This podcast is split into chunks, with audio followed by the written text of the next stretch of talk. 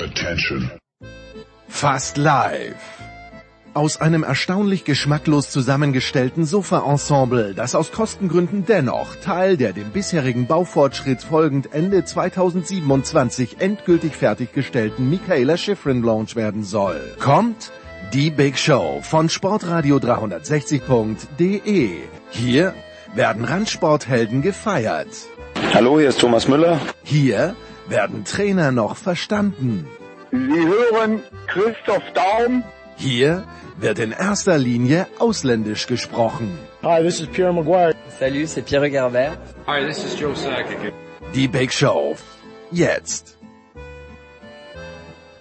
Big Show 603, unser heutiges Programm. Los geht's mit zunächst mal zwei Fußballteilen mit Frank Fligge, mit Andreas Renner und mit Sven Schröter. Danach noch ein dritter Teil, wo wir uns mit Martin Konrad, uns im Sinne von ich, mich mit Martin Konrad über die Österreicher unterhalte. Dann ein paar Force-Ritt durch verschiedene Ligen äh, in Deutschland. Zunächst theoretisch durch die BBL mit Michael Körner ist dann ganz was anderes geworden, wie es halt oft so ist mit Körny. Dann Handball mit Uwe Semrau. Da sind wir ganz, ganz nah dran am Thema. Noch näher dran in den DL Playoffs dann mit Franz Büchner und mit Jan Lüdecke. Motorsport mit Eddie Milke und mit Stefan der Voice Heinrich in der MotoGP vor allen Dingen ist es ja wahnsinnig rund gegangen und zu Formel 1 kommt dann Stefan Ehlen dazu. Auch kein Spaß, ähm, denn am Wochenende, doch, das ist ein großer Spaß eigentlich.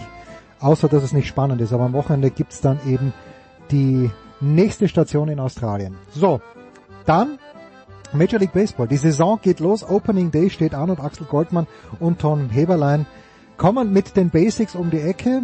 Danach noch ein NBA-Teil mit Sepp Dumitro und hinten raus Tennis mit Paul Häuser und mit Jörg Almaroth. Big Show 603. Durchatmen, ich bin soweit.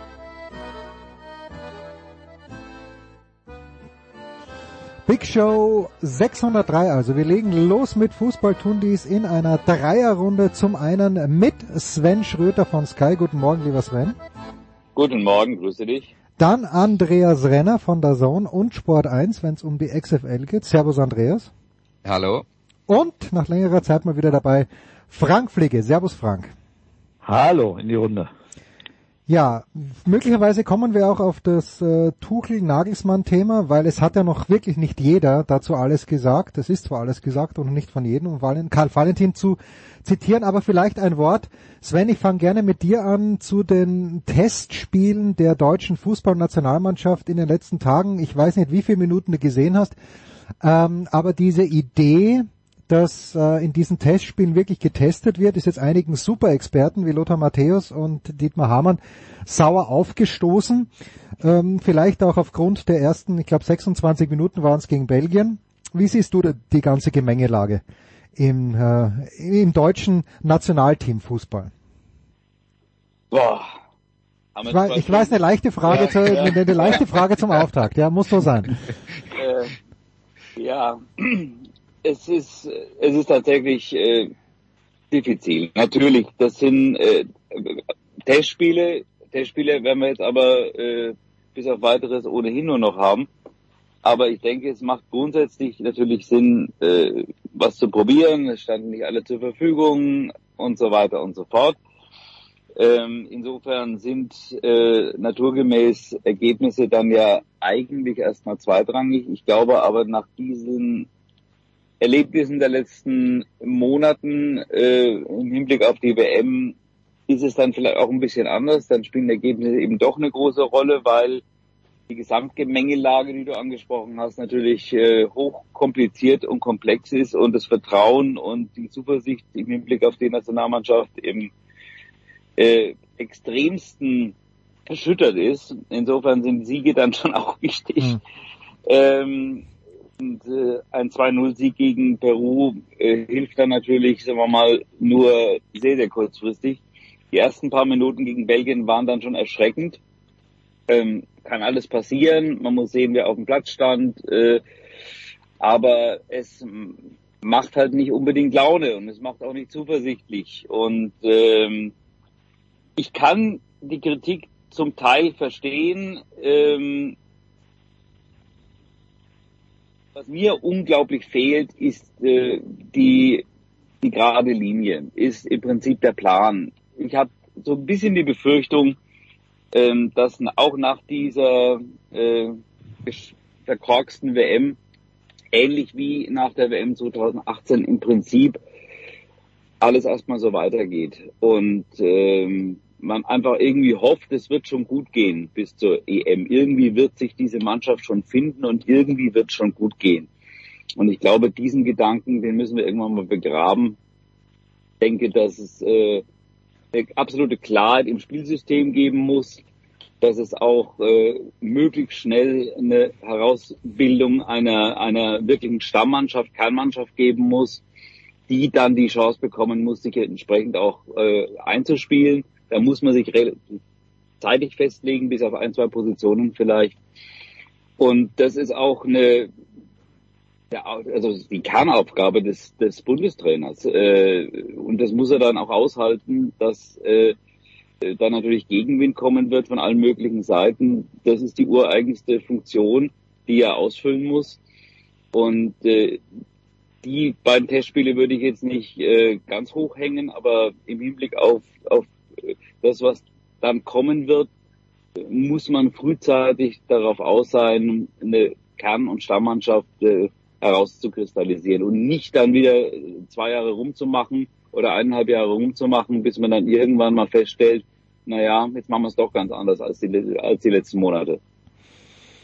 Frank, jetzt äh, war Hansi Flick natürlich in dieser speziellen Situation, dass am Samstag äh, dieses Topspiel ansteht zwischen FC Bayern und BVB und ich glaube in der Süddeutschen wurde auch nachgerechnet, die Minuten aufgerechnet, die die Dortmunder gespielt haben und die Bayern gespielt haben, aber muss sich da Hansi Flick wirklich so sehr drum kümmern oder müsste der dann nicht vielleicht ein bisschen egoistischer sein? Ähm, ich ich glaube, er war in einem gesunden Maße egoistisch und äh, ich, ich finde auch, das muss er sein. Also er hat einen Job, ne? er ist Bundestrainer und er muss die Mannschaft auf ein Turnier im eigenen Land vorbereiten. Und er hat ja ohnehin das Problem, ähm, dass die diese Phasen, die du normalerweise zwischen großen Turnieren hast, die immer zwei Jahre sind und, und fix definiert sind, äh, die sind jetzt in, in letzter Zeit durch Corona und äh, durch diese verschobene WM in äh, Katar sind die ja irgendwie ein bisschen äh, aus den Fugen geraten und äh, die Vorbereitungszeit jetzt auf die EM ist halt auch kürzer, ähm, als es normalerweise wäre. Und ich finde, ähm, du hast in solchen äh, Rhythmen von zwei Jahren eigentlich immer so ein Jahr, wo ganz viel getestet und experimentiert wird und dann hast du ein Jahr, äh, wo du dich äh, gezielt und konkret dann auch mit einer sich abzeichnenden Stammmannschaft und mit einem mit einem sich konkretisierenden Spielsystem aufs Turnier vorbereitest. Und ähm, ich glaube, dass äh, Hansi Flick äh, diese diese Phase des Rumexperimentierens dann auch mit der Sommerpause beenden wird und wir werden im zweiten Halbjahr ähm, dann äh, erleben, dass er da äh, Flöcke einschlagen wird und äh, dass sich eine Mannschaft abzeichnet abzeichnet und dass sich, muss sich auch eine Hackordnung neu bilden, weil, weil man weiß nicht, ob Manuel Neuer nochmal zurückkommt und ob Thomas Müller nochmal eine, eine Rolle spielt und Mats Hummels ist eh schon raus. Also das sind ja alles so Spieler, die in den letzten Jahren auch bei großen Turnieren äh, diese Mannschaft äh, schon ein Stück weit in der Hierarchie auch geführt haben und, und das äh, wird er in Angriff nehmen müssen ähm, ab äh, ja nach der Sommerpause und dann werden wir, glaube ich, erleben, dass er da auch mit, mit einem gesunden äh, Maß an Egoismus äh, sich auch äh, gegenüber den Vereinen äh, da natürlich dann äh, positionieren muss, klar. Andreas, äh, ich, ich kann mich erinnern, ich war einmal jetzt nur noch, vielleicht auf diese Testspielphase oder auf die Länderspielphase zurückzukommen, ich war einmal zu Gast und das war sehr, sehr nett äh, vom DFB über bestimmte Kontakte eingeladen in Nürnberg und ich glaube, das Spiel war gegen Belgien und äh, ich äh, konnte, es war auch ein Testspiel, ich konnte die deutsche Nationalmannschaft als solche fast nicht erkennen, weil ich die Hälfte der Spieler eigentlich nicht dort verortet hätte. Ist es nicht auch ein kleines bisschen ein schlechter Dienst am Publikum? Also in Köln war die Hütte voll und die Leute waren gewissermaßen trotzdem begeistert, äh, aber sollte nicht tatsächlich schon jetzt vielleicht die, die ganze Kapelle aufmarschieren? Ist das nochmal eine Frage an mich oder? Nee, an Andreas, Andreas. Okay. Also das, das erste Problem ist ja, definiere mal, was die Kapelle ist. Weil, ja, ich ähm, frage mich, wenn ich jetzt drauf schaue, wer hat gebetet? Wir haben doch, wir haben doch gerade eine Fußball-Weltmeisterschaft hinter uns gebracht, die ähm, ergebnistechnisch nicht sehr erfolgreich war und dann sind die Rufe immer laut äh, dass jetzt dann doch sich dringend was ändern muss. Und äh, wenn sich jetzt dann was ändert, dann müssen halt neue Namen dazukommen, dann passiert das, was du jetzt beklagst, nämlich da laufen dann halt welche rum, die nicht jeder kennt. Mhm. Ähm, ich glaube, also ich glaube, rund um die Nationalmannschaft ist insofern ein bisschen eine ungute Situation entstanden und da möchte ich nochmal auf Dinge Bezug nehmen, die Sven gesagt hat. Sven hat gesagt, naja, WM 2018 war eine Enttäuschung und danach ging es weiter wie zuvor.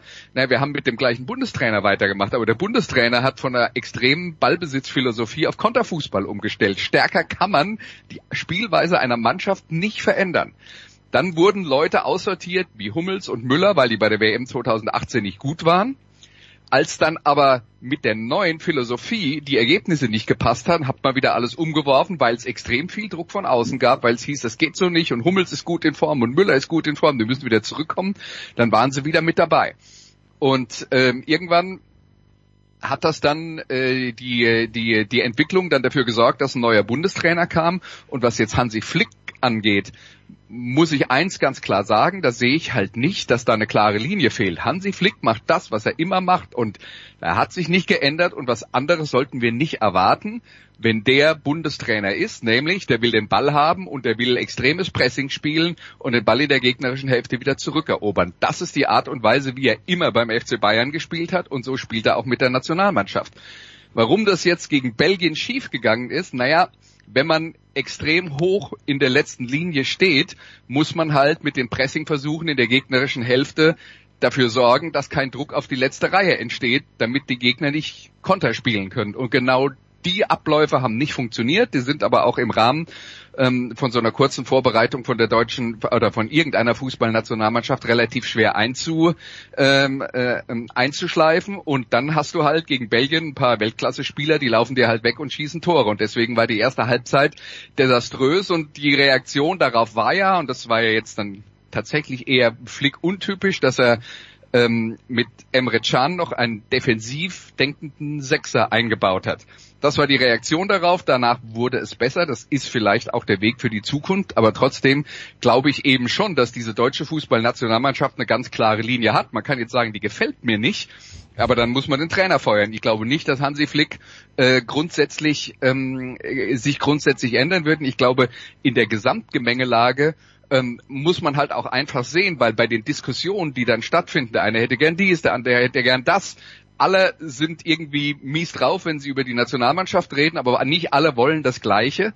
Man wird nicht alle Leute glücklich machen können, außer die Ergebnisse stimmen. Und letzten Endes ist das äh, das, was, äh, was das Publikum will. Aber so ein Spiel wie das gegen Belgien, glaube ich, hilft der Nationalmannschaft mehr als ein lockerer Sieg, keine Ahnung, gegen Liechtenstein oder so. Ähm, das war jetzt eine Herausforderung, das war jetzt ein Gegner, ähm, wo man tatsächlich sagen würde, die sind eigentlich mit uns ungefähr auf Augenhöhe. Und da haben wir die erste Halbzeit schlecht ausgesehen und das ist, glaube ich, jetzt eher ein Anstoß, ähm, sich ein paar Dinge zu überlegen, die man im Kleinen verändern kann, um solche Probleme äh, zu verhindern ähm, als ähm, äh, als wenn man jetzt irgendein anderes Spiel hat, das ähm, äh, das man locker gewinnt, aber äh, das halt gegen einen Gegner ist, der der deutlich unterlegen ist. Aber die Diskussion, das ist in Fußball Deutschland immer so, die Diskussion, wenn die Ergebnisse nicht stimmen, werden nicht weggehen und man hört eine unglaubliche Kakophonie von Stimmen, die alle jeder was anderes fordern. Ist es aber. Ja, aber, aber darf ich kurz was dazu ja, sagen, weil das ja weil Andrea das sich angesprochen hat. Also ähm, es ist ja ein ganz großer Unterschied zwischen auch einem, einem Vereinstrainer und einem Bundestrainer. Ähm, und zwischen einer Nationalmannschaft und einer Vereinsmannschaft. Denn der Bundestrainer hat schon die Möglichkeit, natürlich äh, ein Spielsystem noch äh, konsequenter durchzusetzen, weil er natürlich nicht einen Kader von 25, 27, 28 Mann hat, aus dem er sich dann äh, bedienen muss und mit fünf Verletzten und äh, wie auch immer er dann improvisieren muss, sondern letztlich hat der Bundestrainer die Möglichkeit äh, zu berufen, wie auch immer. Vielleicht nicht immer die Besten, aber diejenigen, die es auch spielen können. Und die Problematiken in diesem Spielsystem, gerade was die Konteranfälligkeit angeht, die Instabilität in der Defensive, das ist nun was, was sich seit Jahren durchzieht. Und äh, ich äh, habe nicht den Eindruck, dass die, dass die Maßnahmen, das zu beheben, äh, auch jetzt nach der WM, und das war ja das kein Problem, eines der vielen kein Probleme bei der WM, äh, dass das entsprechend äh, konsequent angegangen wird. Immer mit eher defensiv ausgerichteten Außenverteidigern, mit Viererkette, wie auch immer, oder eben dann eher offensiv orientiert da ist mal so und mal so. Und ich glaube, dass da die ganz klare Linie nicht zu erkennen ist. Das sehe ich nicht so wie Andreas. Frank, äh, nicht, dass du das jetzt entscheiden musst, aber der Andreas hat den Namen Emre Can genannt und ich erinnere mich, dass Andreas vor Jahren, ich glaube als Emre Can damals zum BVB gekommen ist, Emre Can als großen Ballverschlepper ähm, Ballschlepper, nicht Ballschlepper, Verschlepper. nicht Verschlepper, sondern Ballschlepper äh, uns angepriesen hat. Jetzt, äh, wenn, wenn ich die Kritik... Da, da darf ich ganz kurz Ja. noch, äh, bevor Ja. Frank was dazu sagt, erklären, was damals gemeint war. Es ging um die Art und Weise, wie Emre Can Fußball spielt. Ähm, und Emre Can ist ja ein defensiert, äh, defensiv orientierter Sechser, aber das ist keiner, der in ein Manchester City Passspiel passt, also kein Ballverteiler, sondern einer, der gerne wie Lothar Matthäus früher den Ball hinten nach vorne stürmt. Das war gemeint damit. Gut, Frank, und jetzt lese ich aber nur mehr Gutes über Emre Can. Hat er wirklich sich in den letzten Monaten äh, unverzichtbar gemacht, auch beim BVB? Ja, ich glaube, das sieht äh, fast ein Blinder mit dem Glück, äh, Krückstock, dass das so ist. Da ist was passiert. Ne? Zwischen äh, dem Beginn der, der Fußball-WM, also dem Beginn der, der Winterpause in der Bundesliga und äh, ähm, der, dem neuen Jahr. Der, der, der hat viel gesprochen mit Edin Terzic. Der ist äh, tatsächlich offenkundig auch in sich gegangen. Er selber sagt das ja auch immer wieder, dass er sich auch äh, Spiele angeschaut hat, äh, nochmal analysiert hat äh, aus der Hinrunde ähm, und äh, Fehlerketten gesehen hat. Äh, und äh, Emre war eben einer, der äh, den Ball dann nicht mehr geschleppt hat irgendwann, sondern den Ball äh, häufig vertändelt hat, der ins, äh, ins Dribbling gegangen ist, ins Risiko gegangen ist äh, und das in Halbräumen, äh, in, in der eigenen Hälfte, wo es total gefährlich ist, weil er dann häufig in der Situation war, dass er den Ball äh, in einem Raum verloren hat, wo es nicht mehr zu reparieren war, wo keiner mehr dahinter war. Da sind Gegentore draus entstanden. Und äh, das, äh, da, da diese Fehlerketten ähm, hat man äh, abgestellt und äh, er hat vielleicht auch dann nochmal eine, eine andere Einstellung insgesamt zu seinem Spiel ähm, gewonnen und äh, spielt jetzt, seit die äh, Liga wieder begonnen hat, äh, ist das wirklich ein anderer Emre Can, der das tut, was er kann. Er bringt seine Physis ein, seine, seine ähm, gesunde Aggressivität, die manchmal auch übrigens in den letzten Jahren eher eine ungesunde Aggressivität war. Ne?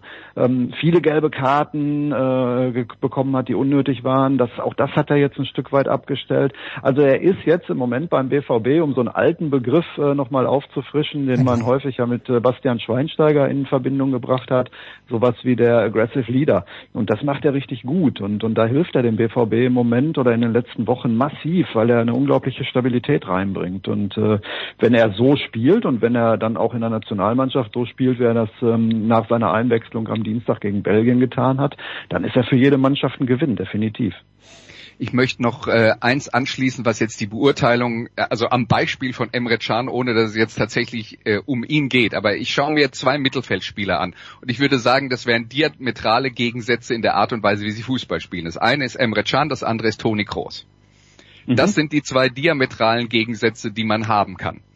Und ob die nicht gut oder Weltklasse sind, hängt davon ab, in welcher Spielweise sie eingesetzt werden. Ich kann nur nicht von Toni Kroos verlangen, dass er spielt wie Emre Can. Ich kann nicht von Emre Can verlangen, dass er spielt wie Toni Kroos. Das Exakt. funktioniert nicht. Und ähm, und wie gut die dann sind, deswegen tue ich mir immer schwer mit diesen Beurteilungen, das ist ein guter Spieler, das ist ein schlechter Spieler. Ein guter Spieler ist dann gut, wenn er seine Fähigkeiten in der Art und Weise, wie die Mannschaft spielt, richtig einsetzen kann. Und das hat was damit zu tun, wie der Trainer ihn einsetzt. Kann, und das ist die letzte Frage für, für den ersten Teil, ähm, kann, Sven, ich stelle sie einfach dir, kann Emre Can dieses Traumduo des deutschen Fußballs, nämlich Leon Goretzka und Joshua Kimmich, die irgendwie wie aneinander gewachsen wirken und die ja irgendwie auch Ilkay Gündogan bei der WM so ein bisschen, finde ich schon, also da, da ist ein ganz, ganz kleines bisschen, zumindest in meiner Wahrnehmung, ähm, schon rausgemobbt haben. Oder äh, Hansi Flick hat, hat ihn dann einfach rausgenommen. Kann Can dieses fantastische Duo sprengen, Kraft seiner Fähigkeiten? Also ich weiß jetzt gar nicht, ich habe die Statistiken nicht vorliegen, wie oft ähm, das, dieses Traumduo des deutschen Fußballs, das wusste, ich wusste noch gar nicht, dass Doch, das doch, das doch, Traumduo doch. des- Ich Ja, lebe in okay. München. Ich lebe in München. Ich weiß, Okay. es muss ein Traumduo sein. Je nachdem, wen man fragt, vielleicht auch ein Albtraumduo. Ja, ja, ich, ich weiß nicht, wie oft die schon zusammen äh, von Anfang an in der Nationalmannschaft gespielt haben. Ich weiß es nicht. Sicherlich einige Male, aber noch nicht so oft, dass ich von einem Traumduo reden würde. Also ich persönlich äh, würde in der jetzigen Situation dieser Mannschaft, ähm, gerade auch mit den defensiven Schwierigkeiten, äh, in der Form, in der Emre Can sich seit einigen Wochen befindet, in keiner Weise verzichten. Es ist, ist äh, vollkommen wurscht, äh, ob da ein Traumduo gesprengt wird. ähm, Emre Can ist für mich in dieser Form, die er im Moment beim BVB hat und auch zuletzt jetzt in der Nationalmannschaft gezeigt hat, äh, absolut gesetzt. Pause.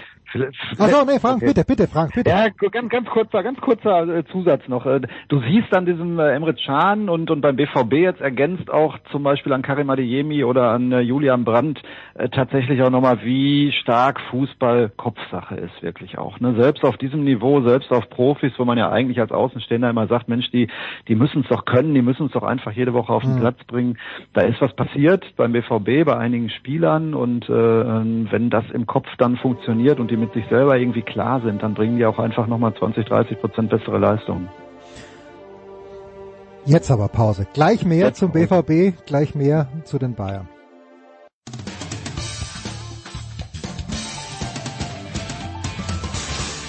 Ja, hallo, hier ist Horst Rubisch. Sie hören jetzt Sportradio 360. Ich wünsche Ihnen viel Erfolg, viel Spaß und einen schönen Tag. Ja, es geht weiter in der Big Show 603 mit dem Fußball mit Sven Schröter, mit Andreas Renner und mit äh, Frank Fliege, der natürlich aus allernächster Nähe die Zeit von Thomas Tuchel beim BVB miterlebt hat. Ähm, ich habe mal eine Karikatur gesehen vor Jahren. Ähm, ich weiß gar nicht, wer sie gemacht hat, Frank. Aber da ging es um den äh, Machtwechsel in Deutschland, wo eben die Liebesheirat äh, zwischen der SPD und der FDP abgelöst wurde durch die Zweckgemeinschaft äh, zwischen der CDU und FDP damals in den 80er Jahren. Ist das jetzt eine Zweckgemeinschaft, die die Bayern mit Thomas Tuchel eingegangen sind und was bekommen die Bayern, wenn es denn so ist, in dieser Zweckgemeinschaft? War einen guten und einen schwierigen Trainer. Also immer noch, immer noch. Ja, ich glaube, also ich glaube schon. Ich habe jetzt natürlich äh, Thomas Tuchel seit längerer Zeit nicht mehr aus nächster Nähe erlebt, aber ich äh, gut, ich, ich habe das hier in, in seiner Dortmunder Zeit ähm, schon sehr nah mitbekommen und äh, das war ehrlich gesagt auch seinerzeit vom ersten Tag an kompliziert. Also das mhm. war nie so, dass das äh, hier in Dortmund irgendwie so eine so eine große ähm, Liebesgeschichte zwischen ähm, damals noch Michael Zorg, Thomas Tuchel, Aki Watzke und so gewesen ist, sondern äh, Thomas Tuchel mit seiner Entourage und seinen Beratern ähm, hier äh, vor allem am ersten Tag schon mit einem äh, Selbstverständnis aufgeschlagen ist, äh, das seinerzeit äh, für Irritationen gesorgt hat. Und ähm, wenn er sich diesbezüglich nicht deutlich geändert hat, dann stelle ich mir das in München wo du immer noch einen Uli Hoeneß, einen Kalle Rummenigge, einen Olli Kahn, Hasan Salihamidzic äh, rumschwirren hast äh, und ja auch eine Reihe von Spielern, denen es jetzt nicht gerade an äh, Selbstverständnis und Selbstvertrauen mangelt, stelle ich mir das schon schwierig vor. Ne? Dass er äh, ein exzellenter Trainer ist, äh, dafür sprechen seine Erfolge, das, das zeigt auch die Art, wie er Fußball spielt, wo er war, war er erfolgreich, aber er war dann auch immer relativ bald wieder weg, weil es immer ähm, ja, Probleme gegeben hat auf der, im, im Umgang miteinander, auf der zwischenmenschlichen Ebene. Und ähm, ich, ich glaube auch, dass äh, das in München so sein wird. Meine These ist, das wird kurzfristig ähm, gut funktionieren. Es wird äh, aber mittelfristig und spätestens langfristig, und mit langfristig meine ich so drei Jahre, wird nee, nee, nee. Äh, Thomas Tuchel in ja. München Probleme bekommen. Meine, meine Überzeugung. Bin ich ganz bei dir, Frau. Mit drei Jahren beim FC Bayern, da wäre ja beinahe Rekord. Das wäre schon, also. ja, das wäre schon viel. Ich bin, ich bin auch eher bei mittelfristig.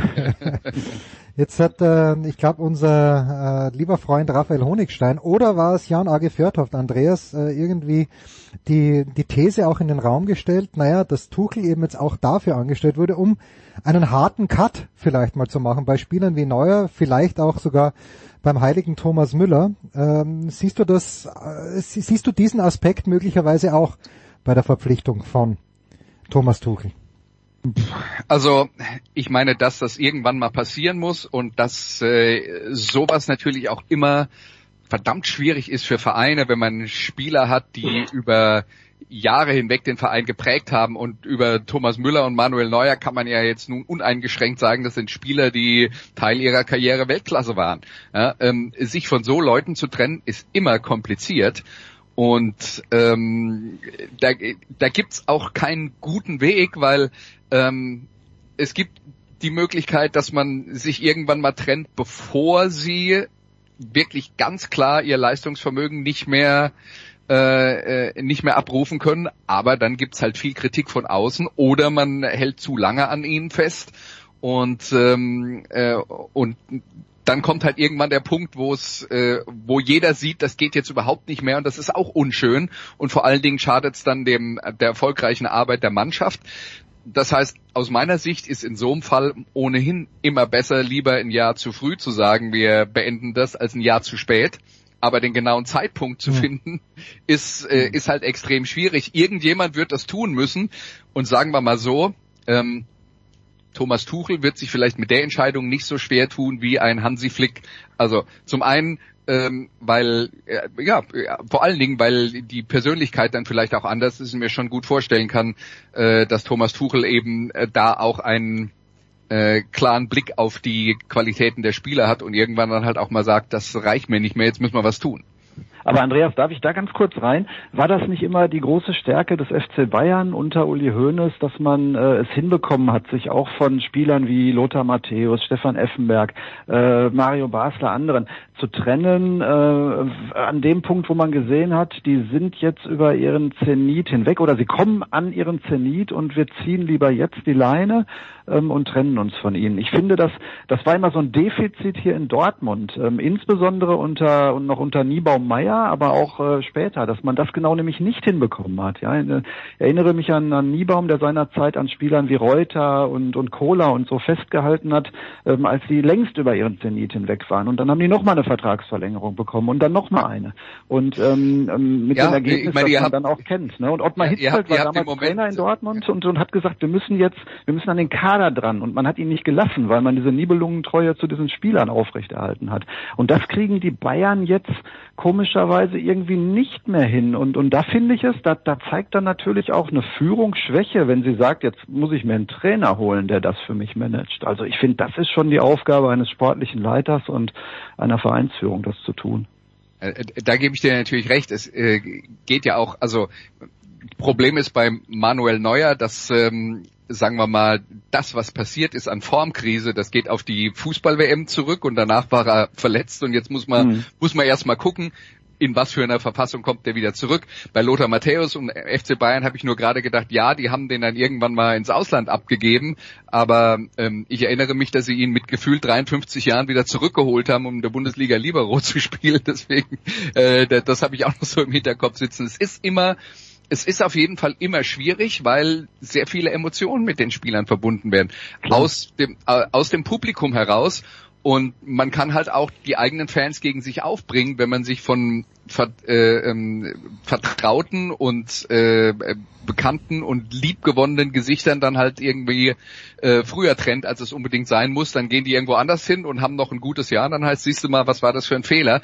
Also da den richtigen Weg zu finden, ist immer schwierig. Und was jetzt Tuchel angeht, das ist ja jetzt eine Entscheidung, die sowieso der nächste Trainer irgendwann, ob der Tuchel oder irgendwie anders heißt, die Entscheidung muss jetzt irgendwann mal getroffen werden beim FC Bayern was passiert mit Thomas Müller, was passiert mit Manuel Neuer ähm, und äh, ja, wie das dann, wie das dann läuft. Ne? Ich meine, bei Mats Hummels zum Beispiel haben sie es sehr wohl geschafft, irgendwann mal zu sagen, ähm, das ist nicht mehr das, was wir wollen. Bei Niklas Süle haben sie es geschafft zu sagen, das ist nicht mehr das, äh, was wir wollen. Ähm, also das gab es in der letzten Zeit schon auch, dass man dann irgendwann mal gesagt hat, das passt nicht mehr für uns. Hm. Aus welchen Gründen auch immer. Niklas Süle ist ja nicht zu alt. Ja. Ja, äh, wir kommen gleich zu Niklas Süle, auch zu Mats Hummels, wie Edin Terzic das abmoderiert hat in Dortmund. Das, das kann Frank dann sicher sagen. Aber Sven, ein Wort vielleicht noch zu den Bayern und auch zu jener Mann, der jetzt nicht mehr Trainer ist, äh, nämlich Julian Nagelsmann. Die letzten Tage steht in großen Lettern, vielleicht sogar auch in, in Rot schon geschrieben, Tottenham, über jedem Bild, das man von Nagelsmann sieht. Denkst du, ohne dass wir es natürlich wissen könnten, aber nur gefühlsmäßig, dass er relativ bald wieder irgendwo einsteigen könnte, dann vielleicht sogar in der Premier League? Wie ist da dein Gefühl? Also ich glaube nicht bei Tottenham. Also Tottenham kann ich mir, kann ich mir schwer vorstellen. Tottenham hat enorme Probleme. Äh, die Conti-Geschichte ist jetzt über Monate hinweg äh, problematisch gewesen. Ähm, jetzt haben sie einen Sportdirektor, der weltweit gesperrt ist. Äh, das ist ja jetzt auch in den letzten Stunden mehr oder weniger aufgepoppt, äh, noch aus seiner Juventus-Zeit. Ähm, da wird es Unruhe geben, es wird Schwierigkeiten geben. Ich persönlich glaube auch nicht, dass sie, dass sie unter die Top 4 kommen. Äh, das ist auch ein Gefühl von mir. Ähm, ich glaube nicht, dass Nagelsmann äh, zu Tottenham geht. Ich glaube, er hat auch andere Möglichkeiten. Er ist sicherlich nach wie vor äh, einer der interessantesten Trainer Europas, glaube ich. Ich glaube auch nicht, dass diese Entlassung bei den Bayern seine Karriere jetzt äh, nachhaltig äh, beeinflussen wird. Vom Gefühl her glaube ich es nicht. Auch die Reaktion aus der Fußballwelt zeigt ja, dass eher Unverständnis auch im mhm. Ausland äh, gezeigt wurde über diese Entlassung äh, oder Freistellung. Ähm, also ich glaube, er wird bald wieder auftauchen. Ich glaube nicht bei Tottenham. Premier League kann man nie ausschließen, definitiv. Spanien kann man nicht ausschließen. In Deutschland sehe ich es im Moment nicht als Option. ich glaube, ich glaube, in Dortmund, wo man ihn ja auch mal ganz gern gehabt hätte, da ist man im Moment sehr glücklich. Und ansonsten glaube ja. ich, alles, alles andere wird kein Thema sein in Deutschland. Also wenn, dann Premier League oder, oder Spanien. Gut, PSG ist immer ein Thema, ne? PSG kann immer sein. Ja. Ich, ich ja. brauche immer Trainer. Ich, äh, nicht jedes Jahr. ja, ob er dort happy wird, weiß ich nicht. Aber ich möchte ja jedem starken Trainer äh, die Hertha ans Herz legen. Wenn die Hertha Geld hätte, wäre das der Verein, der Jürgen Klopp, Thomas Tuchel oder Julian Nagelsmann, das wäre mal ein Trainer für die Hertha, aber jetzt ist überhaupt keine Kohle mehr da. Der Frank hat ganz, ganz äh, bestimmt genickt im Hintergrund und sogar Ja gesagt über die Glücklichkeit der Dortmunder mit Edin Terzic. Wie, fangen wir mal so an, wie hat Terzic geschafft, die Causa Hummels, die vielleicht gar keine Causa ist, aber so hinzumoderieren, dass Hummels absolut damit einverstanden ist, zumindest nach außen hin in der 85. Minute eingewechselt zu werden? Ja, nach außen hin einverstanden, innerlich wird's da schon in ihm arbeiten. Ne? Das ist nicht die Rolle, die, die Mats Hummels äh, für, für sich selber, für sein Selbstverständnis äh, natürlich sieht und wahrscheinlich auch nur schwer akzeptieren kann.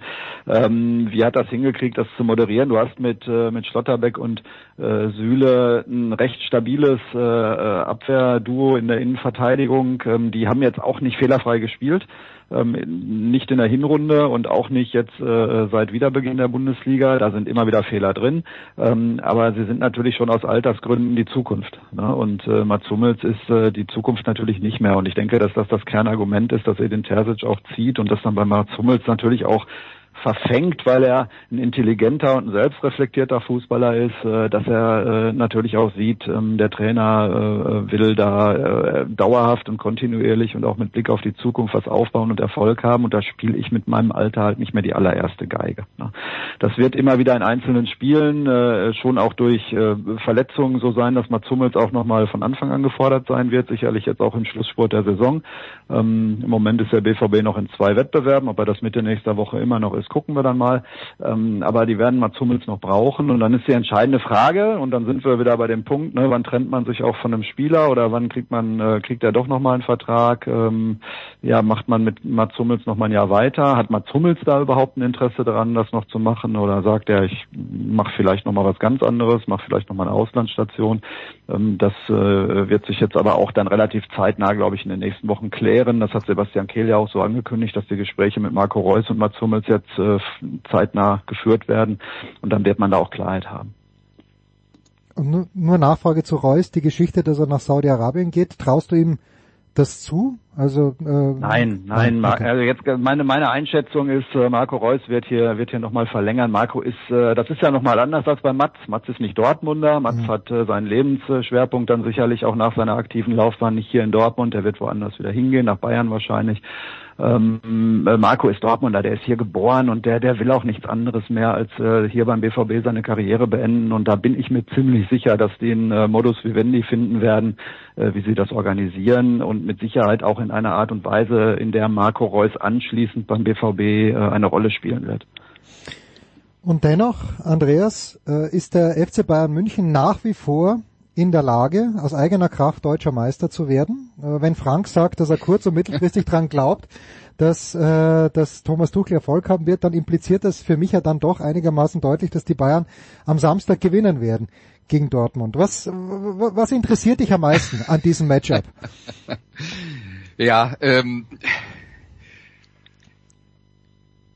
es ist halt aufgrund der Rahmenbedingungen relativ schwer vorherzusehen, wie eine Reaktion der Mannschaft ausfallen wird. Was ich halt aus Bayern Sicht bedenklich finde, ist, dass man ja jetzt im Zuge der Trainerentlassung halt mitbekommen hat, dass es da manche Spieler gab, die äh, Nagelsmann sehr treu ergeben waren und andere, die das nicht so sind. Ich meine, im gewissen Maße passiert das immer, weil die Stammkräfte lieben den Trainer und die, die häufiger auf der Bank sitzen, eben nicht. Also ist wahrscheinlich auch nicht in 100% der Fälle so, aber wäre der Normalfall. Ähm, aber dass es da trotzdem offensichtlich auch einen Bruch in der Mannschaft gibt oder eine, eine, eine Kluft in der Mannschaft gibt zwischen denen, die gerne mit Nagelsmann weitergearbeitet hätten, also so Leute wie Kimmich und Goretzka und anderen. Ähm, das ist offenbar so. Das wird sicher ein Teil der Aufgabe von Thomas Tuchel sein, das zu moderieren und damit umzugehen.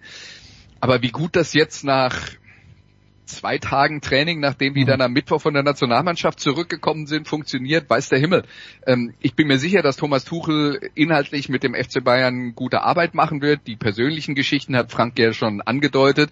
Das muss man sehen. Das war in der Vergangenheit öfter mal das Problem. Ob sich das jetzt dann durch die Zeit bei PSG und bei Chelsea geändert hat, aber es tut, es fällt mir jetzt wirklich schwer, eine Prognose für Spiel am nächsten Wochenende abzugeben. Das eine, was man halt sagen muss, ist, äh, die Erfolgsgeschichte des BVB in den letzten Jahren bei Auswärtsspielen in München ist nicht ja. vorhanden. Ja? ja? Also das muss man einfach mal realistischerweise sagen. Äh, deswegen weiß ich nicht, äh, wie viel Hoffnung man da haben kann, haben muss, aber ähm, da ist halt eine Portion Ungewissheit dabei, weil man jetzt gerade den Trainer gewechselt hat und weiß der Himmel, was da am Ende bei rauskommt. War der letzte Sieg in der Bundesliga, Frank, korrigiert mich bitte, war das das Tor von Götze? Weil ich glaube, da war ich in, war ich sogar im Stadion. Also der letzte Sieg in der Bundesliga war äh, im November 2018, 3 zu 2. Ah nee, nee, da war ich nicht, da war ich nicht. Da. Naja. In, äh, in München hat der BVB 2014 zuletzt gewonnen. Das ist schon ein bisschen her. Ein paar Tage her, ja. Ja, Sven, was mir halt aufgefallen ist bei den Bayern jetzt, äh, dass die sprechen, ja, wir haben hier Probleme, wir haben hier Probleme, aber gefühlt, wenn ich den Bayern zuschaue, vielleicht jetzt nicht so sehr in Leverkusen, wo sie nicht überzeugend waren, aber ich habe schon immer den Eindruck, dass die Bayern halt immer diejenigen bestimmen, wie die Spiele ausgehen. Ja, manchmal zum Guten oder meistens zum Guten, aber manchmal ist es ja nicht so, dass Leverkusen die an die Wand gespielt hätte, sondern dass sie einfach aus Unkonzentriertheit, warum auch immer, dieses Spiel aus der Hand gegeben haben. Täuscht mich dieser Eindruck? Naja, das ist ja im Prinzip in den letzten Jahren eigentlich immer der Fall gewesen. Also ja. es war ja immer so, dass die Bayern äh, Spiele nicht verloren haben, obwohl sie ihre Leistung abgerufen haben und der Gegner halt besser war. Ich spreche jetzt von der Bundesliga. Ähm, sondern es war immer so, Bayern hat dann Punkte gelassen, wenn sie selbst zugelassen haben, dass der Gegner äh, Punkte machen kann, ob das jetzt ein Sieg oder ein Unentschieden war.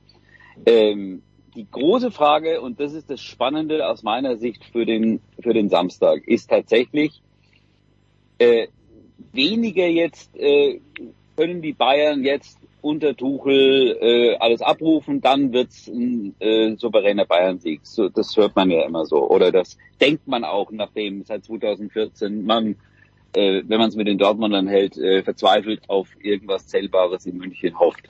Oder ist der BVB in der Lage, seine äh, Leistung abzurufen und zwar zu 100 Prozent. Und was ist dann für die Bayern drin? Wie, wie nah ist man beieinander, wenn sich beide am oberen Leistungslimit bewegen? Weil die letzten Spiele in München, erinnere ich mich, war der BVB äh, nicht in der Lage, das abzurufen, was möglich wäre.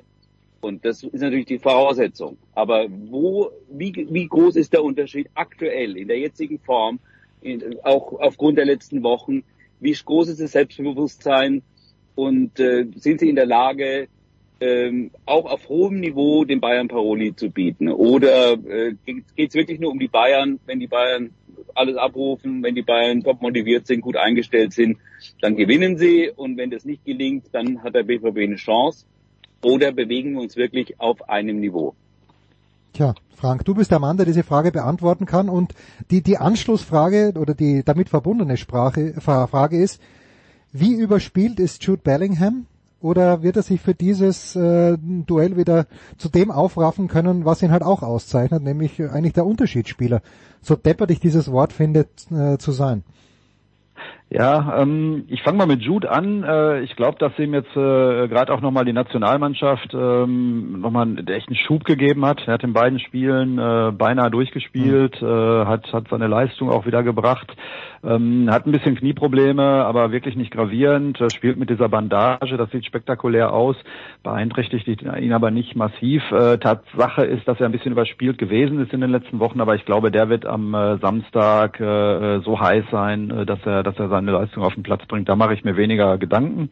Ähm, vielleicht nochmal zu der, zu der Frage auch. Also ich glaube, der Unterschied ähm, zu, zu früheren Jahren bei dem Duell jetzt am Samstag, den kann man fast in zwei Sätzen zusammenfassen. Ähm, in den letzten Jahren war es immer so, dass du gesagt hast, wenn die Bayern ihre Normalform auf den Platz bringen, dann hat der BVB keine Chance. Ähm, und diesmal ist es so, dass du sagst, wenn der BVB die Form der letzten Wochen auf den Platz bringt, wird es für Bayern verdammt schwer. Und ich glaube, das beschreibt ja, ganz genau gut den, den, den Unterschied. Ne? Und ähm, jetzt sind äh, einige Spieler auch wieder dabei. Gregor Kobel, der, der im Hinspiel ja auch gefehlt ja. hat. Ähm, ähm, Julian Brandt wird wieder dabei sein. Adeyemi und Mokoko sind im Training. Bestimmt keine Kandidaten für eine Startelf, kann ich mir nicht vorstellen, aber auf jeden Fall wieder im Kader, ähm, um vielleicht auch in den letzten 30 Minuten noch mal ein bisschen Geschwindigkeit reinzubringen. Ähm, bei Schlotterbeck scheint die Verletzung, die er aus der Nationalmannschaft mitgebracht hat, jetzt auch nicht so zu sein, dass er am Samstag nicht spielen kann. Also es sind äh, viele Alternativen auch wieder da. Und äh, von daher ähm, glaube ich, äh, trifft da eine, eine aktuell sehr selbstbewusste und sehr formstarke Mannschaft auf eine Mannschaft, die zweifelsohne das, das größere Potenzial, die größere Klasse hat, aber vielleicht auch ein Stück weit eben im Moment mit sich selbst beschäftigt ist. Durch den Trainerwechsel, durch die letzten nicht so guten Spiele. Und äh, das ist äh, ganz spannend. Und das Schöne ist ja, egal wie es am Samstag ausgeht, es bleibt auch in der ja. Liga spannend. Wenn der BVB gewinnt, sind es vier Punkte, das ist aber immer noch ein Fliegenschiss. Ähm, wenn es unentschieden ausgeht, bleibt Borussia mit einem Punkt vorne, gewinnt Bayern, ist Bayern einen Punkt vorne. Also auch danach haben wir noch Spannung in der Liga. Und äh, das ist ja eigentlich eine super, super Ausgangsposition. Ich will noch eins sagen zu den, zu den letzten Jahren Borussia in München.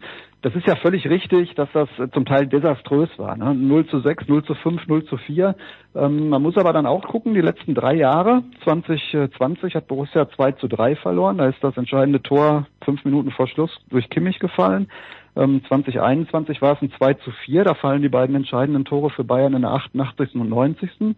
Und äh, im letzten Jahr war es ein 1 zu 3, auch da war es bis zwei Minuten vor Schluss beim Stand von 1 zu 2 offen und dann hat Bayern den Sack zugemacht. Also ich sag mal, die letzten Auftritte von Dortmund in München waren gar nicht so katastrophal. Unterm Strich hast du natürlich eine Serie von neun Jahren, in denen du da sehr schlecht ausgesehen hast, das ist richtig. Ja, ganz äh, Fußball Deutschland freut sich möglicherweise auf den Samstag, aber ganz Deutschland als die, alle 84 Millionen Einwohner fragen sich, was wird das Musikradio 360 am Sonntag bringen, Andreas? Ich glaube, diese Frage bewegt wirklich alle. Ja, und das soll ich jetzt schon verraten. Ja, ich, ich weiß meine, es nicht. Wollen wir die Spannung ein bisschen aufrechterhalten bis Sonntag? Ja, okay, gut, dann machen wir das so. Dann bedanke ich mich bei dir, Andreas. Also wir hören Andreas Sonntag um 12 Uhr äh, in gewohnter Manier. Frank, vielen, vielen Dank. Frank Fliege und Sven, dir auch vielen Dank. Wir machen eine kurze Pause in der Big Show 603.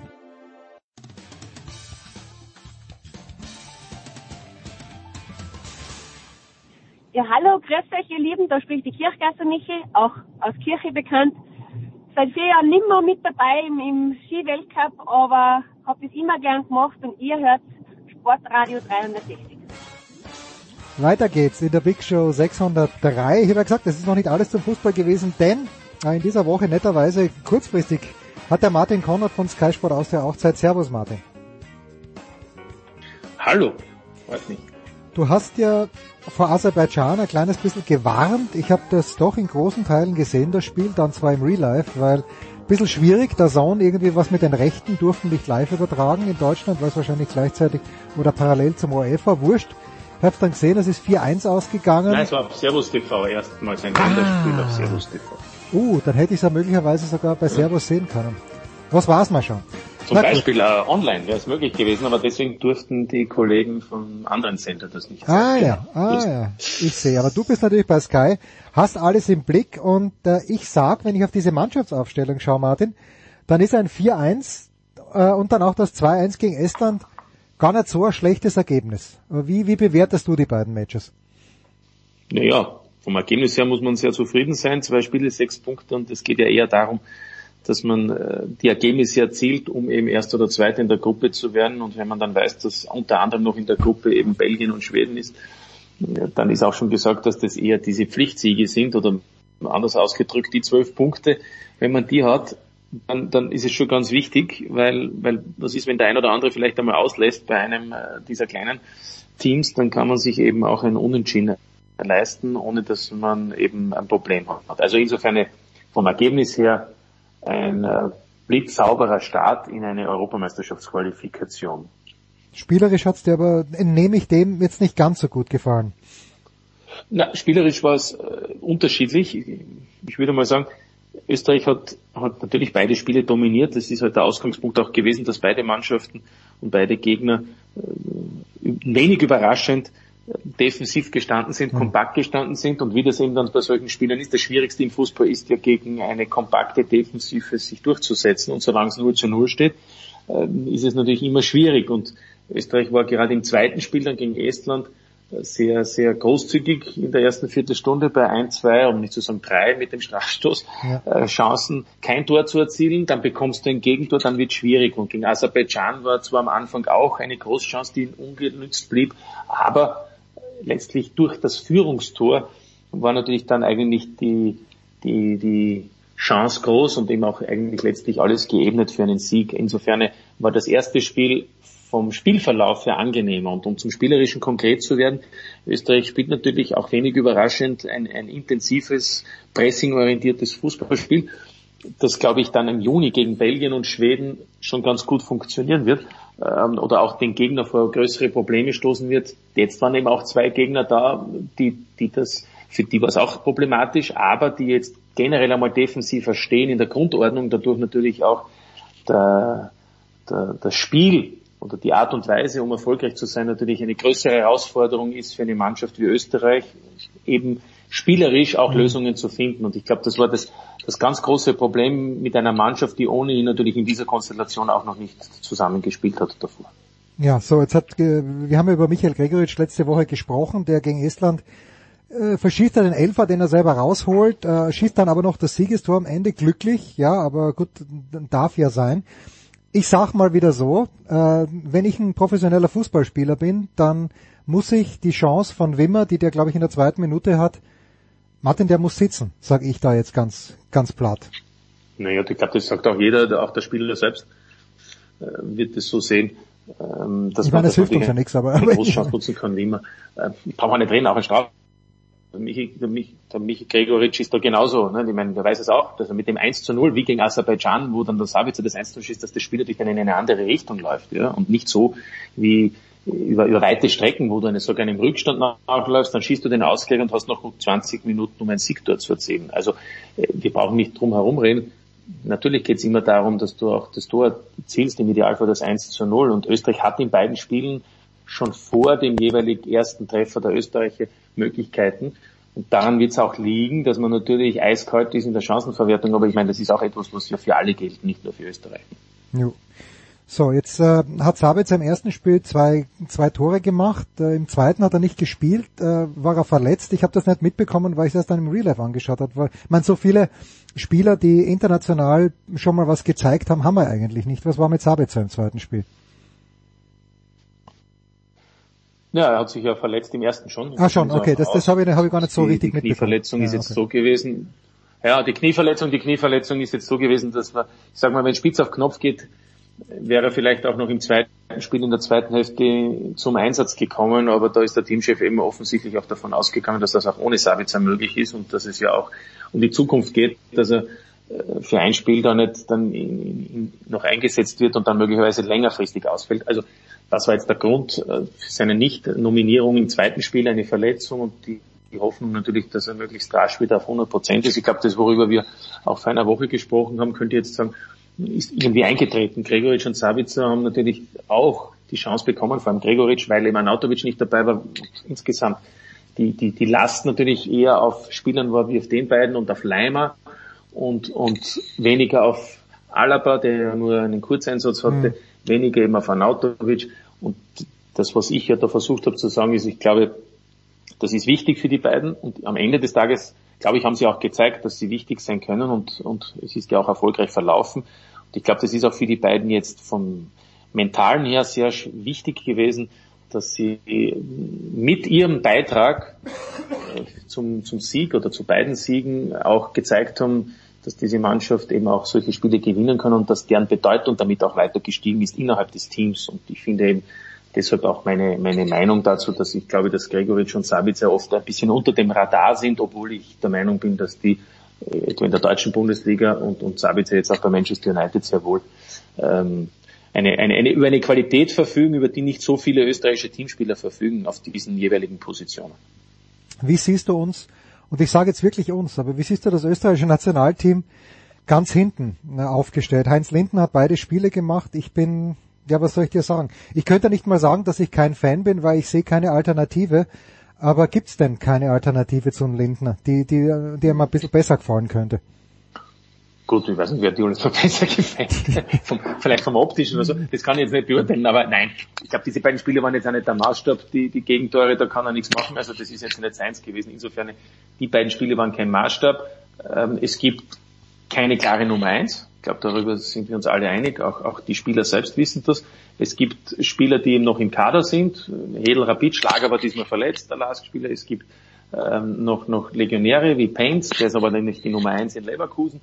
Also es gibt Torhüter, die alle auf einem, würde ich sagen, auf einem hohen Niveau sind, aber eben vielleicht nicht auf dem Niveau, auf dem es in den letzten Jahrzehnten schon österreichische Torhüter gegeben hat und dadurch auch unumschränkte, klare Nummer eins Positionen. Ähm, insofern ist das sicherlich noch nicht das letzte Wort gesprochen. Im Moment hat halt der Lindner die Nase ein wenig vorne, hat sich auch nichts zu Schulden kommen lassen, ist allerdings in einer schwierigen Situation. In der Schweizer Liga äh, kämpft er gegen den Abstieg. Und ähm, ich glaube, da muss man dann abwarten. Ähm, das ist einmal das eine. Also diese Torhüterfrage ist sicherlich äh, für die Zukunft nicht geklärt. Man muss auch abwarten, was ist mit Bachmann, Watford, mhm. Äh, der bis jetzt nicht einberufen wurde. Also es gibt, ich sage mal, es gibt einen Pool von fünf bis acht Torhütern und da wird es dann äh, sicherlich auch interessant zu beobachten sein, wer dann tatsächlich, wenn es gut läuft, nächstes Jahr dann auch ähm, äh, bei der Europameisterschaft im Einsatz ist. Im Moment hat natürlich der Lindner die Nase vorne, weil der wird, wenn jetzt nichts passiert, ihm persönlich wird er auch im Juni im Tor stehen. Tja, mich macht er nicht froh. Aber äh, in Deutschland das große Thema ist ja auch, äh, oder war zumindest vor diesen beiden Länderspielen, das Vertrauen der Fans zurückgewinnen, bla bla bla. Wie, wie hast du denn so die Atmosphäre? Wie schätzt du die Atmosphäre ein? Man hat gespielt in Linz in diesem neuen Stadion, das vor ein paar Wochen mit einem, äh, wie ich sogar im Radio gehört habe, skandalösen Elfer für den Lask eröffnet wurde. Ähm, jetzt die Hütte hat relativ voll ausgeschaut. Waren die Leute recht begeistert?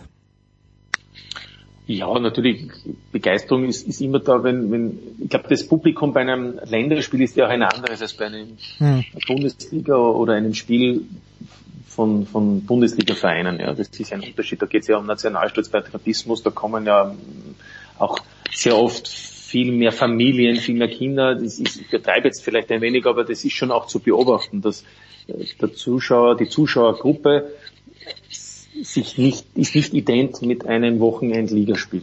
Ja. Und ähm, insofern war das natürlich für den Linzer Sportfreund, unter Anführungszeichen, schon dann auch ein Ereignis, dass wieder mal ein Länderspiel in Linz stattfindet, weil das war ihm jetzt über mehrere Jahre nicht möglich, aufgrund dessen, dass es auch kein dementsprechend äh, verfügbares Stadion gegeben hat.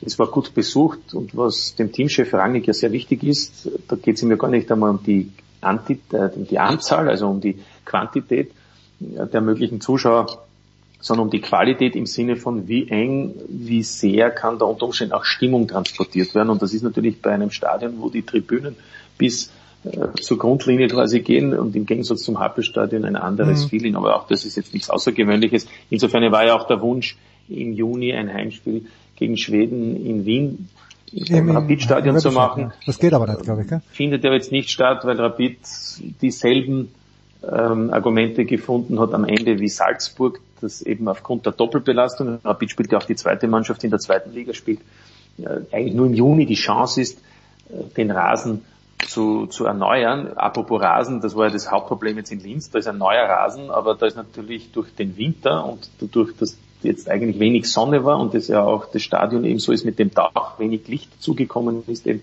der Rasen ja interessanterweise, obwohl bisher erst drei Spiele stattgefunden haben oder eigentlich in keinem so guten Zustand in gewissen äh, Regionen des Platzes gewesen. Aber da sieht man eben schon die Problematik und das ist eben eigentlich das größte Problem jetzt gewesen in Linz und äh, ist eben auch ein Thema in Salzburg und in Wien bei Rapid und deswegen wird dann im Juni eben gegen Schweden das Heimspiel im Happelstadion stattfinden. Ein Satz noch, ein Gedanke noch, wir wollen ja nicht nur über Lindner reden, es geht ja auch um die Defensive zuvor, was du angesprochen ich hast. Ich habe mich geschreckt, dass der Danzo da war. ja jetzt immer eine Ich, ich, ich wusste ja, dass der noch kickt, ja? Grad, ja, ja, na, der kickt bei einem der besten Clubs im Moment in der Liga 1. Also der spielt um die Champions League Plätze.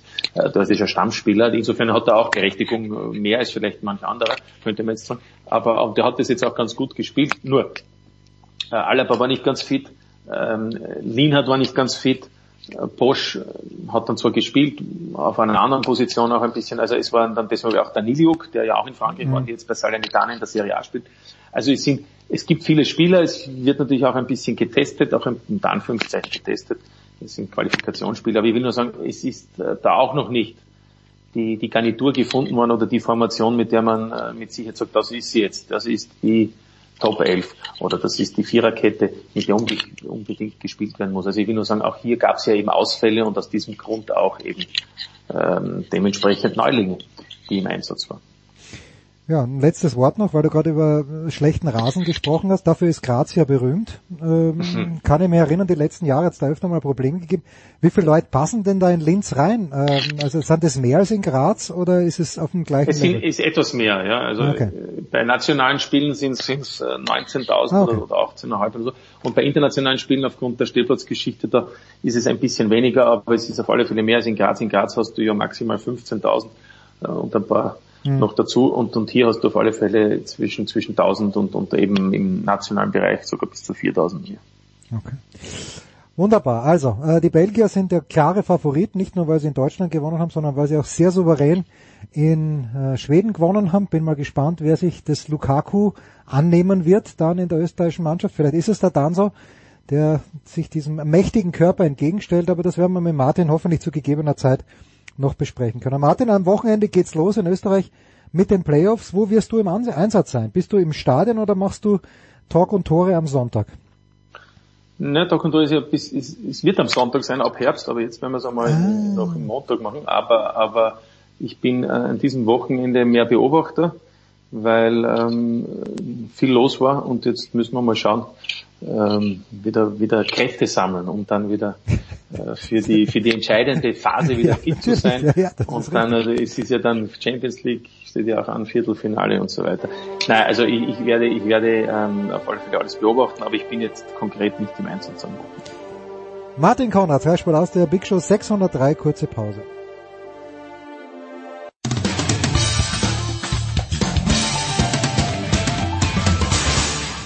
Hier ist Roger Kluge vom Radsportteam Rotterdam und ihr hört das Sportradio 360. Big Show 603, weg vom Fußball hin zu Michael Körner. Guten Morgen, lieber Michael. Guten Morgen jetzt.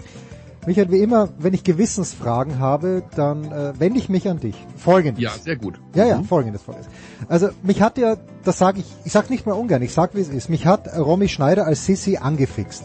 Ja, also diese eine unfassbar gut aussehende Frau. Unfassbar, unfassbar. Also ja. wer, wer, wer sich damals nicht oder auch selbst wenn man es jetzt noch sieht, wer sich nicht in Romy Schneider als Sissi verliebt, ich weiß auch nicht, was da los ist. Egal. Jetzt bin ich also Sissi angefixt, äh, wie's, äh, wie es einem Mann meines Alters nicht mehr zusteht. Aber diese Person, der Kaiserin Elisabeth von Österreich, fasziniert mich ich weiß auch nicht warum. Also mich faszinieren generell die Habsburger und, und Sissi in letzter Zeit halt sehr, sehr oft bespielt. Es kommt in dieser Woche erst wieder ein Kinofilm raus, den keiner braucht. Und es gab ja zwei Serien, eine auf Netflix, eine bei RTL gemeinsam mit ORF. Eine hieß die Kaiserin, der andere hieß, weiß ich nicht. Jedenfalls hat mir nicht gefallen oder hat mir nur semi gut gefallen, weil ich mir denke, der österreichische Kaiser hätte doch bitte gerne ein bisschen einen österreichischen Akzent. Ja, das war mir, war mir sehr, sehr zu hochdeutsch. Sondern jetzt pass auf. Und es gab einen wie ich jetzt sagen muss, brillanten, brillanten österreichischen Film, der heißt Corsage. Läuft nicht mehr im Kino, äh, ist nur ganz kurz gelaufen, weil es natürlich niemanden interessiert hat außer mir. Aber ich habe ihn jetzt gesehen. Und Corsage äh, geht eben, es spielt im Jahr 1877, 1878, geht eben auch um Kaiserin Sissi, aber ohne Glamour, sondern so, wie es sein hätte können. Und jetzt pass auf, jetzt ja, kommt's. das finde ich gut, ja. Mhm. Ja. Den Kaiser Franz Josef spielt ein Schauspieler, der heißt Florian Teichtmeister und wie sich danach herausgestellt hat, hat der Herr Teichtmeister Bilder auf seinem Handy, auf seinem Laptop, wo auch immer gehabt, äh, die ekelerregend, äh, ich glaube sogar strafrechtlich verfolgt, das, das weiß ich nicht genau. Jedenfalls Mhm. Bilder, die man nicht haben sollte. Von Genau, also äh, Kinderpornos. Genau, genau. So und jetzt und das ich habe Interviews gelesen mit der Regisseurin, die sagt, ja, kann man den Film jetzt überhaupt rausbringen? Also sie wurde gefragt, kann man den Film jetzt überhaupt rausbringen, weil weil der ihm da mitgespielt hat, der ist mittlerweile, glaube ich, von allen Positionen abgezogen, wo er war, mit Recht natürlich, wenn wenn das denn stimmt.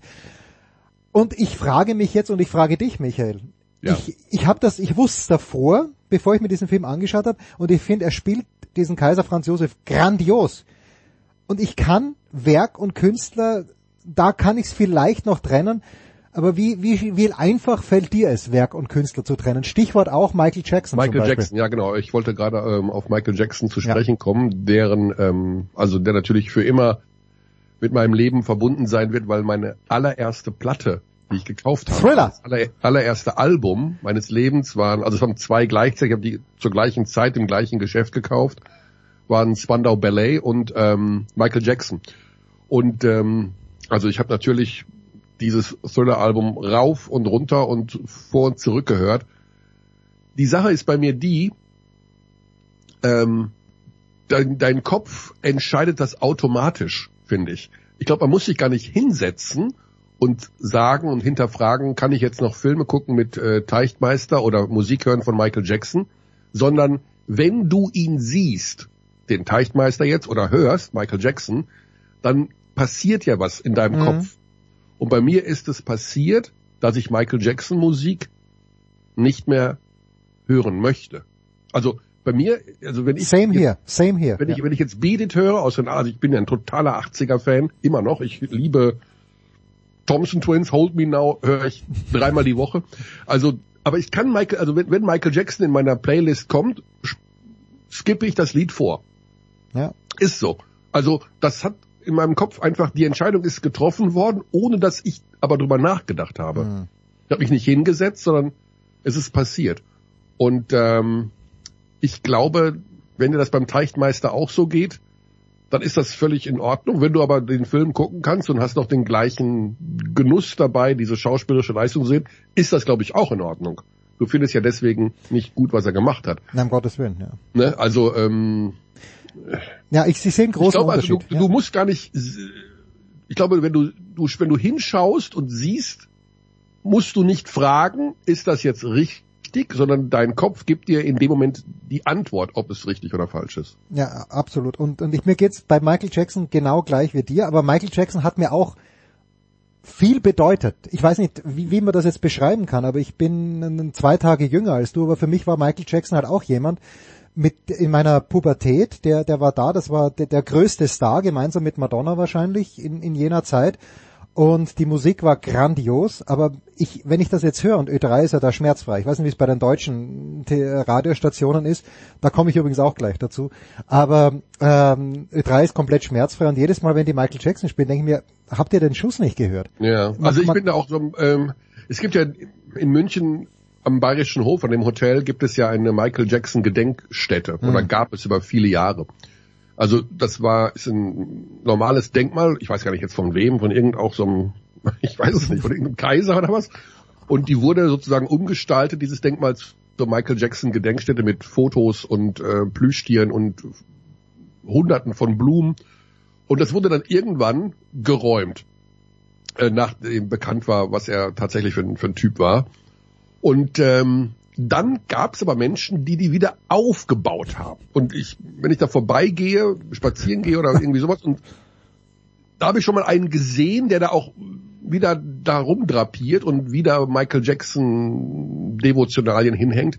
Da war ich, da war ich kurz davor, da hinzugehen und zu sagen, sag mal, bist du eigentlich noch ganz dicht in der Birne? Also, wie bescheuert kann man denn eigentlich sein? Dann mach dir doch einen Altar zu Hause, Ja, du ja. perverser Pfosten, aber doch nicht hier wieder mitten in der Stadt. Also das regt mich dann schon auf, muss ich sagen. Ich habe es nicht getan, was wieder, ne, also meine Inkonsequenz und vor allem meine Feigheit haben sich da durchgesetzt. Aber äh, da, da muss ich wirklich äh, sagen, da habe ich überhaupt kein Verständnis für. Dass es diesen Film noch gibt und dass man den auch mal zeigen kann, äh, jetzt jetzt im Teichmeister oder sowas, das ja, das der ich bedeutet jetzt- mehr nichts, weißt du? Ja, ja, das, äh, der, der hat, ich weiß ja nicht, ob man deswegen den Film verbannen muss und für immer äh, löschen muss.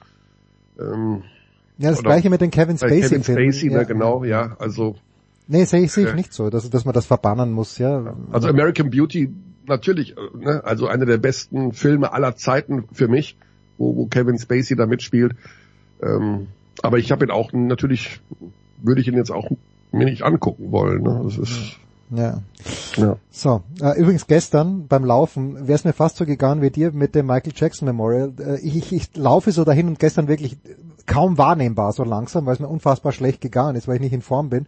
Und dann kommt mir eine Mutter entgegen mit Kinderwagen und hat eine Zigarette in der Hand. Und ich wäre am liebsten stehen geblieben und hätte gefragt, ob sie irgendwo angerannt ist. Aber das nur nebenbei. ja. Die nächste spannende Frage zum Basketball. Ihr merkt schon, wir sind mittendrin in der Easy Credit BBL, Michael und ich.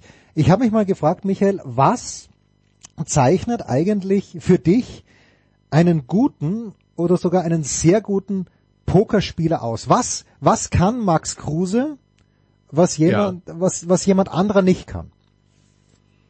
Ähm, ja, also äh, einen guten Pokerspieler äh, zeichnen viele Sachen aus. Oh, da wo fange ich denn da an? Also ich glaube, das Wichtigste ist, dass du zu 100 Prozent Kontrolle über deine Emotionen hast. Also erstmal Hm. der Blick nach innen, Mhm. du selbst. Wer bin ich als Typ? Bin ich generell ein ruhiger Mensch, ein aggressiver Mensch? Wie verhalte ich mich in Stresssituationen? Begehe ich, wann, wann begehe ich meine Fehler im Leben? Begehe ich die aufgrund von Einflüssen von außen, weil ich mich belabern lasse, weil ich äh, falsche Informationen aufgesessen bin? Oder begehe ich Fehler, weil ich emotional instabil bin? Weil ich meine Nerven nicht im Griff habe, äh, weil ich meine Emotionen nicht im Griff habe, weil ich äh, hyperaktiv bin, weil ich äh, ungeduldig bin. Das ist eine ganz, ganz wichtige Voraussetzung. Wann begehe ich im Leben Fehler? Selbsterkenntnis, Selbstreflexion. Das zweite ist natürlich genau der Blick nach außen.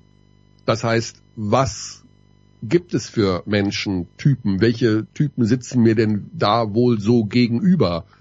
Ähm, Schubladendenken, ganz wichtig. Also habe ich es da mit einem jungen Wilden zu tun, mit einem älteren, ruhigen, mit einer Frau, ganz anderer Spielertyp als beim Mann beim Pokern.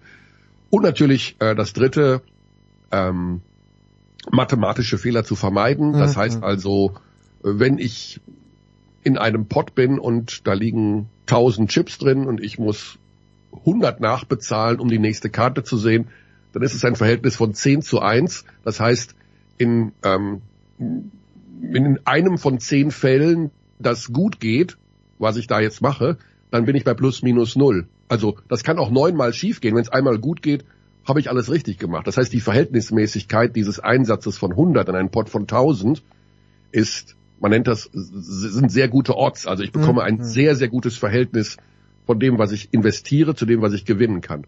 Muss ich aber 800 bezahlen, äh, dann ist es, also ne, dann ist es natürlich ein ganz anderes Verhältnis. Dann muss es ja in fast jedem Fall gut gehen, damit es bei plus minus null ist. Also da darf ich keine Fehler machen, was die mathematischen, das war jetzt eins von mehreren Beispielen, äh, Dingen, die da passieren können, die müssen, die müssen drin sein.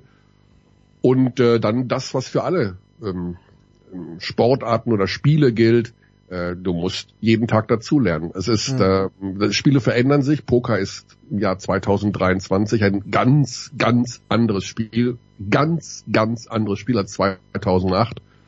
Da kann man überhaupt nicht mehr vergleichen. Und da musst du am Ball bleiben. Du musst wissen, äh, wie diese unterschiedlichen spieltheoretischen Dynamiken sich entwickelt haben, äh, was gerade hip ist, was angesagt ist. Also das ist wie mit äh, kurzen Röcken. Also oder was weiß ich, mit, äh, mit Hipster-Frisuren. Ähm, du musst schon wissen, was ist denn gerade so bei denen angesagt, die viel spielen. Ähm, es gibt Small Ball Poker, das heißt äh, kleinere Einsätze hier, da, so ein bisschen. Hm. Es gibt aber auch Brachial Poker, Hm. Wo du mit großen Einsätzen spielst. Es ist Poker ist das Spiegelbild der Gesellschaft. Es ist, äh, das klingt jetzt sehr, sehr viel, viel, aber alles das, was du im Leben siehst, an Gier, an an Macht, an äh, Arroganz, aber auch an Bescheidenheit, an, an Duckmäusertum, an, alles das findest du am Pokertisch, weil das ein, die Menschen, die da sitzen, sind ja die Gesellschaft. Und du musst im Grunde wissen, was es da für Mechanismen gibt und äh, vor allen Dingen immer wieder, das ist das, was ich ja jedem Menschen sage, guck doch mal beim, also meiner Frau sage ich es nicht, beim Rasieren im Spiegel, weil die rasiert sich nicht vorm Spiegel, sondern also gar nicht eigentlich. Ähm, aber schau ab und zu in den Spiegel und ähm, guck, halte das Bild für 20 Sekunden fest, schau dich im Spiegel an und beantworte dir selber zwei, drei Fragen. Bist du das, der du sein willst? Bist du an dem Ort, wo du sein möchtest? Machst du alles richtig gerade? Wo sind deine Baustellen? Und am Ende, woran kann ich arbeiten oder woran möchte ich gar nicht mehr arbeiten? Lass mir meine Ruhe, leck mich alle am Arsch. Aber diese Selbstreflexion ist, gerade fürs Pokerspiel, ist unfassbar wichtig. Okay. Äh, wenn du jetzt sagst, das Spiel verändert sich, also wenn ich Tennis mit Poker zu vergleichen ist schwierig, aber wenn äh, heute Abend äh, André, äh, da, nicht André, Daniel Medvedev, ich weiß gar nicht, wen er spielt, äh, antritt, dann weiß ich, was ich von Medvedev als Spieler zu erwarten habe. Wenn du jetzt jemanden über einen längeren Zeitraum beobachtest, nehmen nur, nehmen wir Max Kruse als Pass pro Toto, muss er ja. nicht er sein. Aber erkennst du unterschiedliche Spie Spielstile bei den Pokerspielern? Gibt es ähm, wirklich diesen jungen Wilden, der, ja, ja. wo man immer weiß, dass der, dass der öfter mitgeht als notwendig? Ja, also ähm, ich liebe Klischees. Ah, ja, weil Klischees sind einfach wahr. Es gibt sie. ja, also es gibt sie. Und ähm, es ist es ist einfach so, dass Südeuropäer emotionaler sind als Norweger.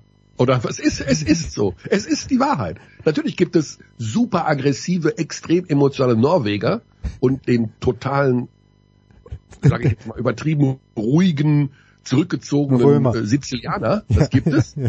aber, im, aber es ist nicht die Regel. Und äh, Fakt ist, dass du, und es gibt zum Beispiel auch, auch das ist ein Klischee, aber dass Asiaten sehr viel ja, ein gewisses Kalkül beim Spielen haben, ähm, was du bei vielen Europäern so nicht findest. Das heißt, sehr, sehr angstfrei. Also, ich will nicht sagen jetzt sowas wie Kamikaze, ne? also das ist ja das, was immer so uns in den Sinn kommt, ein Kamikaze-Kämpfer, der keine Angst hat, sich ins eigene Schwert zu stürzen, um, um die Welt zu retten. Aber es gibt so Tendenzen, wie gesagt, nicht allgemeingültig, nicht auf jeden Menschen anwendbar, um Himmels Himmels willen, aber die am Pokertisch durchaus mal, also wenn ich einen Südeuropäer am Pokertisch habe, habe ich doch immer wieder mal jemanden, der eigentlich deutlich aggressiver spielt als ein Mitteleuropäer. Das ist so. Das ist so. Und ein Jüngerer spielt aggressiver als ein Älterer. Ein Jüngerer ist was kostet die Welt? Und äh, bam, bam, bam. Und der Ältere ist so, mm, mm, der hat einen niedrigeren Testosterongehalt, der ist, hat schon mehr in seinem Leben erlebt, der war vielleicht auch schon zwei, dreimal pleite, weiß, wie man Geld oder Chips zusammenhält. Daraus ergeben sich Mechanismen. Und ähm, wie gesagt, das kann man nicht nur aufgrund von ne, Asiate, Europäer, Weiß, Schwarz, wie auch immer äh, zurückzuführen. Das ist im Gegenteil, ich finde es auch total bescheuert, daraus Rassismus abzuleiten. Es ist Banane zu sagen, das ist Rassismus, dass die Asiaten keinen Alkohol vertragen können. Ja, gut, aber es ist leider wissenschaftlich erwiesen, dass es da irgendein Enzym gibt oder irgendeine Geschichte gibt, die dafür sorgt, dass Asiaten auch im Übrigen äh, wegen Milchprodukten, Laktoseintoleranz anders sozialisiert wurden in den letzten 10.000 Jahren als Europäer. Finde ich übrigens nicht rassistisch, finde das Weltklasse, dass die Menschheit so unterschiedlich ist. Also auf, nicht, dass man mich falsch versteht. Genau, und diese Mechanismen am Pokertisch, äh, da waren wir, glaube ich, ursprünglich, ne? die haben manchmal, manchmal ihre Berechtigung, aber natürlich kann man da auch völlig fehlgeleitet werden. Ich habe gestern erst einen Poker-Bluff kommentiert von einer Frau, Frauen gelten allgemein, Klischee, als weniger aggressiv, Hm.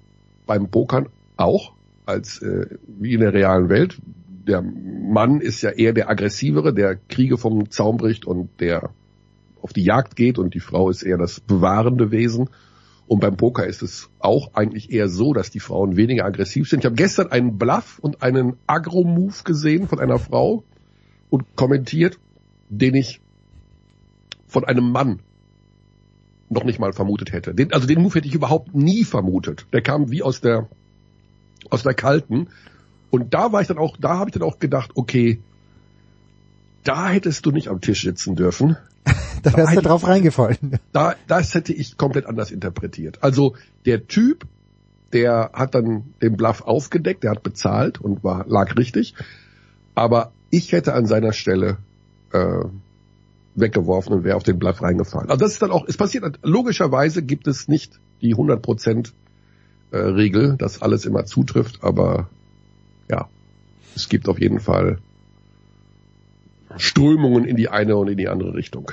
Dann lass uns on a light note schließen, diesen äh, sehr, sehr intensiven Basketballteil. äh, weil du gerade so schön gesagt hast, Bluff. Äh, s- umgangssprachlich, man sagt eigentlich blöffen, oder? Und irgendwie, irgendwie passt das überhaupt nicht. Da steht ein U drin. Äh, oder, oder sagst du auch, wenn du mit deinen Kumpels äh, oder mit deinen Bekannten sprichst, bluffen? Weil ich, ich, ich habe das Wort blöffen, ich, ich, jeder weiß hoffentlich, was gemeint ist. Oder ist das nur österreichisch? Also bluff, äh, he calls his bluff, okay, aber er callt seinen Bluff. Äh, bist du manchmal geneigt, Bluff zu sagen?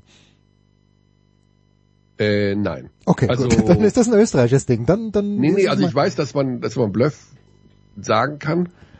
Ich habe auch schon Bluff gesagt. Also ich glaube, man, man kann beides sagen. Ich glaube, dass beides richtig ist. Äh, aber das ist so wie mit dem, es kommt ja aus dem Englischen logischerweise, das ist so wie mit dem Wort äh, Double oder Double. Ja. Also die, äh, ne, Sturm Graz hat das Double gewonnen.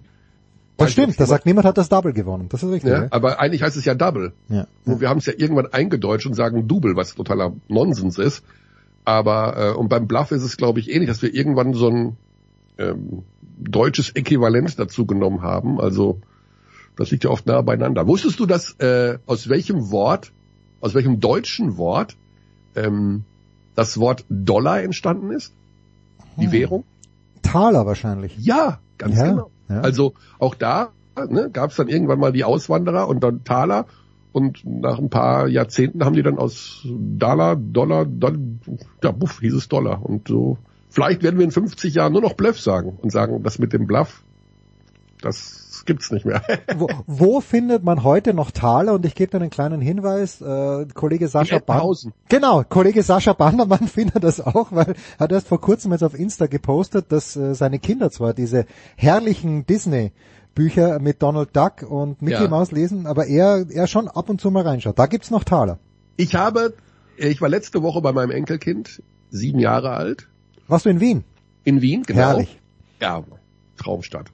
Ähm, und habe, jetzt bin ich 55 geworden, das erste Mal wieder nach 40 Jahren, glaube ich, in äh, Disneys lustige Taschenbücher reingeschaut und äh, zwei, drei Geschichten gelesen. Ja, Wahnsinn. Also und äh, auch noch ein Mickey Mouse Heft, ein aktuelles. Also einmal zum einen hatte sie ähm, vom Flohmarkt äh, so ganz alte Mhm, lustige mhm, Taschenbücher, also Nummer 51, Schön. was ich noch gelesen habe Ja. von vor 40 Jahren, wo immer die eine Seite schwarz-weiß war und die andere Seite farbig. Keiner weiß, haben die jetzt wirklich wegen der Druckerschwärze oder wegen der Farbe das nur so gemacht? Ähm, und dann habe ich ein aktuelles Mickey Mouse bei ihr gelesen und tatsächlich faszinierend, wie die Themen der Gesellschaft, ne, also was momentan so ist, also äh, Diversität, Respekt, Toleranz, wie das da in diesen Geschichten verarbeitet wird. Das war mir früher gar nicht so bewusst, also als Kind, wo ich das gelesen habe, dass man da irgendwie, ne? Mhm. Und äh, die alte Geschichte, also die aus dem lustigen Taschenbuch Nummer 51, die war politisch total unkorrekt. Das war Ja, da andere die, Zeiten, äh, ja. Dagobert hatte eine, hat seinen, hat, hat Donald so über den Tisch gezogen und Donald hat sich gewehrt mit einem Gewehr, was er gefunden hat. Also er kam in Besitz eines Gewehres, was das Gewehr spielt übrigens eine sehr, sehr große Rolle in dieser Geschichte, weil es eigentlich eine, Ich bestell's mir gleich bei Amazon, wenn es irgendwo oder irgendwo auf einer Tauschbörse. Ich brauche das Taschenbuch Nummer 51 bitte. Ja, und pass auf. Und äh, dann hatte Donald die Faxen so dicke, äh, dass er mit dem Gewehr zu Dagobert gefahren ist, um dem, wie es da drin steht, dem quasi ja zu erschießen, jetzt hat er nicht da wortwörtlich, aber der wollte ihm einen, wollte ihn bedrohen mit der Waffe. Also, ne, fährt hin und will ihn quasi umballern. Das ist ja heute un undenkbar, dass sowas ge geschrieben wird oder gezeichnet wird. Dass da jemand, also ne, Stichwort Amoklauf oder generell Umgang mit Waffen. Und äh, wenn du die Geschichten von heute dagegen liest, was ich kurz danach gemacht habe, das sind Welten vom Ansatz her, von der Aufarbeitung her, von der Lösung her. Also da muss ich wirklich sagen, da hat sich viel getan und das ist vielleicht dann doch das, mh, wo man sagen muss, ach, vielleicht ist die Menschheit doch nicht auf so einem ganz schlechten Weg. Also jetzt für unsere Generation und unser Leben, Jens, also ne, das ja, ist das Game ist, over. Da ja, sind wir weiter Das ist, da ist nichts mehr zu machen hier. Da können wir einfach nur gucken, die nächsten 20 Jahre äh, zu überleben und dann, aber vielleicht ist das, was so ein bisschen entstanden ist, mehr Toleranz, Menschlichkeit, ein bisschen mehr den Fokus auf andere Sachen legen, äh, davon profitieren vielleicht die Menschen dann in 100 Jahren. Und ich, dann bin ich gespannt, wie dann Mickey Mouse aussieht. Aber faszinierend. Ich brauche so dringend Enkel. Äh, es wird ja, schon also, äh, Zeit. ja, weil die, äh, die liest natürlich auch die Geschichte und äh, ne, also hat ja auch den Unterschied, also der hat das Taschenbuch Nummer 51, aber eben auch Mickey Mouse von heute und wird sich auch denken, irgendwie anders. Und wir hatten damals ja nur Nummer 51. Ja, ja. Also? Und äh, zwischen Nummer 2 und Nummer 51 ist, glaube ich, nicht der ganz große äh, moralethische äh, Unterschied. Herrlich. Spannend. Ja, Michael Körner war das. Michael, wie beim nächsten Mal bitte auch so viel Basketball. Das ist genau meine Expertise, die ich brauche. Mickey Mouse, Michael Jackson und dann eine Frage zum Pokern. Großartig. Ja. Michael, ich danke dir. Kurze Pause.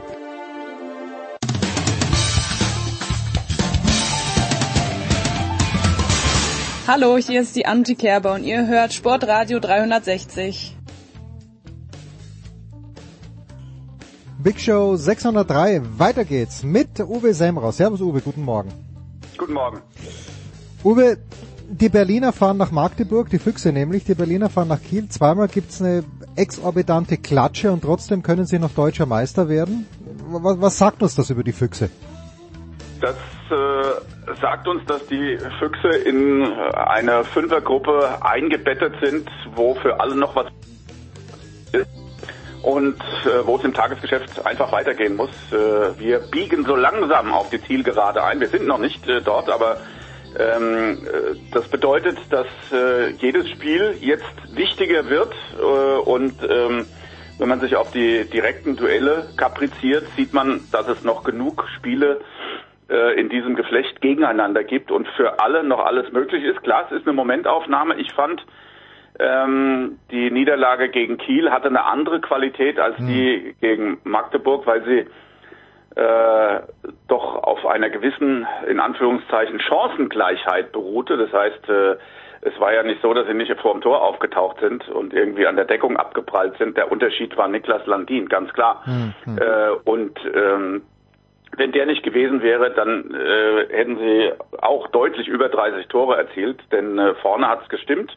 Es war ein atemberaubendes Spiel, aber ja, ähm, das waren jetzt auf jeden Fall mal zwei Dämpfer und äh, jetzt äh, spielen sie gegen Hannover und gegen die Rhein-Neckar-Löwen und das sind natürlich zwei Partien, wo man sich wieder äh, bewähren kann und die müssen sie natürlich gewinnen, wenn sie oben weiter mitschwimmen wollen.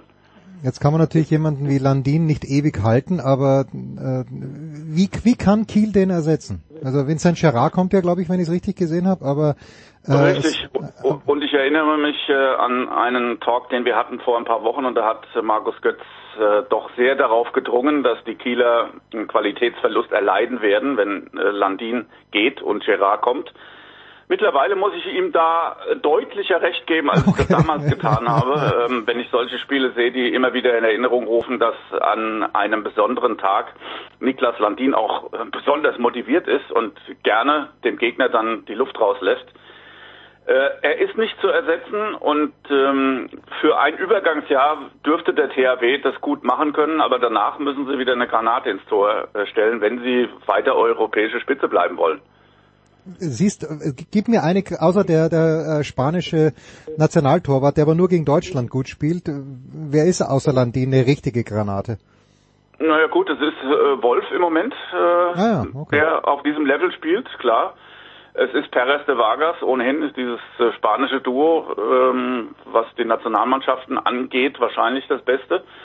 Also auch Rodrigo Corrales. Also da gibt's schon noch einige andere, ähm, aber in der Summe äh, könnte es natürlich sein, dass Landin wieder der, der beste Keeper wird. Aber er ist jetzt nicht äh, abgehoben viel, viel besser als, als mhm. diese anderen genannten. Ähm, und das wird ja ein Stell dich ein der, der Extraklasse, wenn wir jetzt auf das Viertelfinale der Champions ja, League zusteuern, ja. dann sind ja auch alle äh, im Rennen. Ja. Ja, die Kieler verlieren zwar zu Hause gegen Dynamo Bukarest, war aber Wurst, weil sie ja das Hinspiel haushoch gewonnen hatten mit 13, jetzt verlieren sie halt mit 1, 31, 32 und jetzt geht's Uwe gegen Paris Saint-Germain. Mit welchen Aussichten? Mit, wie ich äh, finde, guten Aussichten. Also PSG ist äh, lange nicht mehr mit dieser Klasse äh, durchdrungen. Also das ist, wie ich finde, ein gutes Los für den THW im, im Viertelfinale. Und ähm, also mindestens 50 Prozent. Derzeit ist der THW gut drauf. Ähm, die Verletzungsprobleme haben sich äh, gelichtet. Also sind ja fast alle äh, Spieler wieder an Bord. Äh, Erik Johansson wird immer besser. Ein verlässlicher Steineschmeißer im Rückraum, ähm, der auch gegen so eine gute Deckung äh, wie die von Paris äh, bestimmt seine Akzente setzen kann. Und äh, wenn die Kieler eins geschafft haben, dann ist es das äh, Einspielen auf hohem Niveau ohne Sander Sargosen. Also es sind doch äh, weite Teile in ihrem Spiel, die ohne ihn auskommen und das ist natürlich auch ein Aspekt, der für die Zukunft wichtig sein wird. Also ich glaube, sie können sehr optimistisch in das Viertelfinale gehen. Jetzt nur für, zu meinem Verständnis, Uwe, wenn ich es richtig sehe, die Viertelfinale finden im Mai erst statt. Es ist eine ganz, ganze Monat Pause, das nimmt doch die Luft aus diesem Wettbewerb. Why? Ähm, das ist eine gute Frage, warum das mit den äh, anderen europäischen Ligen nicht anders harmoniert wurde. Das, ich kann es dir ehrlich gesagt nicht sagen, ja. denn das äh, Final Four ist ja auch erst Mitte Juni, das heißt äh, danach äh, ist ja dann auch wieder ein bisschen Pause, also äh, ja, und das ist jetzt keine ungewöhnliche Terminplanung für diesen mhm. Wettbewerb, ähm, aber sie sind dann erstmal wieder ein bisschen aus dem Fokus, das ist zweifellos richtig. So, die Magdeburger, äh, die haben es eigentlich noch besser erwischt, oder? Ich meine, wer Nord rauswirft, kann nicht schlecht sein, wie Wiesler Block, aber äh, ich meine, besser Block als Nord, sage ich an dieser Stelle. Finde ich auch, finde ich auch. Also das ist auch für Magdeburg ein absolut machbares Los. Ich bin der Meinung, wir sehen am Ende zwei deutsche Mannschaften im Final Four. Oh, das ähm, das ja. ist absolut machbar. Die Magdeburger haben ja im Prinzip ihre Bürgerpflicht vorher erledigt, indem sie diesen mhm. zweiten Platz erreicht haben in der Gruppe und dann kriegst du halt jetzt auch äh, Wiesla Plotsch äh, im, im Viertelfinale. Und das ist, äh, das ist eine gute Chance, ins Final vorzukommen, gar keine Frage. Ne? Also man geht, man hat weder Vesprem, man hat kein Barca, man hat kein Kielce, das haben sie sich alles vorher prima erarbeitet und jetzt heißt es einfach zugreifen. Tja, äh, Plotschk heißen die.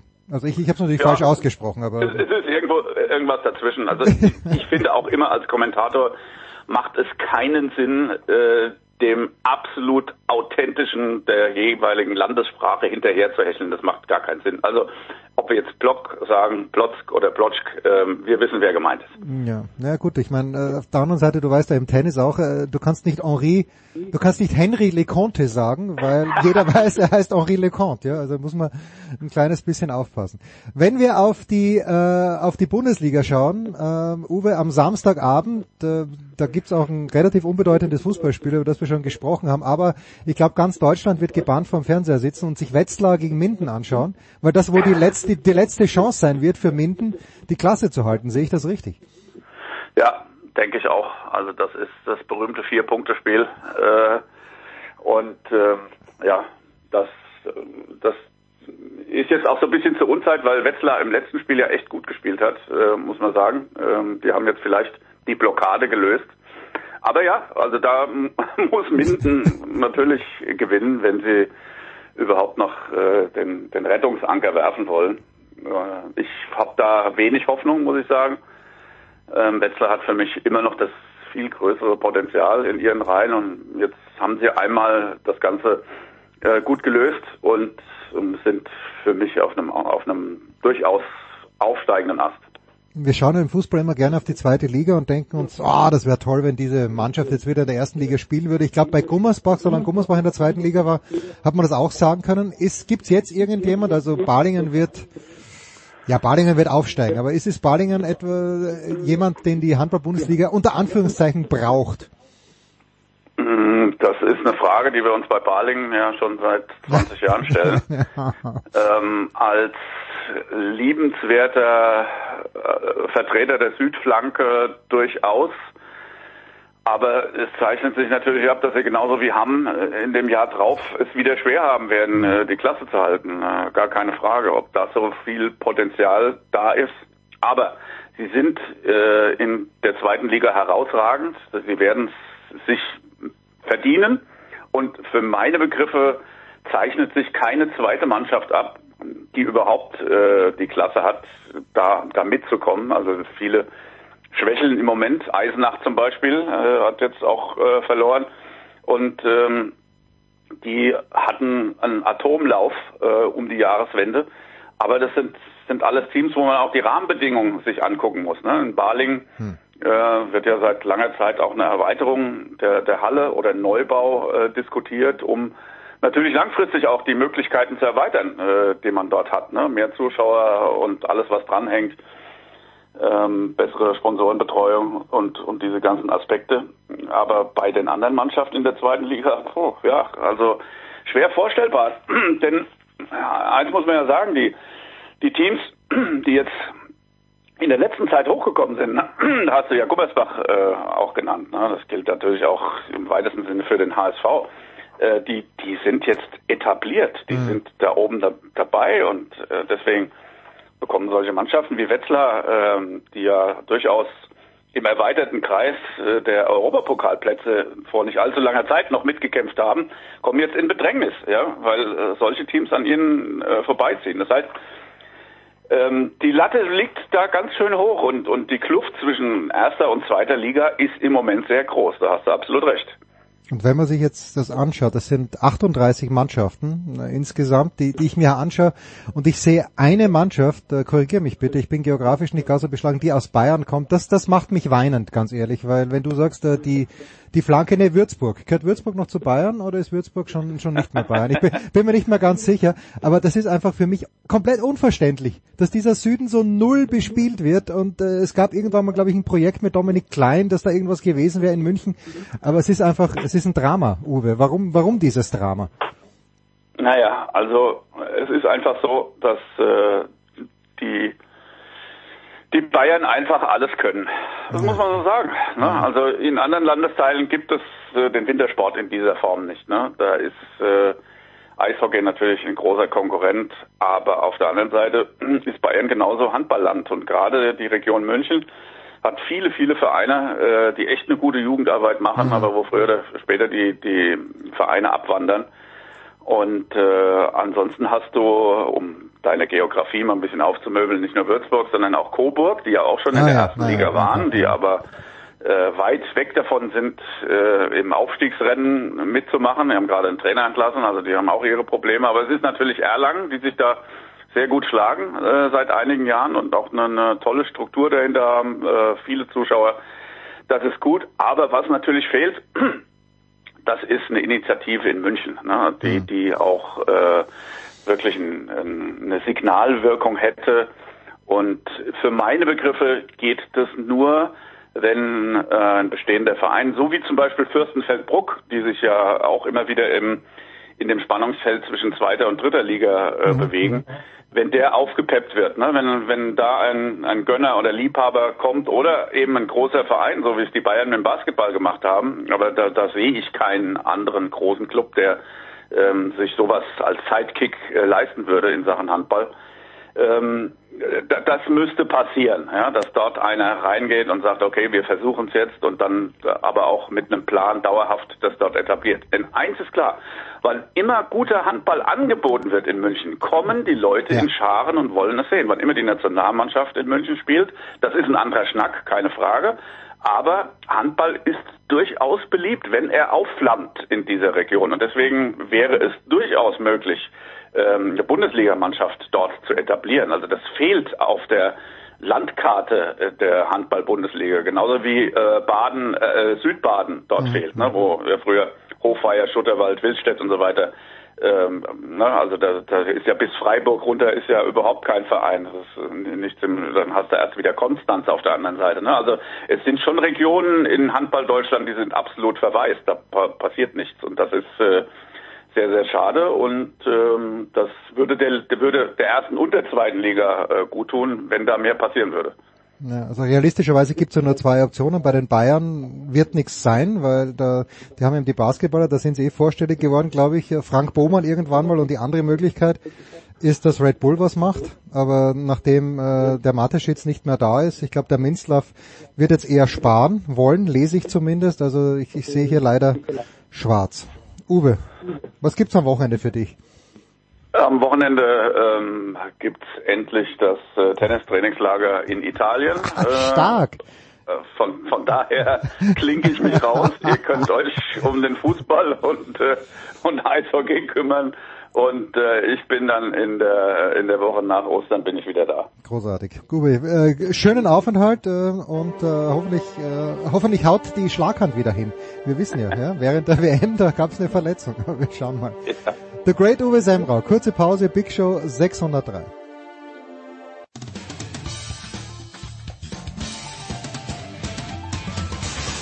Grüß euch, hier spricht Hans Kranke und ihr hört mir auf Sportradio 360, dem Sportsender.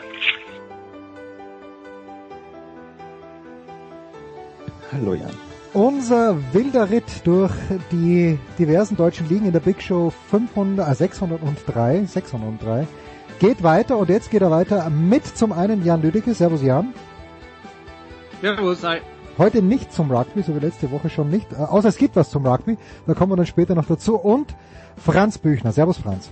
Hallo, Grüße.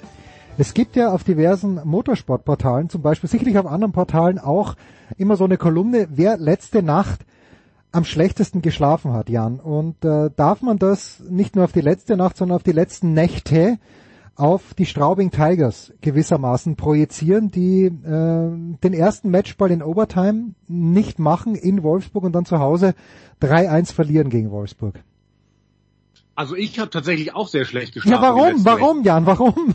Ich weiß es tatsächlich nicht. Hatte nichts mit Eishockey zu tun. Ist hatte Vollmond. nichts mit Sport zu tun. Ich, und ich habe keine Erklärung dafür. ähm, aber ich, ich glaube tatsächlich, dass die Straubinger letzte Nacht relativ wenig geschlafen haben.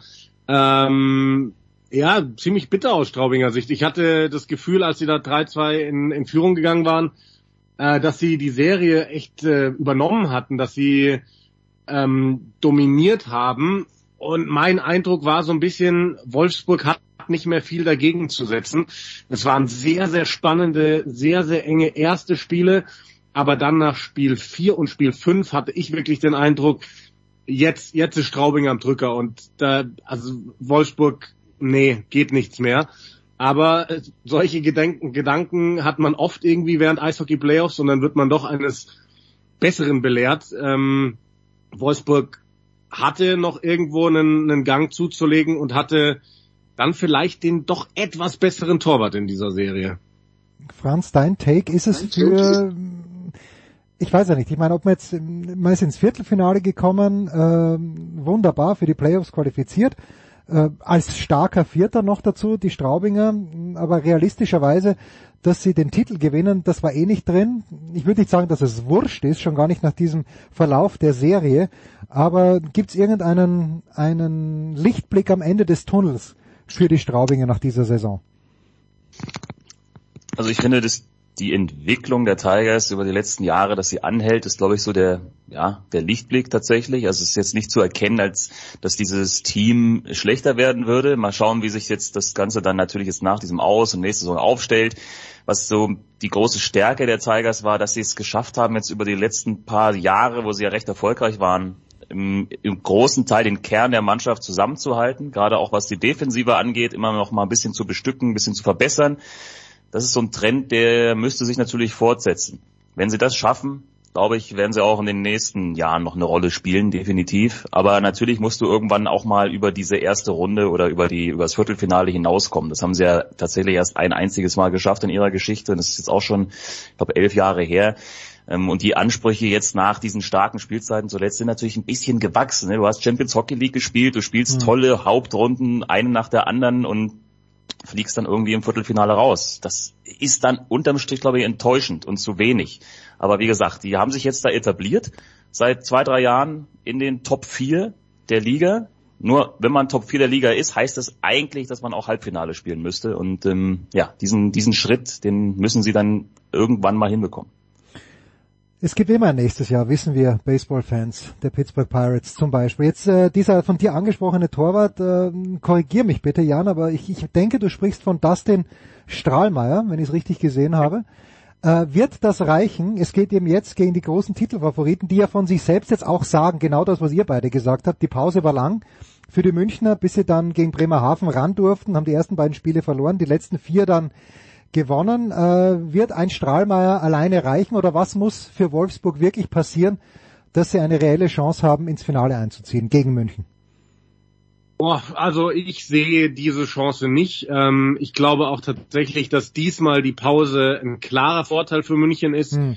weil Wolfsburg nach dem Spiel gestern morgen schon wieder in München ran muss. Klar ist jetzt keine weite Anreise, also ich habe jetzt dazu noch nichts gelesen, aber ich gehe davon aus, dass sie mit dem Case geplant haben, eben, dass, dass es Freitag weitergeht und dass sie jetzt in Bayern geblieben sind. Alles andere wäre ja völliger Humbug gewesen. Mhm. Ähm, ich sehe für Wolfsburg keine Chance, aber auch da lassen wir uns überraschen. vielleicht äh, vielleicht äh, zeigen sie doch wieder, dass ich eigentlich gar keine Ahnung habe.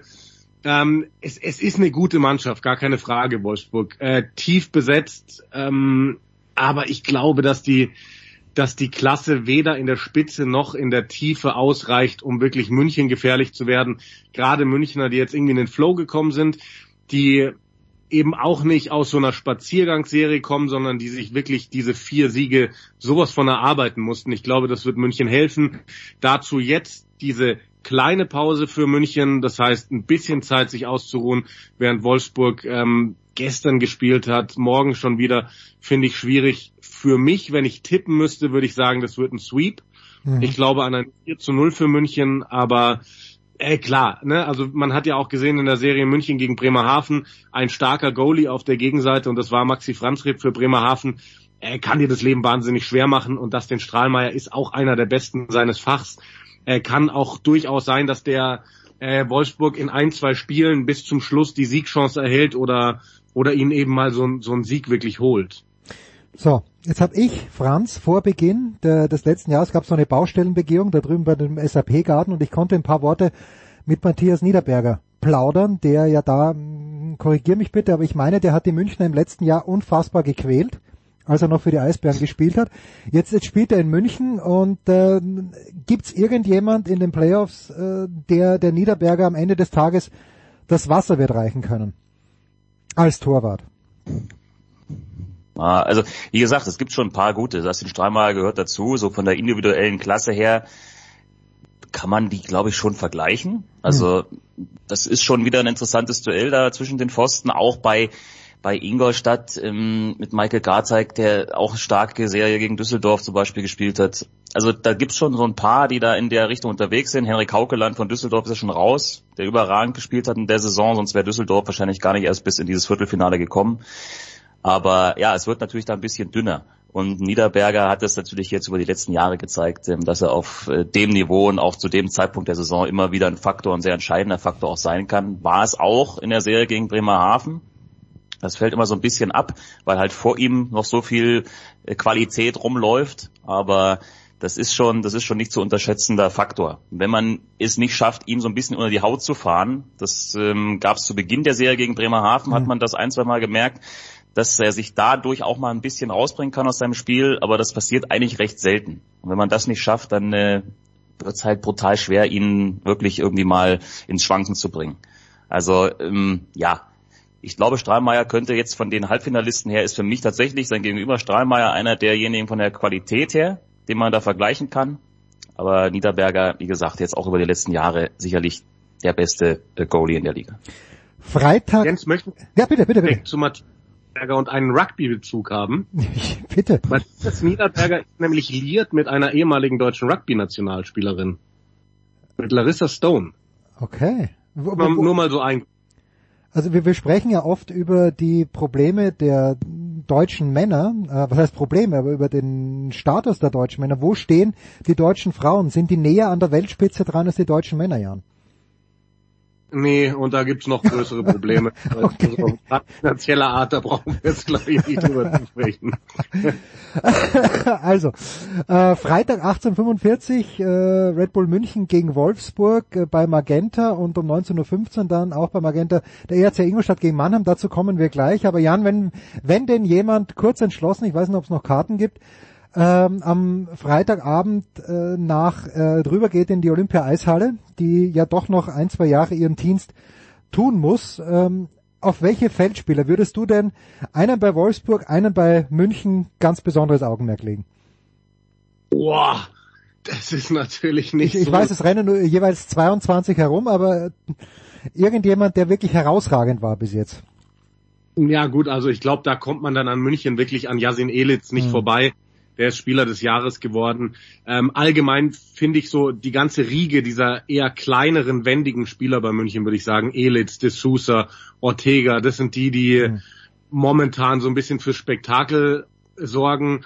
Ähm, und bei Wolfsburg ähm, finde ich Tyler Morley sehr überragend. Das ist so ein, so ein Importspieler, der so eine gewisse Anlaufzeit gebraucht hat in der DEL, der war neu in der Liga aber je länger die Saison dauert, desto besser ist er geworden. Das ist für mich eigentlich so ziemlich der beste Spieler da im Kader. Stark. So, dann gehen wir eins weiter, Franz. Die gleiche Frage an dich. Auf wen muss man bei Ingolstadt und Mannheim aufpassen und äh, vor allen Dingen, wen siehst du vorne in diesem Duell? Weil eigentlich, also ich glaube, wie wir vor zwei Wochen gesprochen haben, waren ja alle Serien extrem ausgeglichen und dann gewinnt aber äh, Ingolstadt 4-1 die Serie und äh, Mannheim gewinnt 4-2 gegen, äh, gegen Köln, die Serie. Wen hast du da vorne? Ich sehe die Serie auch, diese kommende Serie zwischen Ingolstadt und Mannheim sehr eng tatsächlich. Ähm, wenn ich jetzt tippen müsste, ich würde schon auch da mal auf sieben Spiele gehen hm.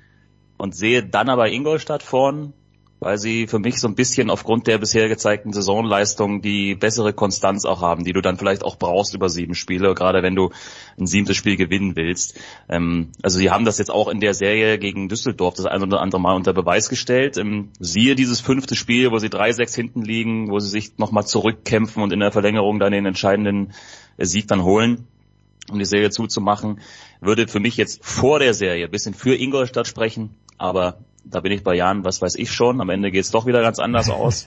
Also äh, ich glaube, Ingolstadt ist ganz schwer, da jemanden wirklich herauszuheben, weil das ist wirklich, die sind auch so tief besetzt. Du hast eigentlich vier Reihen, die, die man alle spielen lassen kann. Mhm. Zu fast jedem Zeitpunkt der Saison.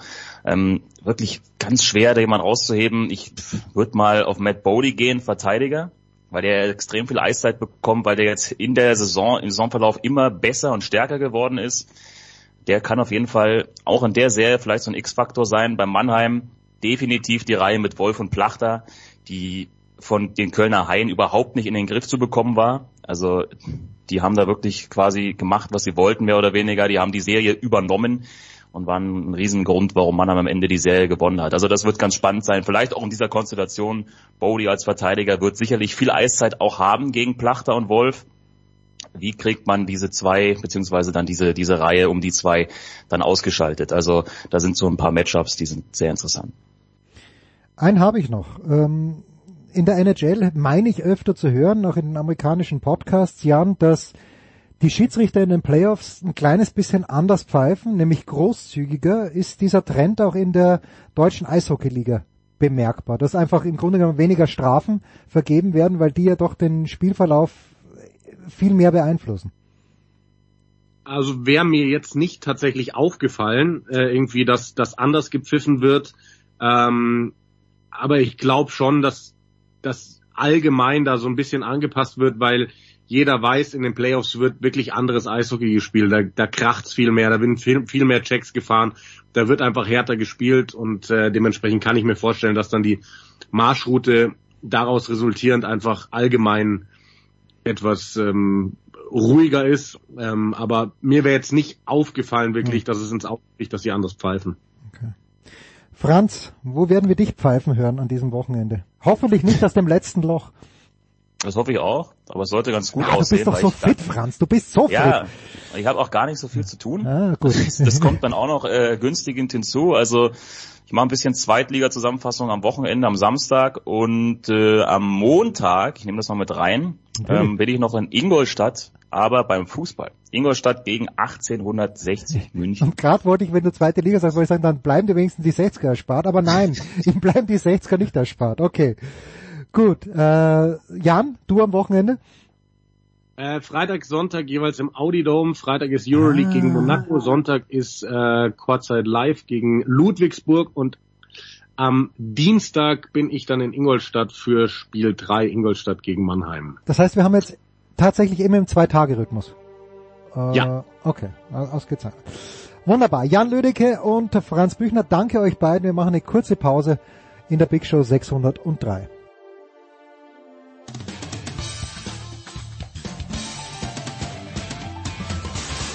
Ja, grüß euch, servus, das ist Dominik Landerdinger und ihr hört Sportradio 360. Motorsport in der Big Show 603 geht los in äh, bewährter und gewünschter und geliebter Formation. Zum einen mit Eddie Milke von Run Racing. Servus Eddie. Ja, schönen guten Tag aus Bremen. Aus Bremen und mit Stefan der Voice Heinrich. Grüß dich der Voice. Äh, ich grüße euch auch. Schön zu hören, dass der Eddie die Stimme auch wieder hält. Das haben wir bei der Formel E schon gehört. Das scheint jetzt tatsächlich der Mist mit Corona scheint überwunden, Eddie. Freut uns. Ist das es? klappt. Hat auch am Wochenende schon gut funktioniert. Ja, gut, dann lass uns gleich mal reingehen. Äh, in Sao Paulo wurde gefahren, Mitch Evans hat gewonnen, Pascal Wehrlein siebter Platz, auf den schaue ich natürlich nach diesem Saisonstart ähm, besonders. Was, Eddie, waren so die zwei, drei Dinge, die man wissen muss über dieses Rennen? Also zum ersten Mal hat sich bestätigt, was die Experten anhand des Streckenlayouts im Vorfeld vermutet haben, dass es nämlich ein ja, Energiespar-E-Pre wird. Und letztendlich ist es kein Zufall, dass drei Jaguar angetriebene Fahrzeuge auf dem Podest gestanden haben, nämlich neben Mitch Evans, dem Sieger, ja auch noch Nick Cassidy und äh, Sam Bird. Also alle drei Jaguar angetrieben und das hat sich in den ersten äh, Saisonrennen schon gezeigt, dass der Jaguar ein sehr, sehr effizientes Auto ist. Und genau mhm. darauf kam an in Sao Paulo bei der Brasilien-Premiere. Äh, denn keiner wollte vorne fahren, alle wollten im Windschatten fahren, um möglichst viel Energie zu, zu sparen. Und äh, das war letztendlich dann auch der ausschlaggebende Grund für diese Jaguar-Dominanz, die allerdings auch durch einen Fahrfehler von Antonio Felix da Costa äh, zustande gekommen ist. Der hat sich nämlich verbremst in seinem Porsche und hat dadurch dann viele Plätze verloren und konnte nicht mit um den Sieg mitkämpfen. Ja, und die große Schlagzeile aus deutscher Sicht ist natürlich, dass Pascal Wehrlein seine WM-Führung ausbauen konnte, obwohl es im Qualifying überhaupt nicht lief. Da hat er auch noch eine Strafe kassiert nach seinem Fehler in Kapstadt äh, und musste von 18 aus losfahren. Aber trotzdem ist er in die Top 10 gefahren, hat gepunktet, im Gegensatz zu seinem großen Widersacher, zu dem WM-Zweiten Jake Dennis. Der ist nämlich von Dan Tictum abgeschossen worden und das sorgt da gerade auf den sozialen Medien richtig für Aufregung, weil Jake Dennis komplett sauer auf Dan Tictum äh, war und auch noch ist äh, nach diesem Fe Fehler des jungen Briten, der Jake Dennis aus dem Rennen genommen hat. Also Vorteil Pascal Wehrlein, er wird also in gut drei Wochen ähm, auf dem Tempelhofer Flugfeld in Berlin beim Heimspiel äh, zwei Rennen, Samstag und Sonntag, dann in Berlin als WM-Führender äh, nach Deutschland kommen. Ja, und das hatten wir so in der Formel E noch nie und ich denke mal, dass wir die deutschen Fans freuen. So, wenn ich, wenn ich das jetzt so höre, The Voice, was Eddie erzählt, ich erinnere mich daran, dass es gab mal so eine Challenge in Österreich. Da ist Niki Lauda gegen irgendjemand, was weiß ich, gegen irgendeinen random äh, Hörer von Ö3 angetreten und da ging es darum, ihr beide habt einen vollen Tank, wer schafft es weiter? Also wer kann effizienter Auto fahren am Ende des Tages? Ist nicht, ist das jetzt gut für den Rennverlauf eines Formel E Rennens, wenn da keiner vorn sein möchte und alle nur Energie sparen oder konterkariert das eigentlich den Renngedanken? Ich bin mir nicht ganz sicher. Ja, es ist eigentlich beides. Ähm, in diesem Fall galt tatsächlich bei diesem denkwürdigen Rennen im Sambadrom oder durch Sambadrom von Sao Paulo tatsächlich äh, die Effizienz. Und Effizienz war im Motorsport in äh, 50er, 60er, 70er, 80er Jahren immer ein Thema. Auch zu seligen Zeiten, zum Beispiel beim Sportwagenbereich bei der Gruppe C. Aber klar war, dass das so ein bisschen ad absurdum geführt wurde, der Grundgedanke des Motorsports. Das war mir auch ein bisschen zu viel Taktikspielerei. Ähm, das hing allerdings, Eddie hat es ja gerade gesagt, völlig klar mit dem Layout der Rennstrecke zusammen. Das sollte man vielleicht fürs nächste Jahr ein bisschen ändern. Also mir war das zu extrem und mir war es auch ehrlich gesagt zu gefährlich, denn das waren teilweise, ist man ja, ja auf der Geraden schon vom Gas gegangen und äh, in diesem äh, Mauer- und Leitplankenkanal äh, kann das durchaus äh, böse Auffahrunfälle gehen, dieses vorsätzliche vom Gas gehen und das absichtliche Vorbeilassen von hinter einem liegenden Fahrer. Es war ziemlich bizarr. Ähm, das war, das ist Grundgedanke der Formel E immer, auch effizient fahren muss, ist keine Frage. Ich fand allerdings, dass das tatsächlich äh, die Sache bisschen äh, auf die Spitze getrieben hat und ein bisschen zu viel des Guten war. Hängt natürlich auch mit dem enorm hohen Luftwiderstand zusammen, aber ich glaube, diese Strecke, nachdem wir so viele Rennen ja in diesem Jahr, in der neuen Saison schon hatten, auch neue Rennen auf fantastischen Rennstrecken, mhm. die wirklich grandiosen und spektakulären Sport geboten haben, äh, war mir das in Sao Paulo ein bisschen zu wild und ein bisschen zu langsam. Äh, hat mir nicht gefallen. Ja, Editor, da gebe ich der, ja, bitte. der, der spielen musste, völlig recht. Äh, da muss äh, nachgebessert werden. Und äh, Nico Müller hat ja auch im RAN.de-Interview ganz deutlich gesagt, äh, das, was Stefan gerade angesprochen hat, die Gefahr dabei, äh, dieser Ziehharmonika-Effekt, der dann immer wieder entsteht vor diesen langsamen äh, Schikanen, vor diesen langsamen Kurven, äh, das war gefährlich, hat sich auch Sebastian Buemi, der Le Mans Gesamtsieger und ehemalige Formel 1 Fahrer richtig drüber aufgeregt. Äh, da muss man wirklich ans Layout der Strecken ran. Äh, das war jetzt nicht der beste E-Tree äh, aller Zeiten, äh, den ich übertragen durfte und ich sehe das genauso wie Stefan. Das war einfach drüber, das war zu viel äh, da wurde zu viel ad absurdum geführt und das muss sich für die Zukunft ändern. Ein Wort noch dazu, Eddie, weil wir letzte Woche auch gesprochen haben, dass natürlich auch zwei Lokal-Matadore da am Start sind. Für die ist es aber nicht wahnsinnig gut gelaufen, um es mal sehr, sehr vorsichtig auszudrücken, für die Brasilianer im Feld. Ja, Sergio Sette Camara und Lucas Di Grassi, der unglaublich viel Werbung gemacht hat vor dem Rennen. Für die ist es überhaupt nicht gut gelaufen. Also für die war es auch ein E3 zum Vergessen. Schade. Äh, aber trotzdem, die Tribünen waren gut besucht und ich denke, wenn man diese angesprochenen Nachbesserungen da vornimmt in Sao Paulo, dann hat auch das Rennen eine Zukunft. Äh, aber wie gesagt, an Streckenlayout müssen sie ran, da müssen sie was tun. So, apropos nicht gut gelaufen, der Voice. Alles, was ich vom ersten Auftritt der MotoGP, ich weiß, mein Vater ist davor gesessen, an seinem Geburtstag am Sonntag hat er sich schon die Moto 3 angeschaut, äh, in Österreich bei Servus TV. Aber alles, für deinen Vater. ja, selbstverständlich. Aber alles, was ich von der MotoGP gehört habe, der ist gestürzt, der ist ausgefallen, der ist verletzt. Ist überhaupt jemand ins Ziel gekommen in Portimao, The Voice an diesem Wochenende? Ja, natürlich sind auch Leute selbstverständlich ins Ziel gekommen, aber äh, selbstverständlich ist zu diskutieren, ähm, ob dieses Sprintformat äh, am Samstag als separates kurzes Rennen, für das es schon WM-Punkte gibt, ob das so in dieser Form der Weisheit letzter Schluss war. Wir erinnern uns allerdings auch in der Formel 1, als man das eingeführt hat, nicht bei jedem Grand Prix, sondern in den ersten Jahren ja nur bei drei Formel 1 Rennen, gab es eine Menge äh, Diskussionen und kontroverse Meinungen. Ähm, deswegen würde ich mal sagen, mit der Erfahrung von einigen Motorsportjahren als Journalist hinter mir, äh, lassen wir, geben wir dem nochmal zwei, drei weitere Rennen. Vielleicht müssen die sich wirklich erst eingrufen. Klar ist aber so, wie das da war, war es ein Gemetzel. Und tatsächlich haben wir eine Menge, Menge äh, Fahrer, jetzt vier der Stammfahrer, die jetzt schon verletzt sind vor dem zweiten Grand Prix. Äh, das ist natürlich nicht gut und ist der ganzen Sache abträglich. Man wollte selbstverständlich äh, den Gegenwert für die Zuschauer verbessern, man wollte den Samstag aufwerten. Ähm, das Sprintrennen selbst war okay, aber alle sind natürlich reingegangen, als gäbe es keinen Morgen, äh, völlig klar. War auch vorherzusehen, auch so Leute tatsächlich wie Fabio Quattararo, der nicht so unbedingt von Anfang an schon ein Freund war, fühlte sich jetzt nach dem Rennen bestätigt, nach dem Samstagrennen, wobei wir auch da sagen müssen, vielleicht kommt da auch die Enttäuschung ein bisschen hinzu, denn man hatte schon gehofft tatsächlich, dass der Ex-Weltmeister aus Nizza, der 23-jährige Franzose, jetzt mit einer vielleicht etwas verbesserten Yamaha wird mitspielen können. Das hat überhaupt nicht funktioniert, weder am Samstag noch am Sonntag in Portimao. Klar ist aber auch, Alex Esparago hat eine Wutrede nach diesem Chaos-Auftritt gehalten und ich muss sagen, da ist auch eine von seinen Argumenten, ist einiges wirklich dran. Ähm, der Druck ist natürlich gewaltig, ist völlig klar. Ähm, einer war wirklich absolut über allem Chaos schwebend und, und absolut souverän, müssen wir sagen, riesen Glückwunsch und, und Gratulation an den Weltmeister. Ähm, was äh, Peko Banyaya da gezeigt hat, war fantastisch, äh, absolut fehlerfrei, mit Ruhe, die Vorteile des Motorrads auf der langen Gerade von Portimao ausgespielt. Also das war wirklich schon souverän. Er fährt jetzt mit der Nummer eins und das war wirklich auch eine weltmeisterliche Leistung, oder Eddie?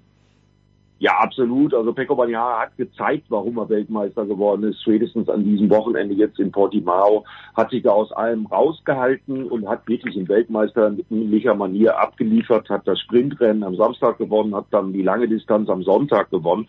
Aber nochmal zu diesem neuen Format, zu diesem Sprintrennen. Man muss bei 21 MotoGP-Wochenenden einfach wirklich auch mal an die Substanz denken aller Beteiligten. Die sind ja jetzt dieses Wochenende, kommendes Wochenende, äh, schon wieder in Argentinien. Äh, da ist man aber nicht in Buenos Aires, sondern in Termas de Rio Hondo. Das bedeutet, wenn man da normal hinfliegt, muss man in Buenos Aires erstmal vom internationalen durch den äh, massiven Verkehr äh, der argentinischen Hauptstadt auf den nationalen Flughafen, um dann nochmal anderthalb Stunden zu fliegen äh, nach äh, Termas de Rio Hondo.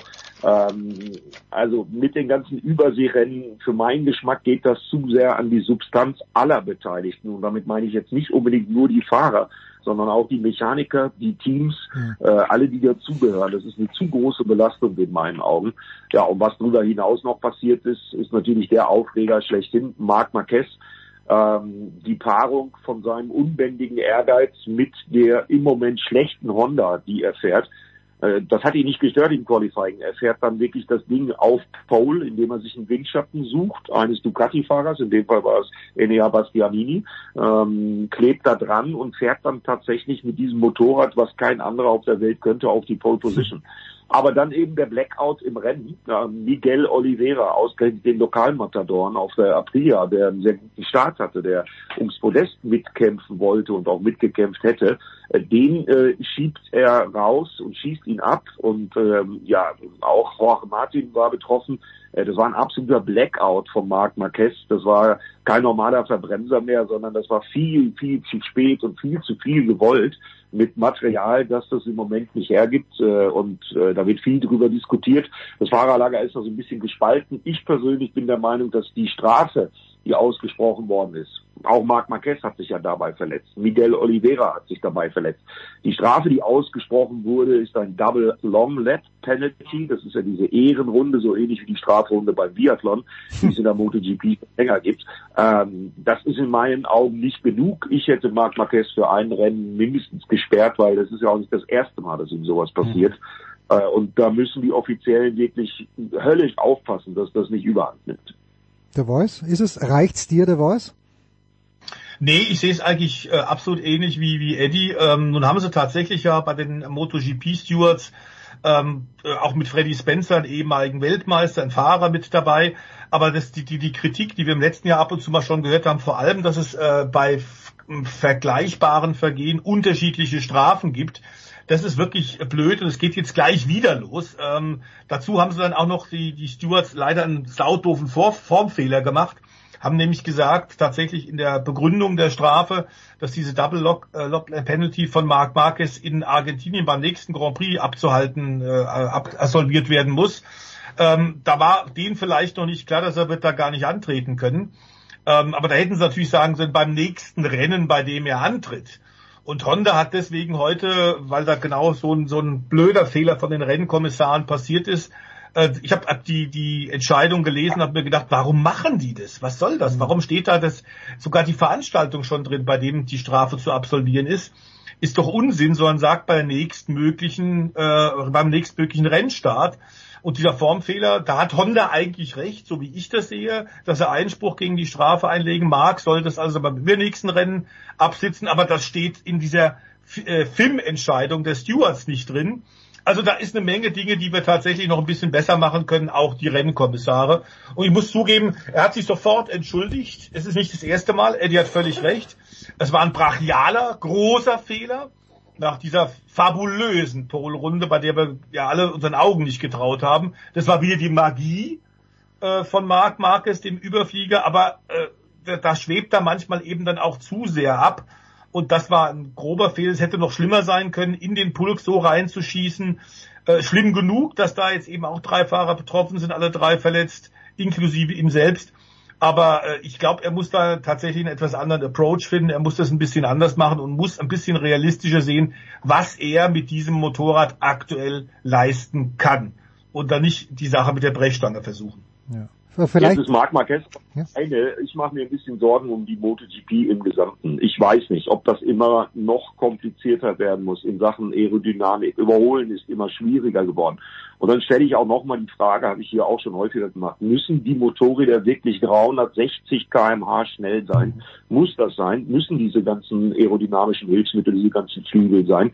Kann man die nicht einfach abbauen und dann mit 310 auch genauso guten Rennsport liefern? Denn wir haben vier Verletzte, teilweise Schwerverletzte. Paul Espargaro, der ist dann auch den äh, ja auch nicht äh, optimalen Kiesbetten äh, in Portimao mhm. auch so ein bisschen zum Opfer geworden. Der ist schwer verletzt, hat einen Kieferbruch, hat Wirbelbrüche. Äh, da wird es Monate dauern, bis wir den wiedersehen. Aber insgesamt vier Fahrer, die jetzt in Argentinien schon nach dem ersten äh, MotoGP-Wochenende nicht antreten können. Ähm, das zeigt deutlich, dass die ganze Geschichte ein bisschen over the edge ist, ein bisschen über dem Limit ist. Es droht auszuufern, es droht zu gefährlich zu werden. Dazu dann eben halt mit der schon angesprochenen physischen Belastung von 21 Rennwochenenden mit jeweils zwei Rennen, Samstag Sprint, Sonntag dann das normale Rennen. Äh, ich glaube, da muss dringend was passieren, denn äh, sonst äh, geht es irgendwann nicht mal mit Verletzungen aus. Also ich mache mir da große Sorgen und äh, stelle nochmal die Frage, muss das sein? Weil ich glaube nicht, dass irgendwie Zuschauer auf der Tribüne den Unterschied zwischen 310 und 360 irgendwie überhaupt wahrnehmen kann. Muss das sein, dass das so ausufert, sowohl in Sachen Aerodynamik als auch in Sachen Topspeed? Denn äh, die, das ist ein Warnsignal. Vier Verletzte, vier teilweise Schwerverletzte nach dem ersten Wochenende. Oh man, so äh, darf und sollte es nicht weitergehen. Gut. Ja. Äh, ja, so viel dazu, Eddie. Wir haben uns schon gefragt, der Voice und ich, ähm, äh, was du an diesem Wochenende treiben wirst, weil äh, deine Kernsportarten sind ja nicht am Start. Ja, gut, ich gebe schon Motorsport, NLS 2 zum Beispiel, Nürburgring Langstreckenserie auf dem Nürburgring. Äh, nein, ich werde aber an diesem Wochenende äh, dritte Liga kommentieren. Und oh. zwar gegen den Halleschen FC. Das ist auch ein hochbrisantes Duell im Abstiegskampf der dritten Liga. Und ansonsten laufen die Vorbereitungen eben auf schon angesprochene Heimspiel der Formel E in Berlin und auch auf den ja bald anstehenden, naja gut, ist noch ein paar Wochen hin, Saisonstart der DTM. Äh, da gibt's nächste Woche Workshops und ähnliche Dinge. Also ganz ohne Motorsport wird es natürlich nie abgehen. Und natürlich werde ich auch reingucken am Wochenende, was da in Argentinien in Termas de Rio Honda bei der MotoGP passiert. Sehr fein. Wunderbar, da wünschen wir dir selbstverständlich äh, viel Erfolg und viel Spaß. Wir machen eine kurze Pause, der Voice bleibt für die Formel 1 selbstverständlich auch noch da.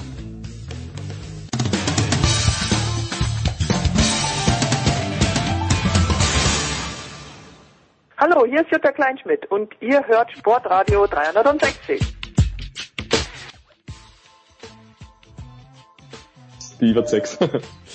Sportradio 360, die Big Show 300, nein 300, ja, warum sage ich jetzt drei? Weil das äh, der, der Sohn von Stefan eben schon drei Jahre alt ist. Äh, grüß dich Stefan, das ist die Big Show 603. Grüß dich Stefan. Servus in die Runde.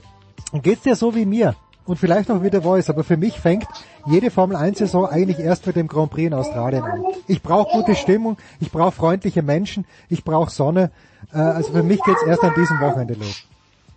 Ja, total. Also so geht's mir auch. Ich denke jedes Mal, wenn der Kalender rauskommt und Australien ist nicht die Nummer eins, denke ich mir, Chance verpasst, weil vom Feeling her ist es einfach ein gutes Gefühl. Ja, genau. Nein, es ist wirklich, es ist wirklich so, man, man kommt da ja auch aus der Komfortzone raus, weil man ein bisschen früher aufstehen muss tatsächlich und äh, einfach dieses Gesamtpaket, das man da hat mit Melbourne, die Strecke ist klasse, die Rennen sind auch unheimlich beliebt, wenn man da sieht, dass am Freitag schon 70.000 vor Ort sind, nur um die Supercars und den Porsche Cup zu sehen und die Formel 1 noch gar nicht äh, aktiv ist da.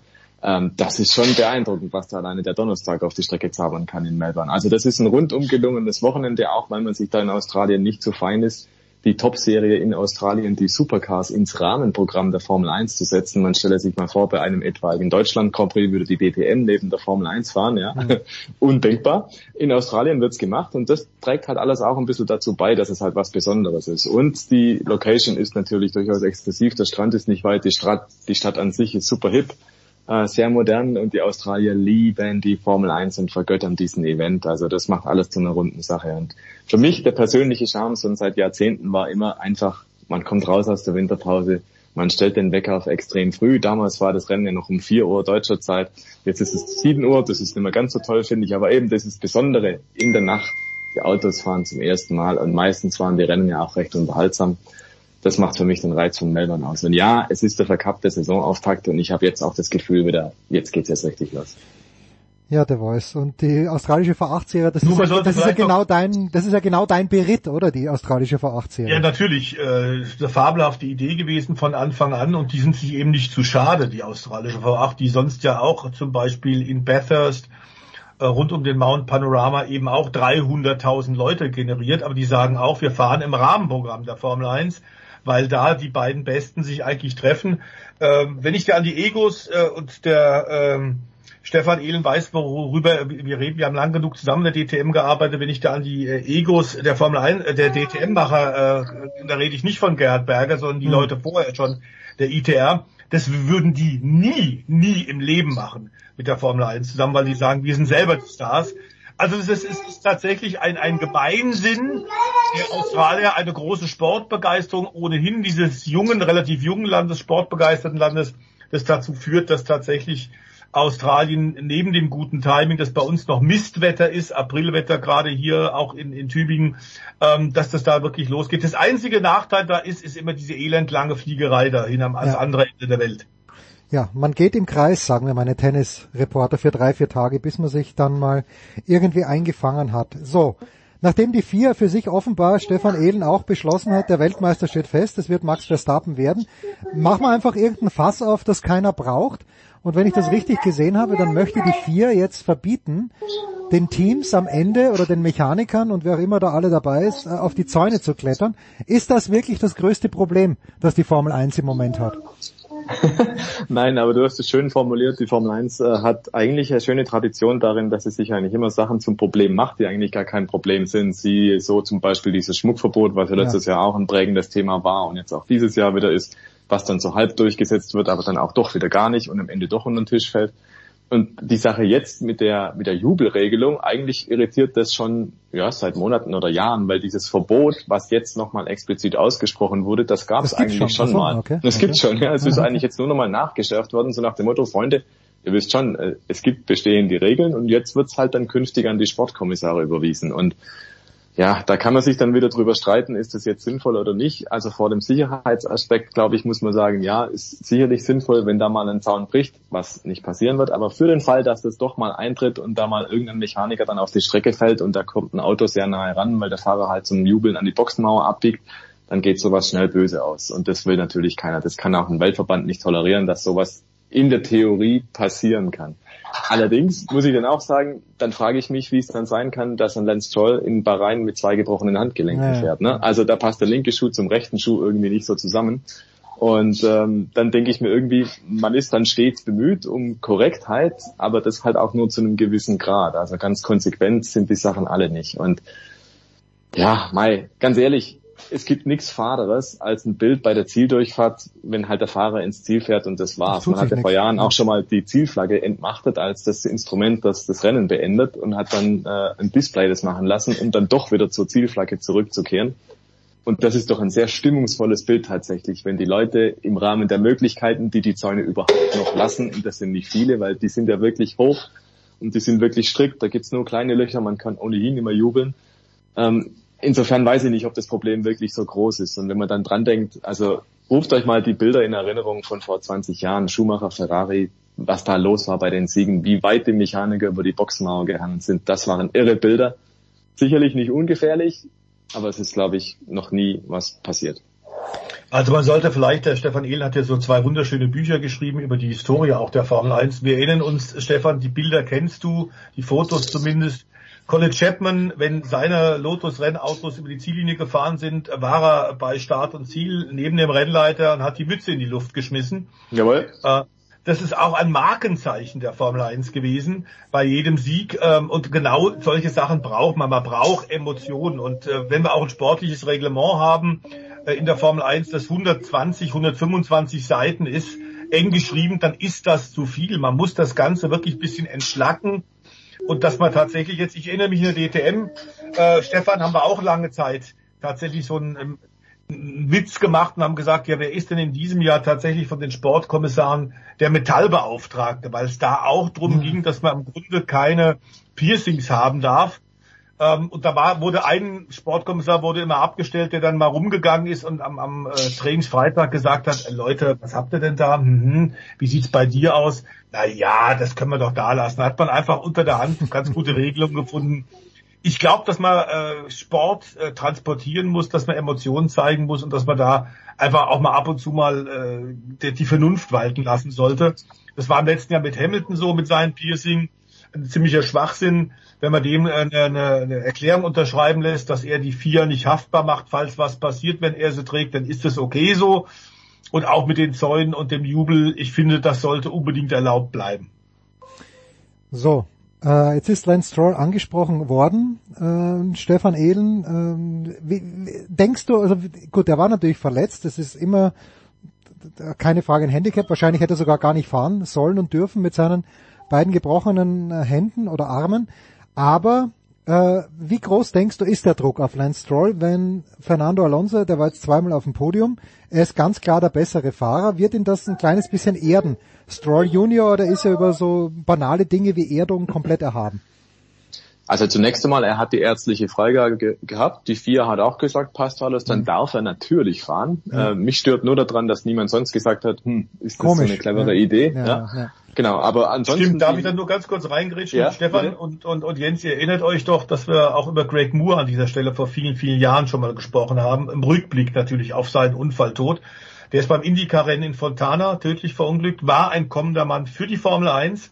Ein sehr, sehr schneller Kanadier, äh, der auch beim Saisonfinale damals bei den Indycars noch Meisterschaftschancen hatte und deswegen mit angebrochenem Handgelenk fahren durfte die Rennärzte haben ihn den Start erlaubt mit einer Manschette. Das war ein Riesenfehler, denn der ist da tödlich verunglückt, weil er nicht mehr schnell genug reagieren konnte, als das Auto ausgebrochen ist. Also wir haben dramatische Unfälle, tödliche Unfälle schon gehabt genau deswegen muss man im Grunde bei der Fitness der Fahrer, darf man da keine Kompromisse machen. Also da hat die Formel 1 einen Riesenfehler gemacht, das geht so nicht. Wir kennen es im Übrigen aus der Motorrad-WM ja auch, dass einer, wenn er äh, vor dem Rennen aufs Motorrad gehoben wird, weil er selber zum Motorrad nicht laufen kann, ähm, und die äh, Mechaniker im Hinterher nach dem Rennen auch nicht auf die Schulter klopfen, weil das Schulterblatt gerade frisch verschraubt worden ist. Auch da sind Dinge, wo man sagen muss, Leute, das geht so eigentlich nicht. Und ich glaube tatsächlich, das war ein Fehler, dass man ihn hat überhaupt starten lassen. Entschuldigung, Stefan, ich wollte da nur kurz das noch von Greg Moore einfügen. Ja, finde ich auch, stimme dir vollkommen zu. Beim Motorrad ist das ein ähnliches Problem. Ähm, wir wollen da niemandem irgendwie den Heldenstatus absprechen. Nee, überhaupt Ganz nicht. im Gegenteil. Aber wenn jemand sagt, wir machen hier einen auf Sicherheit, dann gehört das meiner Meinung nach dazu. Mhm. Und zu Lance Stroll, also der ist sportlich über alles erhaben. Also Papa hat das Team, Papa hat einen neuen Sohn gekriegt, den Fernando Alonso, jetzt hat er halt zwei Söhne im Team. ähm, der ist da völlig okay mit der ganzen Situation und ähm, der Lance Stroll weiß ganz genau, dass er kein Alonso ist, der ist auch kein Vettel, das war er auch vergangenes Jahr nicht und Verletzung hin oder her Vielleicht war das sogar gar nicht schlecht, dass von Anfang an einfach klar ist, hey, der Alonso ist der große Heilsbringer, der große Superstar und der, der Stroll ist halt auch dabei. Und so ist er im Prinzip irgendwie auch dem direkten Duell von Anfang an dem Alonso entgangen, weil sonst wäre klar gewesen, schau mal her, der Alonso frisch im Team versägt den Stroll im ersten Qualifying um so und so viel Zehntel. Und so kann der Lawrence Stroll im Prinzip sagen, na ja, aber mein Sohn war ja auch verletzt, ja, Mhm. und die Verletzung, Handicap, das zieht sich über Wochen, bis er da wieder voll da ist und so. Da kann auch der, der Stroll im Prinzip sagen, na ja, ich war halt nicht voll da. Insofern ist das eigentlich, ja, so blöd die Geschichte ist mit der Verletzung, natürlich irgendwie auch eine gute Sache, weil so kann man ein Stück weit erklären, was da gerade passiert. Aber ansonsten, mei, ja, der Lance Stroll wird so lange im Team fahren, solange der Papa sagt, ja, Junge, hast noch Spaß. Und äh, er macht immer nicht den Eindruck, der Lance Stroll, als hätte er viel Spaß. Genau, das ist er das, ja. Warum, warum er wird macht so lange halt einfach nur fahren. Naja, es, es könnte auch schlimmer sein, er könnte was arbeiten müssen, in Anführungszeichen. also nein, ich glaube, der ist ein patenter Rennfahrer, der kann wirklich gut fahren, aber er ist halt keiner, der jetzt irgendwie groß Sympathien ausstrahlt oder so. Ne? Ähm, er sitzt halt in dem Auto drin, hauptsächlich, weil Papa sagt, sitzt da drin so. Und ja, das macht er ja ganz ordentlich, muss man auch sagen. Ja, das stimmt Also. Stroll ist sicherlich keiner, der, der äh, total talentfrei ist, sondern der hat natürlich profitiert davon, dass Papa ihm sehr vieles ermöglicht hat in den Nachwuchsklassen, aber er musste diese Titel und die Sachen, die er da geholt hat, auch selber einfahren. Das hat er gemacht, ja. Also fair enough, in der Formel 1 ist er okay. Kein Überflieger, aber bei weitem nicht der schlechteste. Kein Nikita Mazepin, wolltest du mir damit sagen. Zum Beispiel. Ja.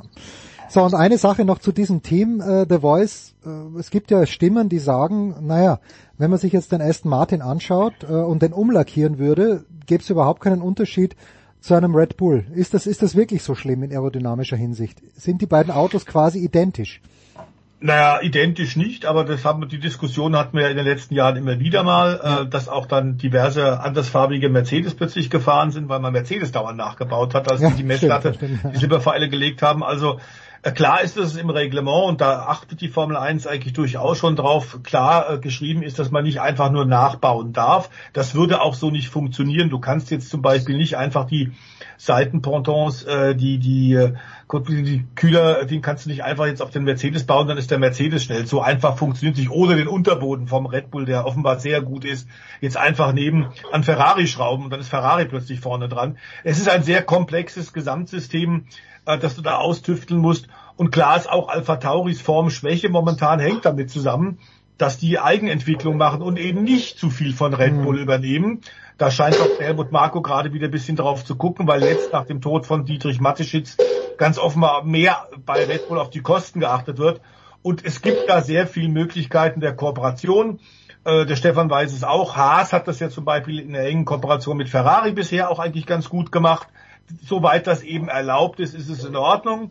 Und dass da nicht getrickst wird und äh, nicht ist, äh, gegen das Reglement verstoßen wird, ist völlig klar. Da muss jeder seinen eigenen Trend finden. Jedes Team muss das Auto selbst entwickeln und bauen. Tja, bei Elens zu Hause wird nicht zur Mittagssuppe äh, Suppe gerufen, sondern Aber es wird, gebaut wird. Es wird getrommelt. Wird getrommelt. Ja, ja, es wird getrommelt. Genau, hier wird noch zur Suppe getrommelt. Ja, so, dann äh, schmeiße ich euch raus mit folgender Frage. Wer wird Dritter am Sonntag? Stefan Ehlen? Ah, das ist eine gute Frage, ja.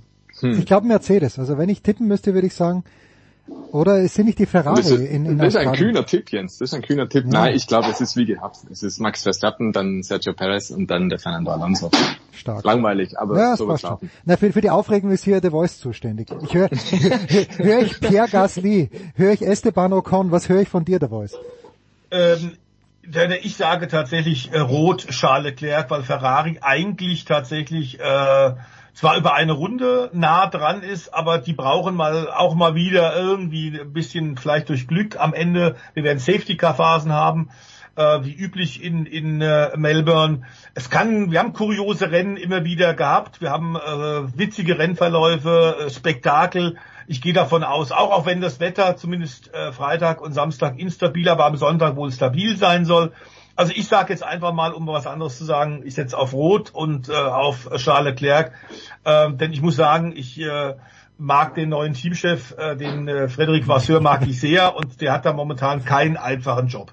Ich mag ihn vor allen Dingen in der, in der Parodie, wo der, der Parodierende die Perücke falsch rum aufgesetzt hat und Friedrich Vasseur schaut großartig aus. So, wir werden, ich habe das alles aufgeschrieben und nächste Woche werden wir sehen, ob ich mit meinem Mercedes oder The Voice mit seinem, mit seinem Charles Leclerc oder eben dann doch Stefan Ehlen mit äh, Fernando Alonso recht hat. Kurze Pause, danke Stefan, danke Stefan, dann geht's weiter in der Big Show 603.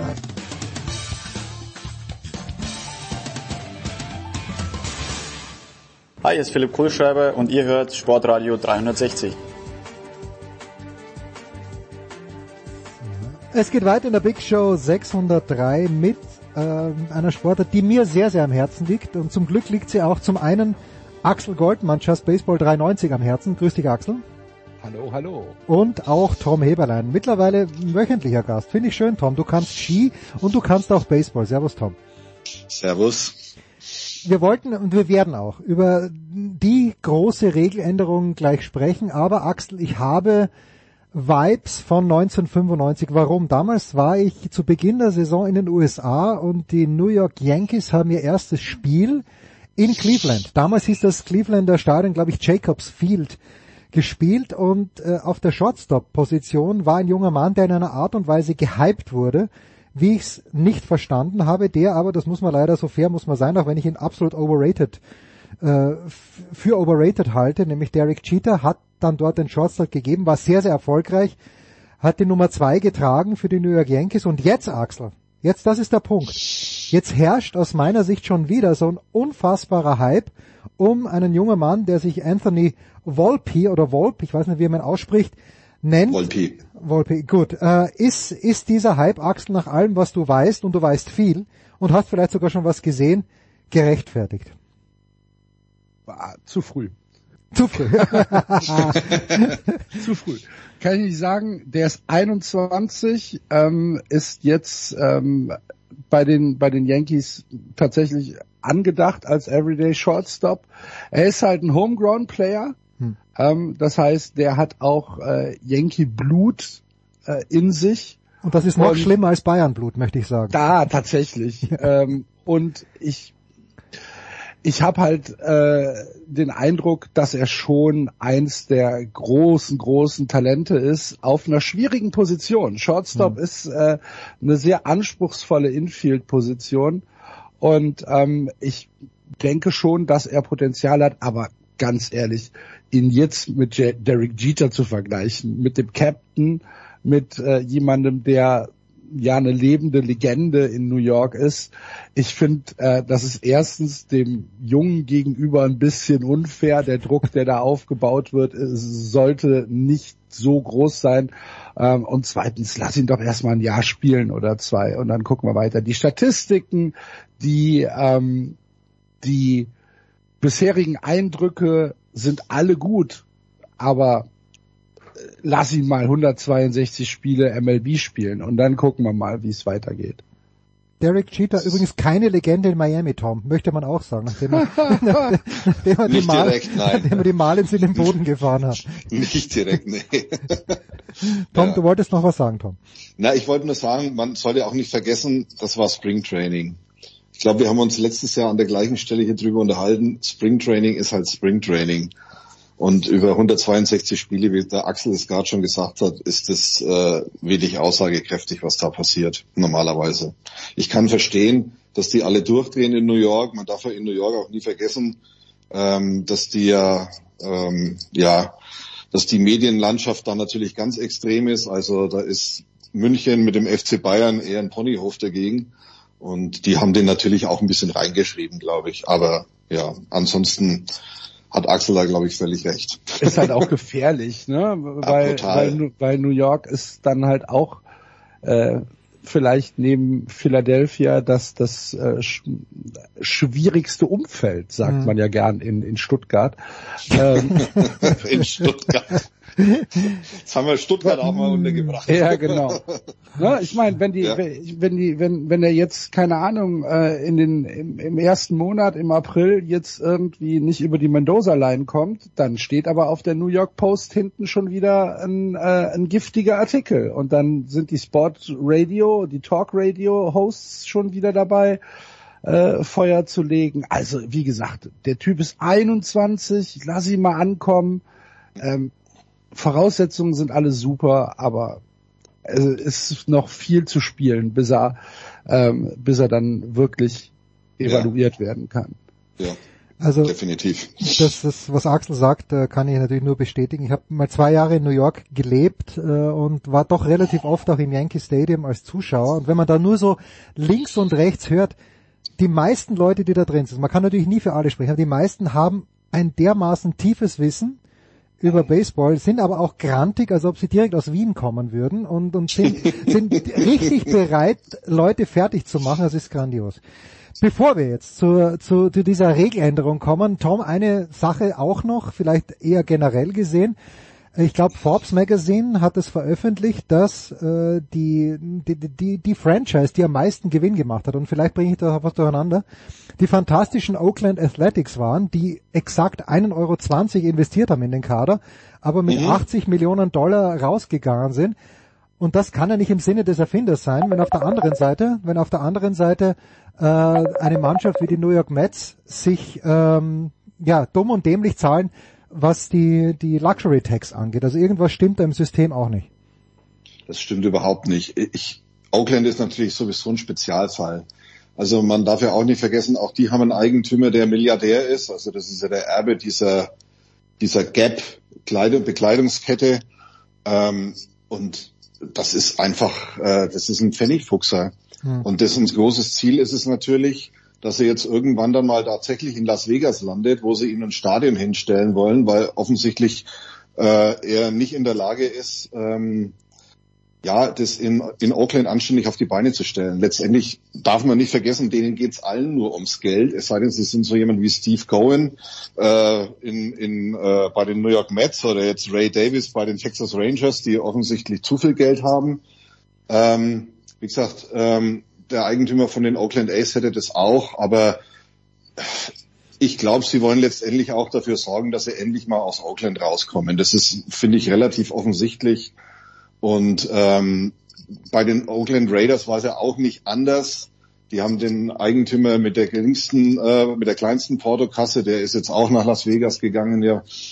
Die, die versuchen halt einfach die Städte zu erpressen, ähm, um irgendwelche Stadien hingestellt zu bekommen. Das macht Oakland natürlich nicht mit, weil die grundsätzlich sowieso kein Geld haben.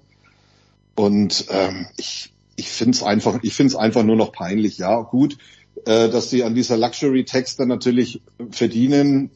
Da sagen wir mal so, dann nutzen sie halt das System aus, das letztendlich von allen 30 Eigentümern ja auch so beschlossen wird. Ähm, und insofern will ich ihm da jetzt nicht mal direkt einen Vorwurf machen. Er nutzt das System halt aus. Ähm, es ist einfach total schade. Ich meine, die, die A's sind halt wirklich ein sehr traditionsreicher Club. Sie waren es auch lange in Oakland. Aber der, diese Pfennigfuchserei, die da jetzt veranstaltet wird, das ist schon echt super peinlich, muss man ganz ehrlich sagen. Ja. Ich, ja, ja, das, das sehe ich in Pittsburgh ja genauso, auch wenn die jetzt gerade, glaube ich, mit ihrem besten Spieler versuchen, den Vertrag zu verlängern. So. Komm, sag, sag mir, sag mir mal einen, sag mir mal einen, einen Spieler aus der probable starting lineup der Oakland A's. Ich weiß keinen. Aber Axel, Axel kann eins bis neun runterbeten in verschiedenen Ja, äh, gegen Dings. ein- Oder, eins bis eins bis neun runterbeten wahrscheinlich eher nicht. Aber ja, Oakland hat halt tatsächlich das Problem, dass ähm, Tom beschrieben hat, dass der Owner halt einfach sagt, ihr könnt mich mal. Hm.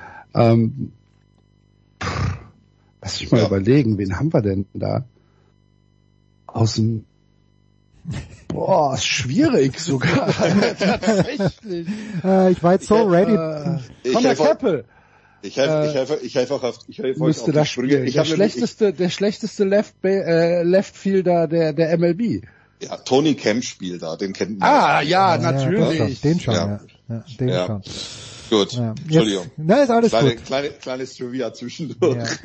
So, jetzt hat Axel ja schon gesagt äh, und, und Tom auch 162 Spiele, also alleine die Regular Season, das hört sich lang an, aber eines der großen Probleme ist die immer kürzer werdende Aufmerksamkeitsspanne der Fans. Da hat man ja vor ein paar Jahren eingeführt, the Runner on Second Base in Extra Innings, also so, so wird das gestartet. Und jetzt, Axel, wir kennen es aus dem Tennis, die Shot Clock ist da, beim Tennis äh, konsequenzlos am Ende des Tages, bis halt irgendwann mal der erste Aufschlag weg ist.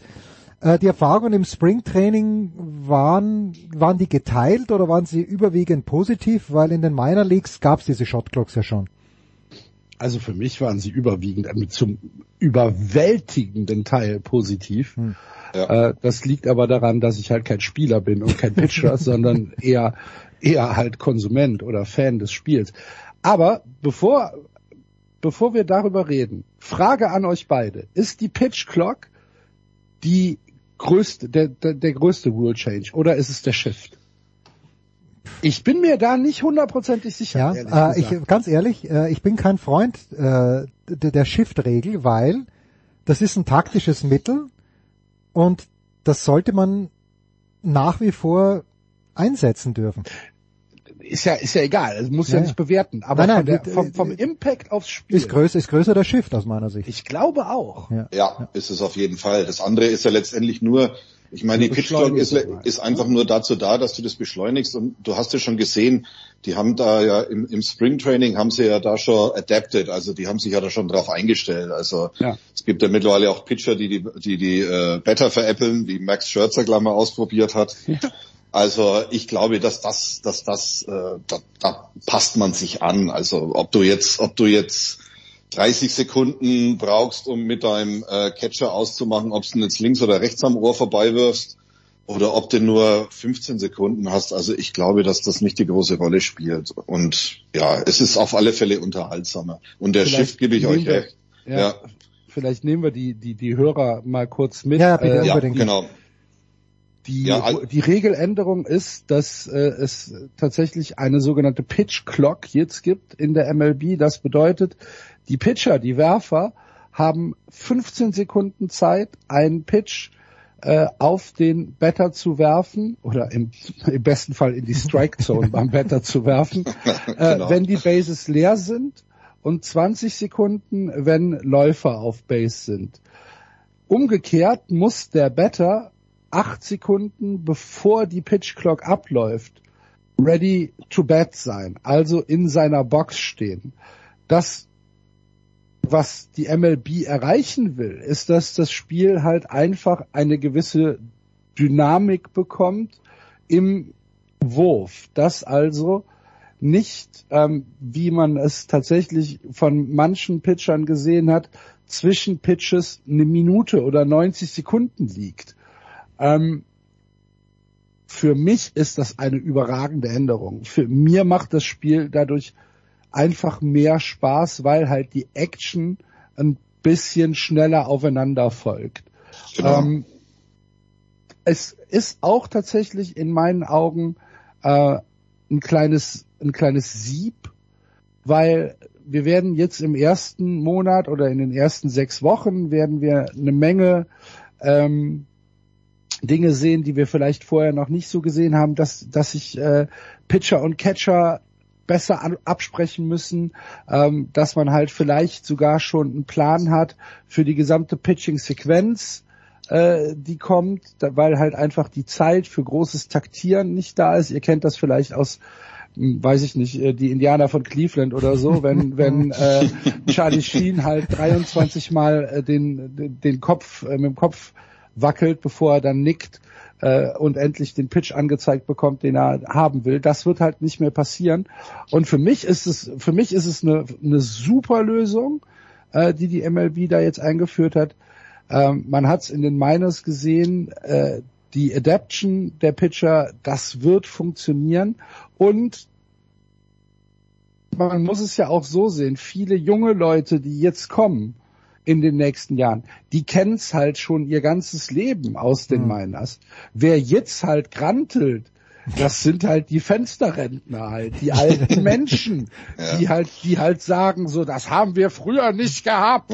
ja, genau. Und äh, ja, das ist mein Take zur Pitch Clock. Ja. Richtig oder Vielleicht- falsch, Tom? Nur ganz kurz, richtig oder falsch? Äh, die Schauspieler, es hat keinen Film gegeben in der gesamten Geschichte der amerikanischen, in der gesamten amerikanischen Filmgeschichte, wo die Schauspieler mehr Spaß gehabt haben als bei Indianer von Cleveland. Weil ich glaube, dass Charlie Sheen sich so als äh, Closer gesehen hat, dass äh, Wesley Snipes sich so als Willie Hayes Mace gesehen hat und das, Ja. also es ist, es ist, äh, es ist ein grandioser Film. Schaut euch den bitte an, wer ihn noch nicht gesehen hat. Er ist schon sehr alt, aber es ist, es ist fantastisch.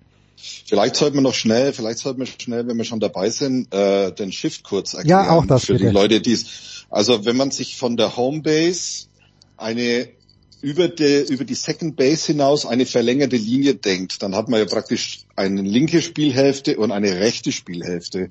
Und in Zukunft ist es so, dass von dieser gedachten Linie aus links zwei Spieler stehen müssen und rechts zwei Spieler stehen müssen. Früher war der Shift Infield-Spieler.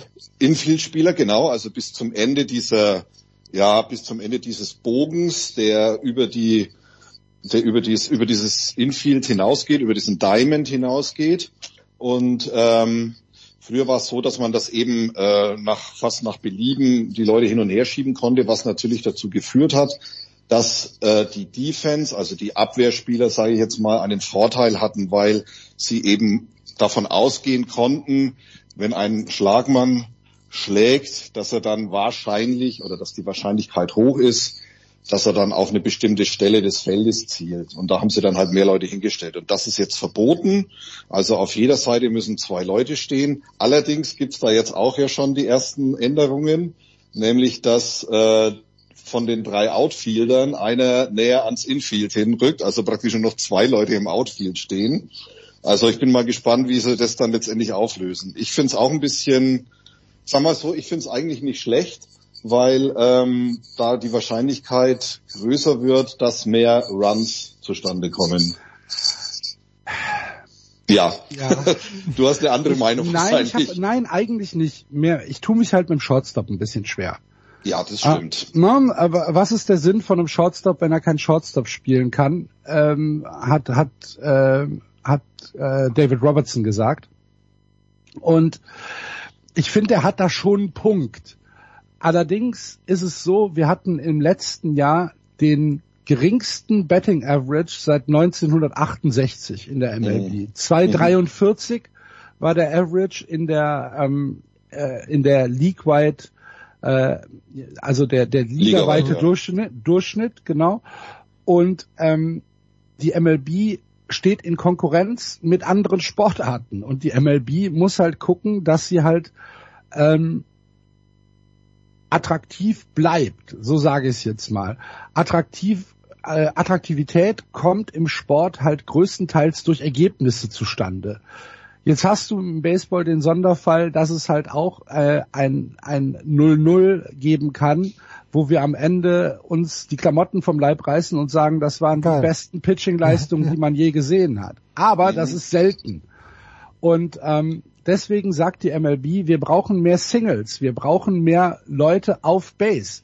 Weil, wenn wir Leute auf Base haben, dann haben wir mehr Action im gesamten, im gesamten Spiel. Darum haben sie ja auch zum Beispiel die Bases größer gemacht. Um fast acht Zentimeter, was eine ganze Menge ist. Und wenn du das aufs, aufs dritte Base hochrechnest, dann bist du dann, ne, also das ist, das ist schon viel.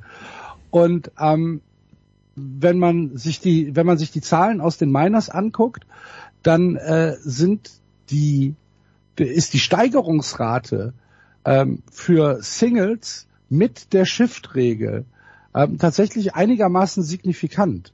Und ich glaube, dass die MLB halt einfach sagt, wir müssen hier ein bisschen für mehr Action sorgen, deswegen gibt's die Shift Rule. Ich glaube auch, dass man sich daran anpassen kann.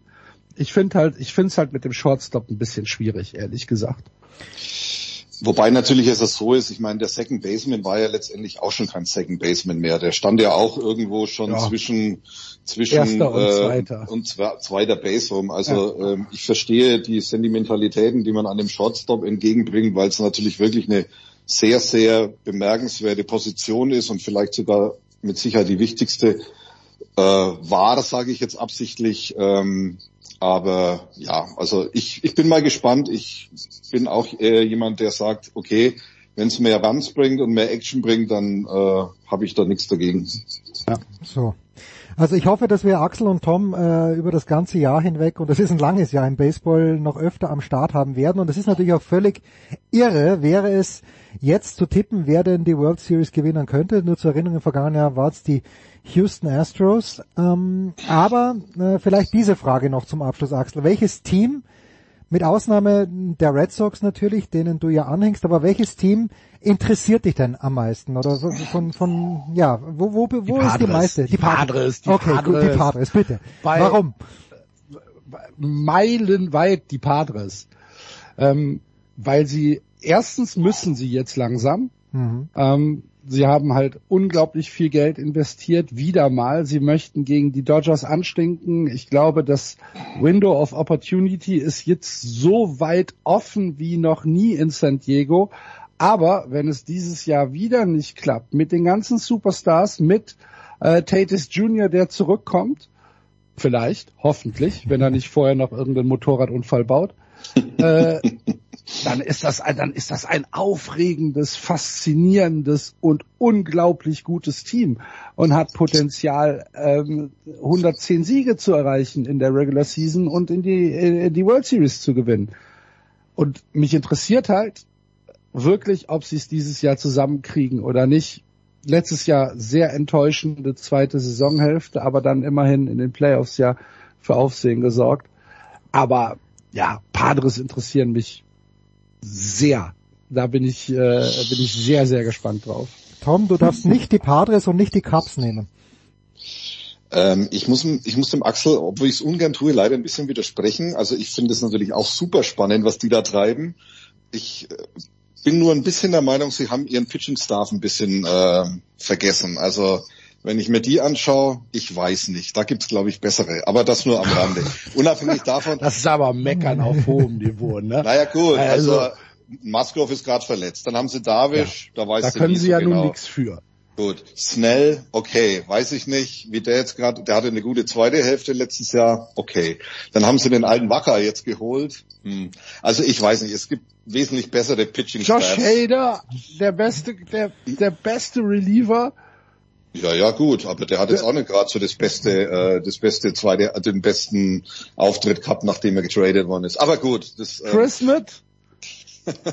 Okay, Ey, überredet, überredet. Leute, Leute, Leute, ja, ja. Padres sind fantastisch. Ja, na, okay. ja gut, ich sage, du, ich widerspreche dir nicht. Ich bin auch sehr gespannt, was die da treiben, muss ich ganz ehrlich ja, sagen. Na gut. Ähm, ansonsten, puh, ich finde die Mariners auch nicht verkehrt, muss ich sagen. Das ist so ein Small Market Team.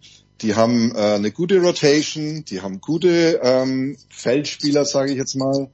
Ähm, ich bin mal gespannt, was die da treiben. Also ich finde, also die interessieren mich sehr, muss ich sagen.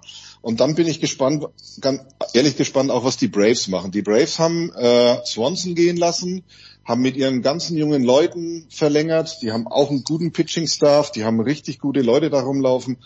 Ähm, und ich beantworte die Frage, ich glaube, die gewinnen es das Jahr.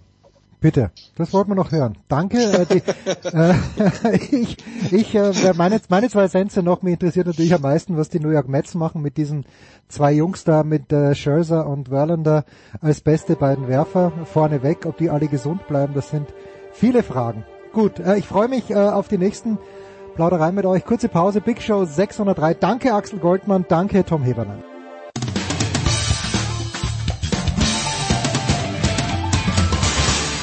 Oui, bonjour, c'est Henri Lecomte. Vous, vous écoutez la radio 360.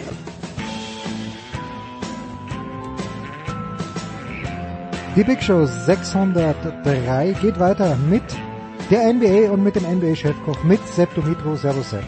Hallo Jens. Ich schaue mir gerade das Playoff-Picture an, Sepp, und äh, falle vom Glauben ab. Äh, ich habe nie dran geglaubt, dass die Dallas Mavericks äh, den Titel holen könnten, aber nicht mal in den Playoffs jetzt. Das ist ein Epic Disaster, Epic Failure oder hat, muss man das mit der Konstruktion dieses Teams trotz Kyrie Irving eigentlich, ja, hat man es ein bisschen kommen sehen?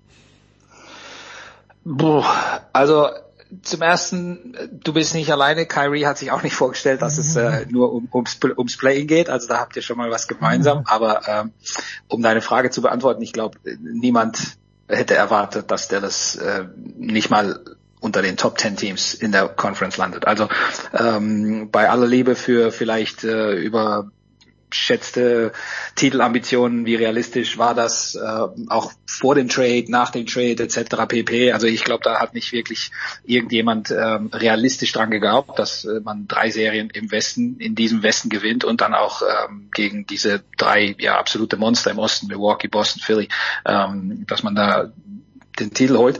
Aber ähm, hinter New Orleans zu landen, ohne Zion Williamson, ohne ähm, die Lakers, ohne LeBron James eine lange Zeit, die Minnesota Timberwolves, ohne Carl Anthony Towns ähm, und sogar hinter Oklahoma City, äh, ein Team, das nur aus jungen Spielern besteht und äh, bei dem es um Talentakquisition und Talententwicklung geht, äh, das hätte sich wirklich niemand auch in den äh, kühnsten Albträumen ähm, vorstellen können. Und ähm, also ich sag mal so, ähm, auch ohne den Trade wäre es vielleicht dazu gekommen, denn dieses Team ähm, ist einfach nicht gut zusammengestellt, ist nicht gut gecoacht. Ich glaube, die Spieler haben Jason Kidd mittlerweile auch ähm, ja so komplett satt, äh, merkt man an, an manchen ähm, Statistiken, ähm, die immer darauf hindeuten, ja, wie arbeitet das Team, wenn es mit dem Coach länger zusammen ist, vorm Spiel, erstes Viertel, nach der Pause etc.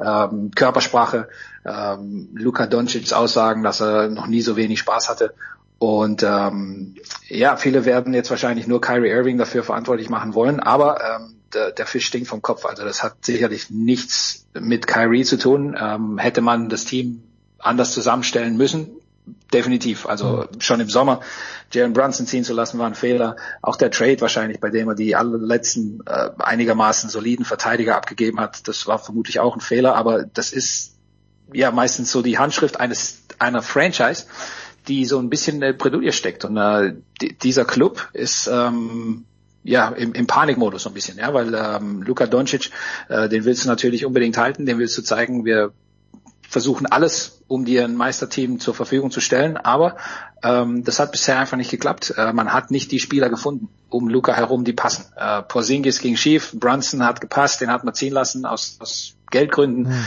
Ähm, und Luca plus Kyrie, das, das reicht einfach nicht. Und jetzt kommt natürlich die nächste große Frage, was passiert im Sommer?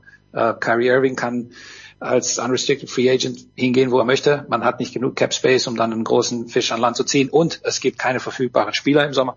Also das ist alles äh, schon sehr, sehr, sehr äh, trist und sehr ja, äh, dunkle Wolken am Horizont. Ähm, also wenn nicht am Horizont, dann vielleicht sogar schon über dem Kopf jetzt und, und es regnet ein bisschen. Also fünf Spiele haben sie noch. Ja, Miami, sagen, Atlanta, Sacramento, Chicago, San Antonio. Ähm, da kann man sicherlich drei davon gewinnen, aber ob das reicht, ähm, wie gesagt, äh, in, in der Conference, also sie müssen jetzt ähm, im Prinzip mindestens drei davon gewinnen, wenn sie die Chance sich wahren wollen, ähm, ins, ins Plane zu kommen. Und selbst das wäre dann, ne? da musste erstmal gegen 10-9 äh, hm. eins gewinnen, 7-8 musste dann ein zweites gewinnen und dann stehst du erst in den Playoffs. Also puh, wird schwer. Ich habe sie gesehen vergangenen Sonntag bei den Hornets, die auch ein absolut pitiful Team sind und das haben sie geschafft zu verlieren. Also wie wie Doncic dann den Dreier, glaube ich, versenkt zur erstmaligen Führung, drei oder vier Minuten vor Schluss, dachte ich, okay, jetzt reißen sie es doch noch, dann haben sie es doch verloren. Und was ich da nicht verstanden habe, äh, Sepp, da kannst du mir weiterhelfen. Doncic bekommt dann Technical und dann heißt es, er ist für das nächste Spiel gesperrt. Äh, in Indiana war das, glaube ich, und dann hieß es aber ein, zwei Tage später, naja, die, oder einen Tag später, Referees haben sich nochmal angeschaut äh, und das Technical ist zurückgezogen worden. Ist das eine Lex Luca oder kommt sowas öfter vor? Das ist ein bisschen Lex Luca ist ein paar Mal schon passiert und die NBA sagen wir mal, hat ähm, schon immer so die Interessen der, der Fernsehstationen. in, in, genau, genau. Also gewisse Interessen werden da, ähm, ne, alle, alle sind gleich, aber manche sind eben gleicher.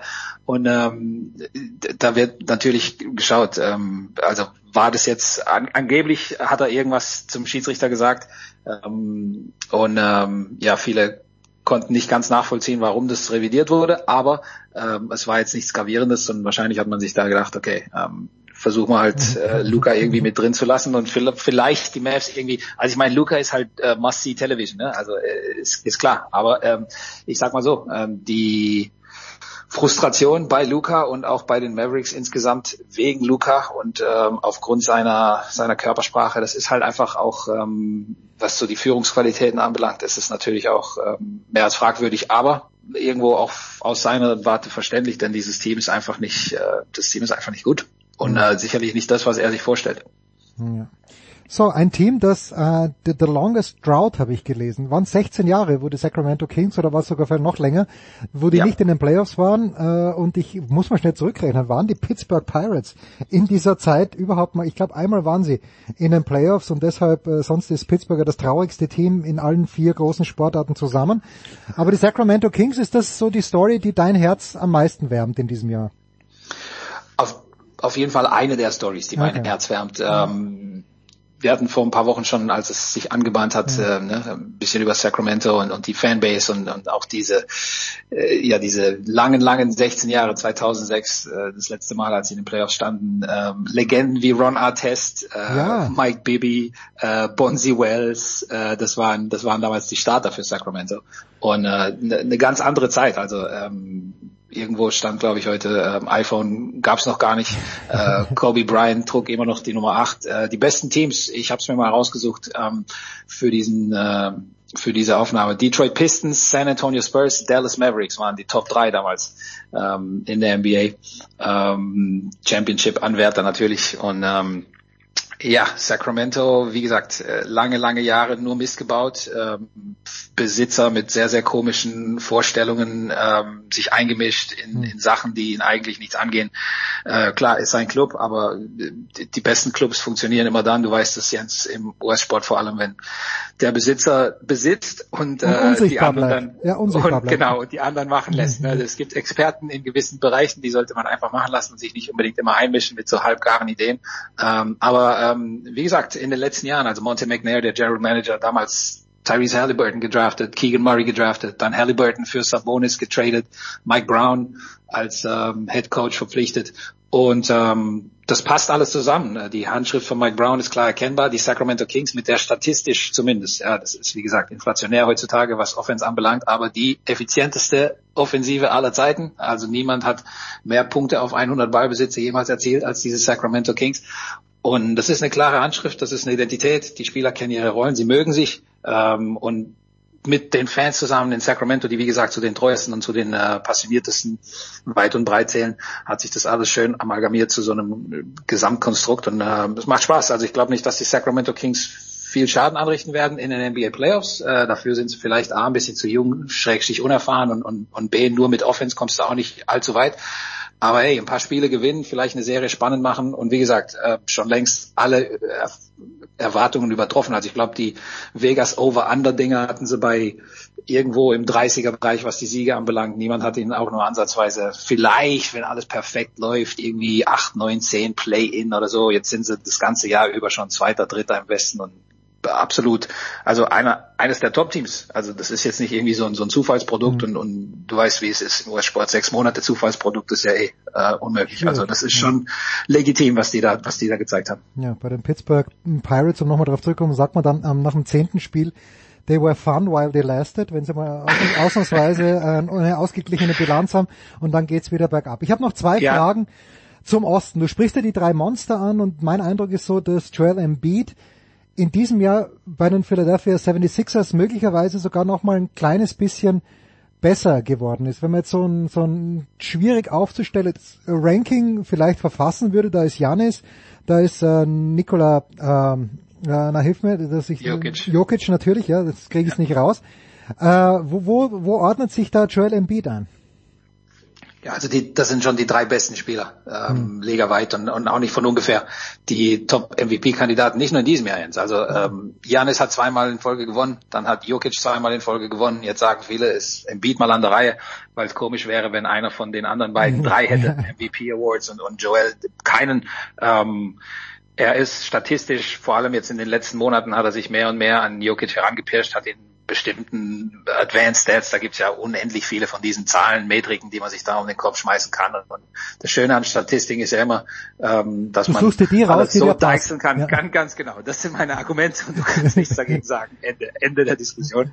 Ähm, aber Embiid spielt eine Monster-Saison, also seine, seine vielleicht beste in der NBA, also äh, 33 äh, 0,2 Punkte im Schnitt bei äh, 54 Prozent aus dem Feld. Äh, das ist natürlich ein absolutes, äh, das ist unfassbar. Ähm, und er trägt die Philadelphia 76ers das ganze Jahr über schon. Äh, James Harden immer wieder angeschlagen, ja, das ist nicht mehr der James Harden aus, aus Houston-Tagen, ähm, hat angeblich, sagt er, äh, die ganze Saison schon äh, Probleme mit der Achillessehne etc., ähm, wurde auch immer mal wieder geschont. Ähm, Philly nicht das Nummer eins Team ligaweit. Ähm, sie hatten auch ein paar Möglichkeiten, bei denen sie dann die Spieler geschont haben, wo es auch gerade ja im, im äh, lange erwarteten äh, Rematch gegen Nikola Jokic in Denver war diese Woche. Äh, die Chance, aber Embiid hat nicht gespielt, den haben sie geschont.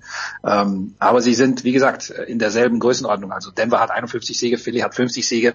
Äh, die Argumente, die man ab und zu dann heranzieht, von wegen, ja, ein Spieler von einem Team mit so und so wenigen Siegen kann kein MVP werden, das zählt alles nicht. Und letzten Endes wird sich zwischen diesen dreien entscheiden. Also manche präferieren Janis, weil er der vielleicht kompletteste Spieler ist. Äh, Jokic, der dominanteste Offensiv, das ist lächerlich, äh, als Center ein Triple-Double im Schnitt aufzulegen und das beste Team der Conference. Und Embiid, wie gesagt, seit Jahren äh, so aufgelegt, in diesem Jahr sogar noch mal ein Stückchen besser, äh, robust geblieben.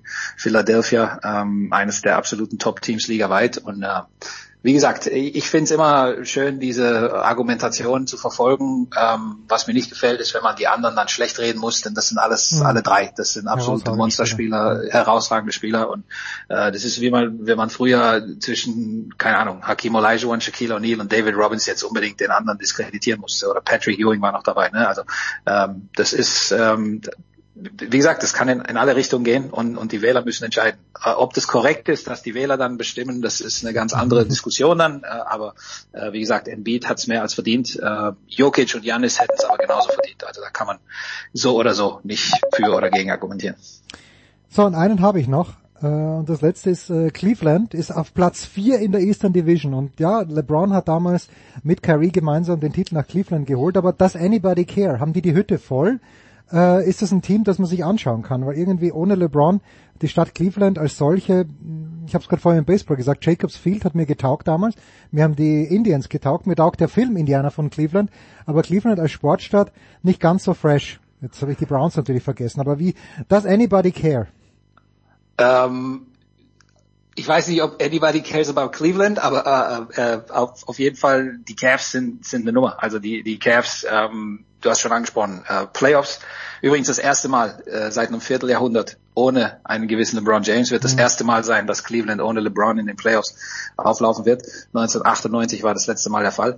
Aber die Cavs sind ähm, sind stark. Also die die, die Cavs sind äh, offensiv, defensiv eines der der Top Teams der Liga. Ähm, und ähm, hey, ähm, ich glaube in Runde eins, wenn es zum 4-5er-Duell gegen die New York Knicks kommen sollte, danach sieht es stark aus momentan. Ich glaube nicht, dass sich da noch viel tut, weder nach oben oder nach unten. Cavs sicherlich Favorit.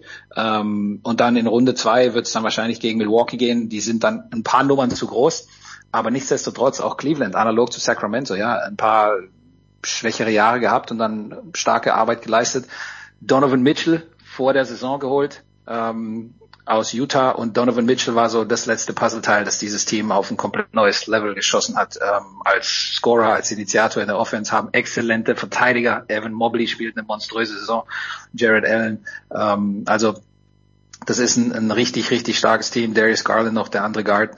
Ähm, sehr stark gecoacht, haben Tiefe, äh, wie gesagt, an beiden Enden ähm, und, und machen Spaß, äh, auch zuzuschauen als neutraler Fan. Man muss jetzt nicht unbedingt Cavs-Fan sein. Ich glaube, viele Cavs-Fans, die es früher gab, die haben längst danach irgendwie äh, die Affinitäten gewechselt, sind später vielleicht Miami Heat Fan geworden, sind heute vielleicht Lakers Fan. Äh, ja, also da hing viel mit LeBron zusammen. Und es ist schön, wenn Teams dann auch nach dem Abgang des Superstars irgendwann dann wieder in die Pushen kommen, äh, ähnlich wie Sacramento. So, in ein paar Tagen wissen wir es also. Äh, über wen wir uns am meisten freuen können. Also ich würde Dallas immer noch gern sehen, einfach weil ich Luca gern zuschaue und weil ich weiß, dass es eine Wir alle, Jens, wir ja, alle. Und auch weil ich weiß, dass es eine Offseason sicherlich nicht dazu verwenden wird, um 10 Kilo abzunehmen, sondern äh, wird eher bei Mutti zu Hause noch ein paar Knödel oder Cevapcici oder was auch immer sich reinhauen. Ich danke dir herzlich, Sepp, wie immer eine große Freude. Kurze Pause in der Big Show 603.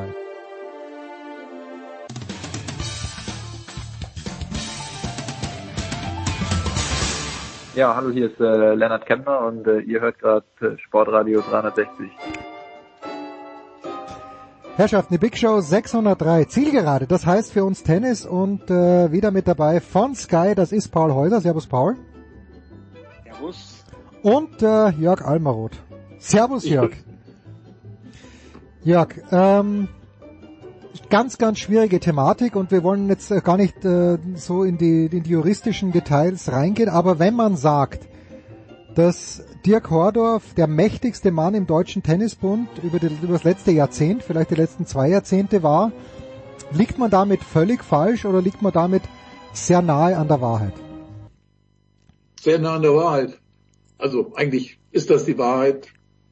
Das äh, ist für jeden, der sich äh, tatsächlich etwas besser mit dem deutschen Tennis äh, auskennt äh, oder beruflich damit befasst, das tun wir ja, äh, liegt das auf der Hand. Also er ist der relevanteste äh, deutsche Funktionär im internationalen Tennis, ist der am besten vernetzte Akteur. Ansonsten, äh, ja, das ist völlig klar und äh, insofern ist das ja gut eben auch in verschiedensten Funktionen auf äh, beim DTB, beim, beim Hessischen Tennisverband und äh, ja, auch noch in einer äh, Trainer, in einer Trainerorganisation, die sich vor einigen Jahren gegründet hat, äh, tätig. Also ja, eine Person, die viel Einfluss hat. Ja, also wer es da draußen nicht mitbekommen hat, Dirk Hordorf hat seine Ämter und zwar auf Drängen des Deutschen Tennisbundes zurückgelegt, weil dann doch sehr schwerwiegende Vorwürfe im Raum stehen des Machtmissbrauchs. Äh, wie gesagt, das Thema, ich möchte es gar nicht äh, zu weit vertiefen, aber Paul, hast du, hast du äh, in dieser Gemengelage was beizutragen oder wollen wir gleich nach Miami gehen? Haha, das ist ein schöner Ausweg. Schön, schöne Tür, die ich dir aufgemacht habe. Nee, die Frage ist, falls, falls Paul da nichts zu sagen will, die Frage ist ja tatsächlich, ob, ob da alles, ob alles von allen Seiten erzählt worden ist. Ich glaube, es wird, da bin ich mir ziemlich sicher, nach den zumindest sage ich mal Gesprächen oder Informationen, die ich habe, ist, ist äh, diese Thematik noch nicht ausreichend durchleuchtet worden und äh, äh, ja, eine der, eine der großen Fragen ist ja, wie tragfähig ist tatsächlich äh, dieses, dieses Konstrukt der Anschuldigung. Wer weiß, was noch alles kommt. Ich, ich, wage, ich wage es gar nicht zu sagen, aber äh, Maximilian Abel als Kronzeuge. Nun gut, eine, eine, eine schwierige Angelegenheit. Äh, wenn man, was in den Berichten ja durchgeschimmert äh, ist, auch äh, sich vergegenwärtigt, dass es, bevor diese Veröffentlichungen äh, dann passiert sind, es ja offensichtlich eine, wie soll man das nennen, einen Versuch gegeben hat, das außer außer, außerhalb der Öffentlichkeit zu regeln im Sinne von Geldforderungen. Und naja, das ist alles etwas schwierig, ne? wie gesagt. Und äh, äh, welche Interessen auf vielen Seiten hier eine Rolle spielen, ganz, ganz, ganz schwierig. Also wie gesagt, ich bin äh, ich bin da der Überzeugung, dass äh, wir noch nicht noch nicht alles kennen. Also in, in jeder Beziehung. Ne? Also das ist, das ist eine Geschichte, die, äh, die, die jetzt erst angefangen hat, die ist, die ist noch längst nicht beendet. Ja. Das ist es, Paul. Ja, nee, das ist es nicht. Äh, sehe ich ganz genauso, Jörg. Und ich habe die Info, dass da auch noch was kommt. Also das äh, auch, also erstmal Kompliment möchte ich sagen, auch an die Kollegen von NDR, Sportschau und SZ. Ja, ähm, da wird, glaube ich, auch noch eine größere Dokumentation sogar kommen im, im TV. Und ja, sicherlich auch die Rolle des DTB. Mhm. Es ist, wie Jörg gesagt hat, super schwierig. Es ist sehr, sehr komplex. Aber natürlich wurden da Fehler auch gemacht in der Kommunikation. Jetzt in der Aufarbeitung der Geschichte. Das war am Anfang nur eine reine Präsidiumsinformation. Das war jetzt nicht sehr transparent. Man hat, also ich finde es ja große Klasse, dass auch Dietler von Arnim dann ins Gefängnis geht, Maximilian Abel besucht, äh, sich diese Geschichte anhört, aber es sind sicherlich jetzt schon ein paar Fragen offen, warum wurde genau diese Kanzlei ausgewählt? Es ist eine Anwalts- und Wirtschaftskanzlei, jetzt keine Kanzlei, die spezialisiert ist auf, auf diesen Bereich, auch Prävention. Ja, und die, Kommunikation war jetzt in dieser Woche, fand ich dann schon gut. Der DTB ist dann in die Offensive gegangen, hat den Druck auf den Kordoff erhöht, jetzt ist er zurückgetreten. Das, das fand ich war gut.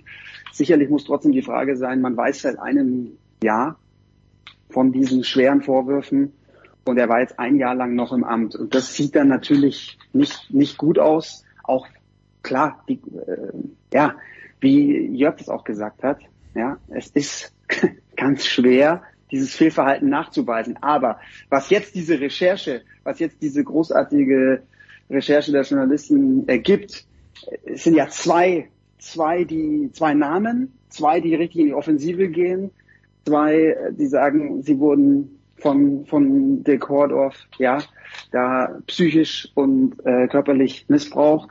Und es gibt aber noch viel mehr.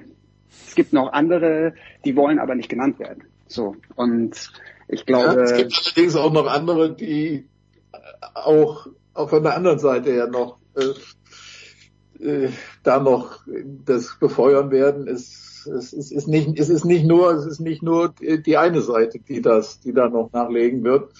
Ist jedenfalls, ist jedenfalls mein Eindruck. Und wie gesagt, die Rolle des DTB, das ist, ist ja wirklich eine, noch mal eine Geschichte für sich. Das, ja. das, äh, das, das, das wird natürlich, auch wenn wir darüber reden, ist natürlich auch die Frage, welche Implikationen hat das tatsächlich? Also dieses, naja, dieses, dieses Beauftragen dieser, ja, sachfremden Agentur genau. einerseits, dann, dann, dann, äh, ja, von, von dem Wegschieben hin zu des, der, der Privatangelegenheit äh, des Trainers Hordorf und, und nicht sozusagen realisieren, dass das natürlich auch damit nicht getan ist und, und dann genau. im nächsten Moment die Drohung zurückzutreten, das ist natürlich nicht konsistent, das Ganze. Äh, also da äh, ist eben die Frage, äh, man darf sich sicher sein, dass David Haggerty auch seine großen Krakenarme sozusagen oder, oder, oder, oder Augen irgendwo hat oder Leute, Leute, die ihm,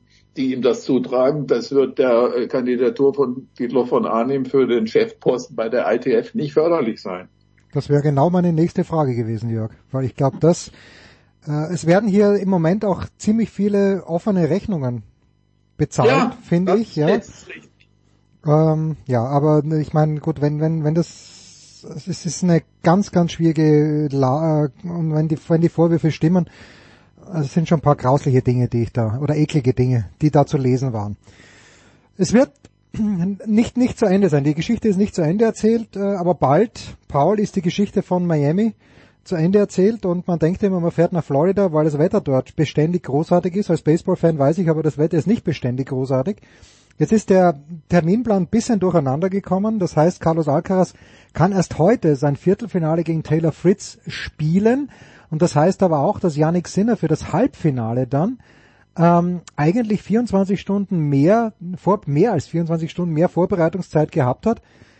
Ist das einfach Pech? Ist das Wettbewerbsverzerrung? Hätte man vielleicht dieses Spiel von, zumindest das Spiel von Alcaraz gegen Fritz, früher ansetzen müssen, damit eben nicht dieser große Abstand stattfindet. Nämlich heute als erstes Match, aber das erste Match wird er bei Sky übertragen, ist, glaube ich, Medvedev gegen Zarundolo. Ja, ist schon okay. Wir spielen, ist nicht Best of Five, also das passt schon. Das ist alles in Ordnung. Man hat jetzt ja, mit diesen äh, zehntägigen Masters-Turnieren hast du natürlich auch genügend Spielraum. Da darf es auch mal so einen Regentag geben. Das ist vielleicht dann auch für Rom zum Beispiel auch praktisch. Da gab es ja in der Vergangenheit ja. dann auch äh, immer Stress, können wir uns erinnern, dann, äh, dass dann mal an einem Samstag noch Viertelfinale gespielt werden musste und, und noch ein bisschen aufgeholt werden musste. Und dann gab es zwei Spiele an einem Tag. Also das macht's jetzt für Rom, Madrid alles ein bisschen entspannter. Ja, und ja. Miami. Auf München dann. ja, München, München hat, München hat ein Thema. Das stimmt. München sind also wenn, ich jetzt, wenn ich mir überlege, dass du jetzt, dass du jetzt in Monte Carlo am 9. April, gut, Monte Carlo hin und mhm. her, äh, und, und München Mitte April, das ist schon äh, eine sportliche Veranstaltung irgendwie.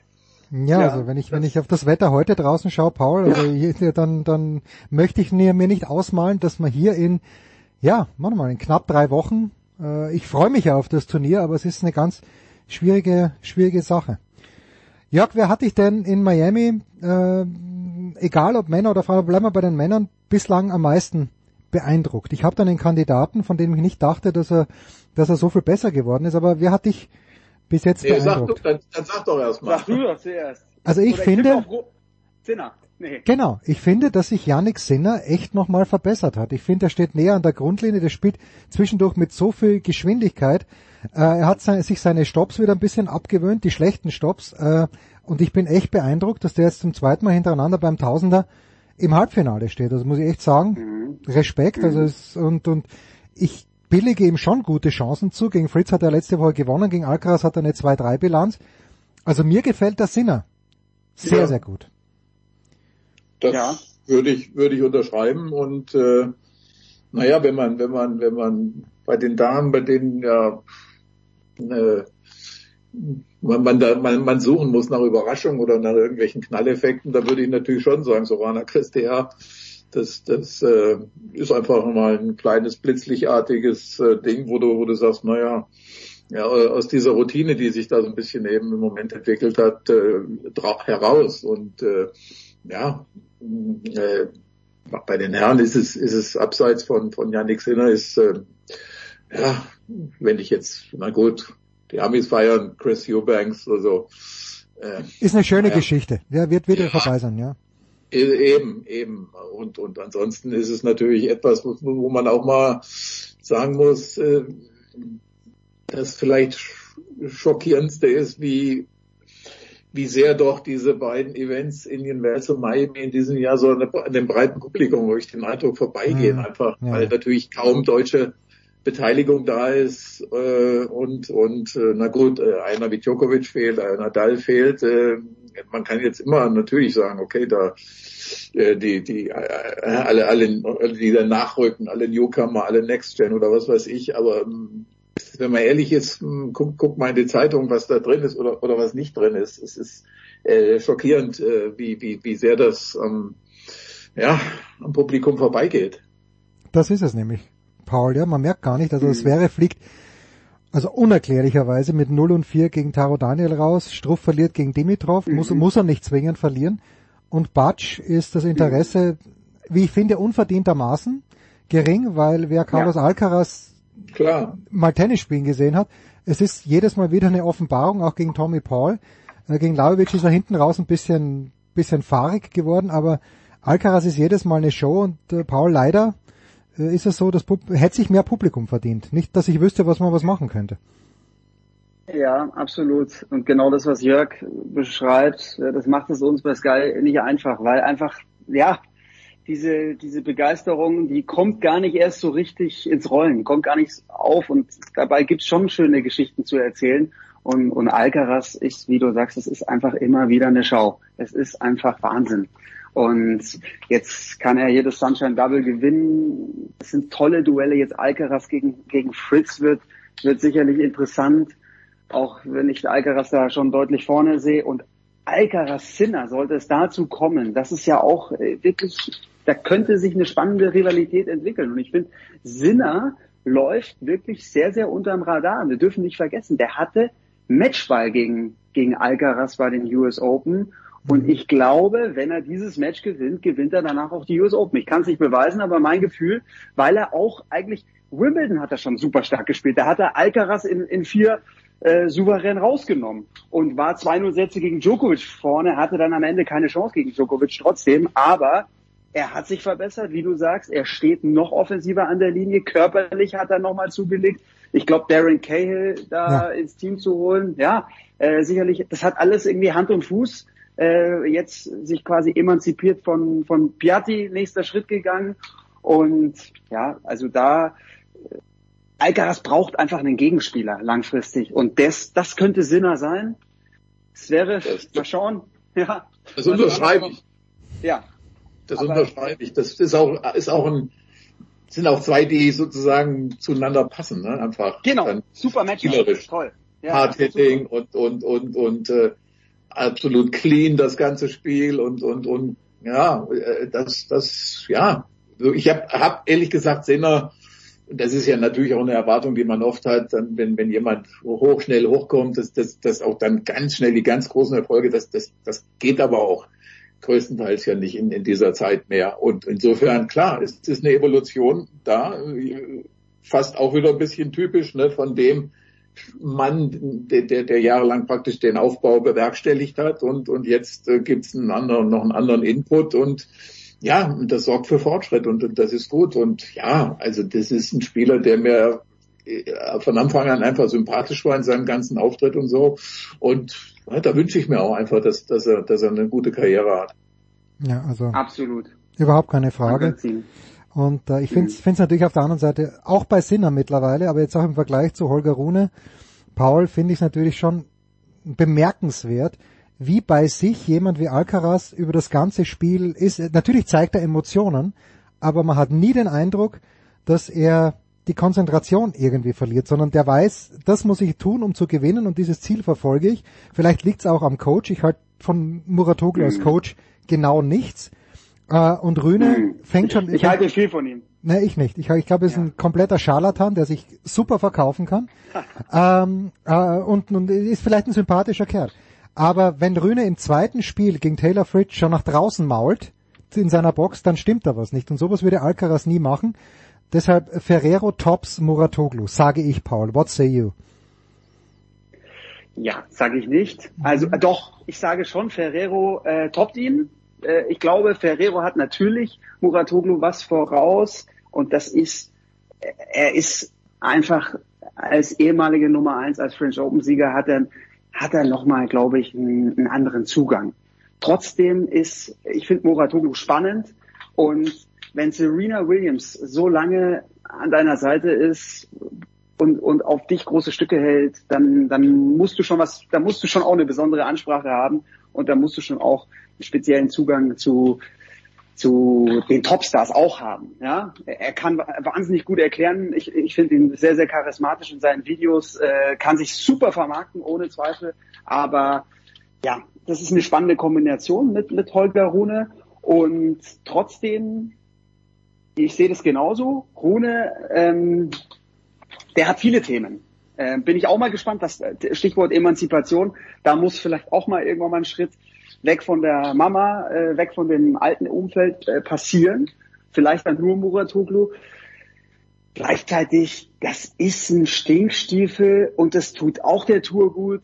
Das, das kann auch ein spannender Gegenspieler übrigens werden für in diesem. Es könnte, es könnte so ein echt ein interessantes Dreigespann werden. Rune, Sinner, Alcaraz traue ich Rune absolut zu. Der hat das Zeug dazu. Der hat auch, er hat einen heftigen Drive. Also der, der sieht sich selber ja auf Augenhöhe mit mit Alcaraz und und mit allen anderen. Schon schon mit Djokovic jetzt schon. Und ist ja natürlich äh, noch eins drüber. Ist ist, ist völlig äh, hat es ja noch überhaupt nicht untermauert. Aber trotzdem äh, ein spannender Spieler. Und wenn der die Balance findet, die sucht er noch, dann dann kann es für ihn ganz weit gehen. Jörg, du hast gelacht. Es gibt ja zwei, nur zwei Dinge dazu. Also Moratoglu würde ich jederzeit als Marketingmanager, aber nicht als Sportdirektor einstellen. Und, und zweitens, was Rühner angeht, äh, es gibt nicht die Pflicht, nett zu sein. Also in der Tat, in der, in der, sage ich mal, dramaturgischen Besetzung brauchst du auch jemand, der äh, ja ich meine, ich habe das im letzten Jahr auch ein bisschen äh, zum Beispiel in Halle miterlebt, auch ein bisschen hinter den Kulissen. Äh, es ist schon crazy, die ganze, die ganze Truppe, äh, die Rune. Und äh, ja, also gut. Wohin das führt, äh, ich weiß es nicht, auch, auch der Weg eben gegen den Strich zu bürsten und was weiß ich nicht, alle möglichen äh, Schlagzeilen rauszuhauen und, und, und sich, sich schon äh, im Kreis der großen drei äh, künftig zu sehen, ist alles erlaubt. Nur, wie gesagt, die Fallhöhe danach ist eben umso größer. Wir werden ihn in München sehen, Taylor Fritz übrigens auch. Äh, ich freue mich sehr drauf. Rühne ist ja Titelverteidiger und wird dann bei minus vier Grad und Graupelschauern äh, in die zweite Runde nach dem Freilos bestreiten. Es ist ein, es ist, ich schaue ihm gerne zu. Er kann die Vorhand in einer Art und Weise beschleunigen, dass ich jedes Mal denke, wie, wie macht er das? Wie sauber muss dieser Treffpunkt sein?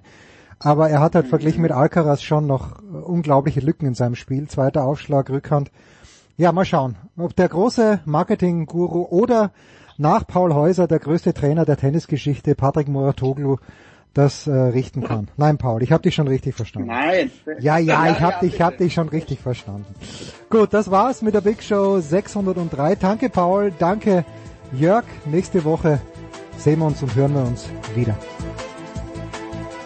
Das war die Big Show auf sportradio360.de. Folgen Sie uns auf Twitter, klicken Sie den Gefällt mir-Button auf unserer Facebook-Seite und abonnieren Sie uns via RSS-Feed oder auf iTunes. Die nächste Ausgabe der Big Show gibt es am kommenden Donnerstag. Bis dahin sollten Sie die Zeit nutzen und die weiteren Angebote auf sportradio360.de wahrnehmen. Play Ball! Da ist gar nichts toll.